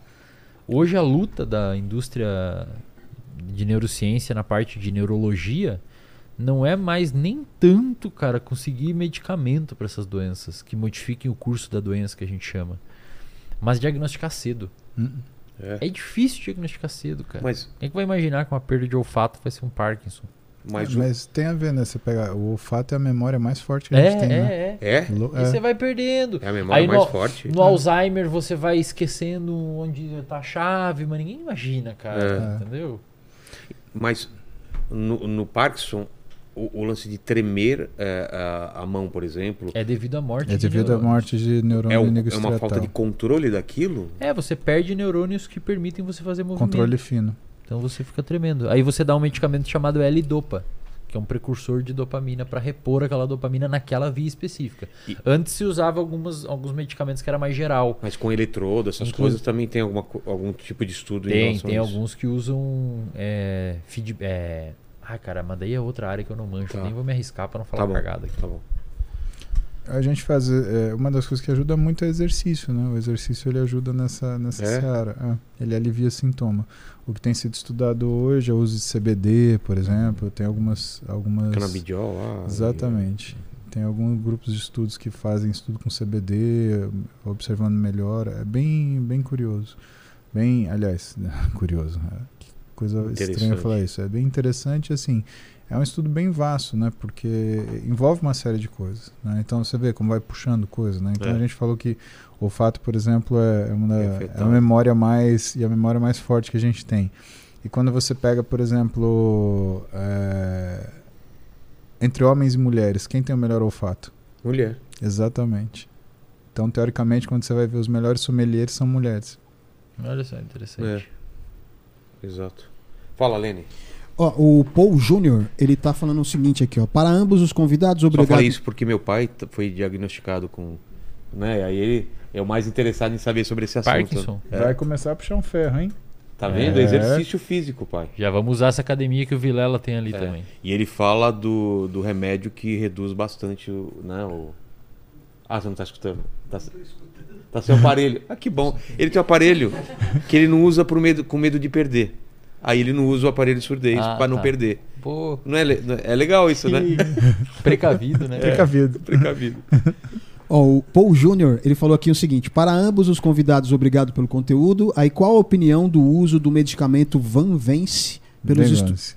É, é, como? Sim, vem Vance. Vem Vem Vance, é, ele mandou ao contrário aqui. Pelos é, os estudantes de vestibular e concursos, é, pode ser viável em curto prazo, de 30 a 90 dias? Obrigado. Tu quer comentar? Cara, Que que é isso? não usa, velho. Ah, Ah, não. Venvanse é um medicamento, velho, que é derivado de uma anfetamina. Mexe Ah, num dos eixos, mexe num dos eixos mais sensíveis do seu cérebro, que é a, vida, a via mesocortical. desdexanfetamina. Como é que você vai botar isso daí se você não tem indicação, bicho? Eu tenho uma clínica, Vilela, de psicólogos, que a gente tem 30 psicoterapeutas. A gente tá em 30 já. Tem, psi- Caraca, tem bicho. psiquiatra e nutricionista. A gente tá fazendo uma interação Que interdisciplinar para tratar paciente. Então tem consulta que o paciente entra e quando tá precisando do psicólogo e do psiquiatra, os dois entram junto na consulta. Olha que legal. Que legal. Entendeu? É uma intervenção interdisciplinar, é junta. E, cara, nessa clínica a gente está com 800 pacientes ativos. E vem muito TDAH, porque a gente trabalha com neuropsicologia, neurociência, psicologia comportamental. Não tem medicamento na farmácia, velho. Os caras não têm medicamento para quem precisa do Venvance, não tem medicamento por quê? Porque a galera tá tomando para performance. Putz. Então assim, não toma, não é viável, não usa. Só usa se você tem indicação médica. Você deveria falar pra tudo, né? É. Fala aí. É, Lene. exatamente. Né? É uma coisa meio básica, né? Ó, o Matheus Poli, ele Para tá. de tomar Viagra, Lene. Fala. Opa, pode deixar. É, Você vê que às vezes essa mesa levanta? Então, é isso. Ficou sem graça agora. O pai do Vilela entender Desconcertado. nada lá. Só Meu pai rindo. não tá Ele entendendo só tá nada. rindo junto. Deu uma risada agora lá. Ó, o Matheus Poli, ele falou o seguinte: queremos o Paulo Musi na rem- é, rem- remada cavala da, ah, da morte do Léo Stronda. Nossa, a remada cavala da morte do Léo Stronda? Léo Stronda. Faço ideia do que seja isso. É só se for pra tratar alguém, porque eu não vou fazer, não. É. Deve ser um desafio do Desafio, é, deve ser alguma coisa assim. Ai, E aí ai. o Raul também mandou aqui, ó. Oi, Musi, acompanho você há anos. Poderia, por favor, é, comentar a respeito dos cortes que teve nas bolsas de residentes que atual, é, é, na atual universidade, nas atuais universidades federais? Antes de você chegar, eu tava falando que a CAPES está atrasando os pagamentos também. Aí talvez por isso que ele trouxe esse. Não sabia dos residentes. É, Eu queria fazer uma coisa, mas eu não posso fazer. É, vamos pra próxima. Próximo. E aí o, o, o Otávio Oliveira, ele falou aqui, ó, o intestino possui é, produtores de serotonina, hormônio de felicidade, então é importante manter ah, o- a homeo, homeostase, homeostase do intestino para diminuir os riscos é, de depressão? Sim. Ô, Sim, Lene, faz mas- um curso de medicina antes de. Sim. É, bem rapidinho, É, né? rapidinho, Quando... pra falar essas, Não. essas perguntas aí, né? Que... Não, é bem rapidinho para responder essa pergunta, Esne, se você quiser que você, você completa, mas é assim, a primeira vez que descobriu que a- o intestino produzia serotonina, o pessoal falou assim, ah, essa serotonina não chega no cérebro. Né? Aí continuaram estudando, descobriram que chega sim. Né? Então, uma das coisas que a gente preza Só pra muito... lembrar, e- serotonina faz o quê? Serotonina é um neurotransmissor. Né? E É gera dá- calma. Gera, Ah. gera Calma, cal- calmaria. É um bom definição chega no cérebro. serotonina. Então, então realmente chega, né? As primeiras evidências é que não chegava e continuaram estudando, descobriram que chega. Então, o que, que é- a gente chama atenção? Se você não tiver uma boa alimentação, muito provavelmente isso contribui para um estado de, de, de humor ou de, de condição de função de sistema nervoso central que não seja ideal. Se você não comer bem, você não vai estudar bem. Se você não comer bem, você não vai lembrar das coisas bem, você não vai desempenhar bem. Então, realmente, a performance começa na alimentação porque o teu intestino ele precisa disso. Lembra que o intestino delgado é a maior glândula que a gente tem, né? Então, de todas as glândulas que a gente tem, o intestino delgado é a maior. A maior produção de hormônio está lá, né? geral e hormônio gástrico, né? Então, ah, uma das coisas que a gente tenta manter é o que é a função do intestino, né? Selecionar nossos alimentos, comendo em horários regulares, né? evitando determinados exageros, né? Então, ah, álcool faz mal? Não, você tomar né, um vinho inteiro não vai fazer bem. Você tomar 13 long neck no final de semana não vai fazer bem, né? Então a gente pondera isso, né? Que todo tipo de, de excesso assim, ele sempre vai ser prejudicial. É, hoje o que mais a gente tem evidência é essa ligação de intestino-cérebro. Tem bons estudos mostrando que isso tem uma relação. Se você pegar a microbiota de um paciente com depressão e de um paciente saudável e fizer um sequenciamento, elas são diferentes. Se você pegar um, tem um estudo que fez isso, se você pegar uma microbiota de um paciente com depressão humano, pegar o cocô dele, né, que é onde está a microbiota dele, purificar aquilo ali, re, retirar a microbiota do cocô e transplantar para um rato, você o rato desenvolve comportamento do tipo depressivo. Nossa. Com transplante de fezes. Você precisa chamar o Bruno Zilber aqui. Vou te dar essa dica. Ele, Então é, cuida da sua alimentação. É o Dr. Cocô. É? É, Pô. é um dos caras mais importantes no Ah, não. mundo. Aí chama os irmãos. Piologo pra vir junto. É, tá? pô, Nossa aí. senhora. Abraço. Aí vira a terceira série. Fala, Lênin. Ó, o, o Antônio ele falou o seguinte: eu tenho 40 anos e gostaria de saber os efeitos colaterais do uso de cloridrato de sertralina. Cara, eu não posso falar dos efeitos colaterais porque se você tá usando, talvez algum médico indicou. Exatamente. Então, assim, fala pro seu médico dos que que efeitos faz colaterais. É um É antidepressivo. antidepressivo. antidepressivo. É inibidor seletivo de recaptação de serotonina. Mas assim, se um médico te indicou, é porque ah, o, problema que você tem é, muito Exato. pior do que o efeito Ah. colateral Então que você está não procura preocupado. o colateral. É. Fala com o seu médico se está tendo algum colateral, ajusta a dose. E assim, muito provavelmente você está tomando errado. É. Porque é a primeira problema, cara. O É. cara não toma, aí não dá efeito, ou viaja, esquece, ou no dia do final de semana não precisa. Então, ou toma em horário um dia e no outro no outro, então tem É. que tomar certo, senão vai dar cagada. E aqui o, o- Wesley Careca mandou pro Wesley. Esse cara me persegue, cara. Velho, ele fez um. Ele fez um perfil de Eslin Careca e eu descobri que ele tem uma legião de perfis. Ele fez o Muzi Careca, ele tem Ah, o é? Messi Careca, ele tem vários carecas e ele fica comentando nos podcasts da galera, tá ligado? O que, que o Wesley Careca falou? Será que ele tem o Alexandre de Moraes? O- é o Xandão. É. Ele falou que é o seguinte: é, Wesley, o que você acha é, da psicologia corporal? Cara, O que, que é isso? não sei também. Não sei o que é. Pró- Próximo. Você faz uma terapia na sua É, o teta. cara inventou isso. Teta, teta. Você faz uma terapia com a teta. Olha isso aqui, cara. Ô, Lene. Teta, Lene, você tá perdendo. Corta. Olha lá. Mostra as mãos, que o pessoal vai achar que você tá mexendo com as mãos. Ó. Olha lá, olha lá, Lene. Corta pra ele, Lene. Corta aqui, Lene. Porra, cara. Isso é incrível. Isto é incrível. O carinha lá da- das branquelas lá que faz isso, né? O, o- Terry Crews. É. Terry Crews, é. Manda, manda, Lene. Ó, o Gabriel mandou um comentário aqui. eh, ele falou assim: ó, eu acho que é raro um homem que não é viciado em pornografia. Eu não sei as estatísticas, cara. Eu não sei as estatísticas. Não faço ideia das estatísticas. Como é que é o nome desse punheteiro safado? Gabriel. Gabriel. Gabriel, Gabriel. Ei, Deus Gabi. tá vendo, Gabriel. Você falando pra sua mãe que você tá demorando no banho. É. Né? Eu lavo o pinto na velocidade que eu quiser, mãe. É, Gabriel. Danadão.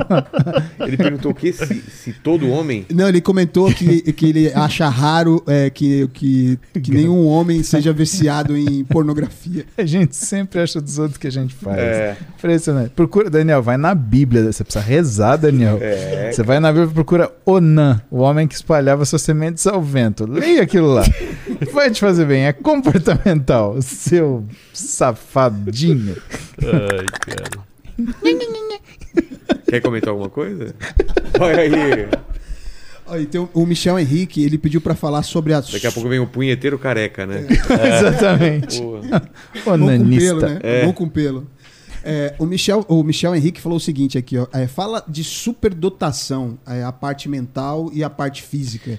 Como a parte mental reflete no físico. Cara, é, superdotados, assim como o transtorno espectro autista, quando me perguntam, e na outra vez me perguntaram pra comentar, eu não falo, cara. Porque é outro mundo, é outro universo, e eu não falo porque eu não domino, e eu tenho medo de dar sintomas genéricos que façam as pessoas se enquadrar nesse, nesse, ai, porque a superdotação ela é relativamente ela é um diagnóstico não muito comum. E aí você fala de dois, três itens, todo mundo é superdotado. entendi.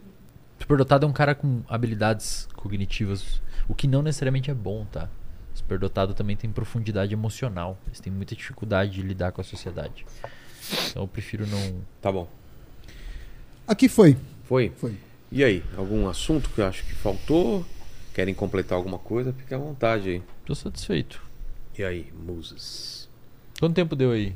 Não, eu sou seu. 3 horas e 40. Hora e 40. Uma hora e meia. Eu- So- quer, quer falar? Você viu meus exames ou não? Quer comentar alguma coisa? Você quer comentar dos seus exames? Vamos, vamos comenta comentar. dos seus exames. Vamos, Vamos, vamos lá. aqui. É, qual que era o, o cenário da primeira vez que eu fui lá, né? Que você falou Vamos tava ver. hipotireoidismo. Tá Será bom. um cabra hipotireoide safado. um cabrinha. Cabrinha custoso. Vilela. Ô meu filho. Um cabrinha custoso. Olha o nome do laboratório, Cialis. Mentira, esse também. Tava aqui, olha só. É que eu vou fazer um novo transplante aí pra fazer o retoque aqui lá no Stanley. Ah, você vai É, esse é fazer? do Stanley, ele acabou fazendo todos os exames aqui. Vamos ver aqui. Aqui é o coagulograma, glicemia de jejum. 108 de glicemia de jejum, O Vilela. que, que é isso? Isso é só seu açúcar quando você acorda no sangue, né? Muito alto. Pô, Vilela. 108, cara. Isso é pré-diabetes praticamente, o seu motherfucker.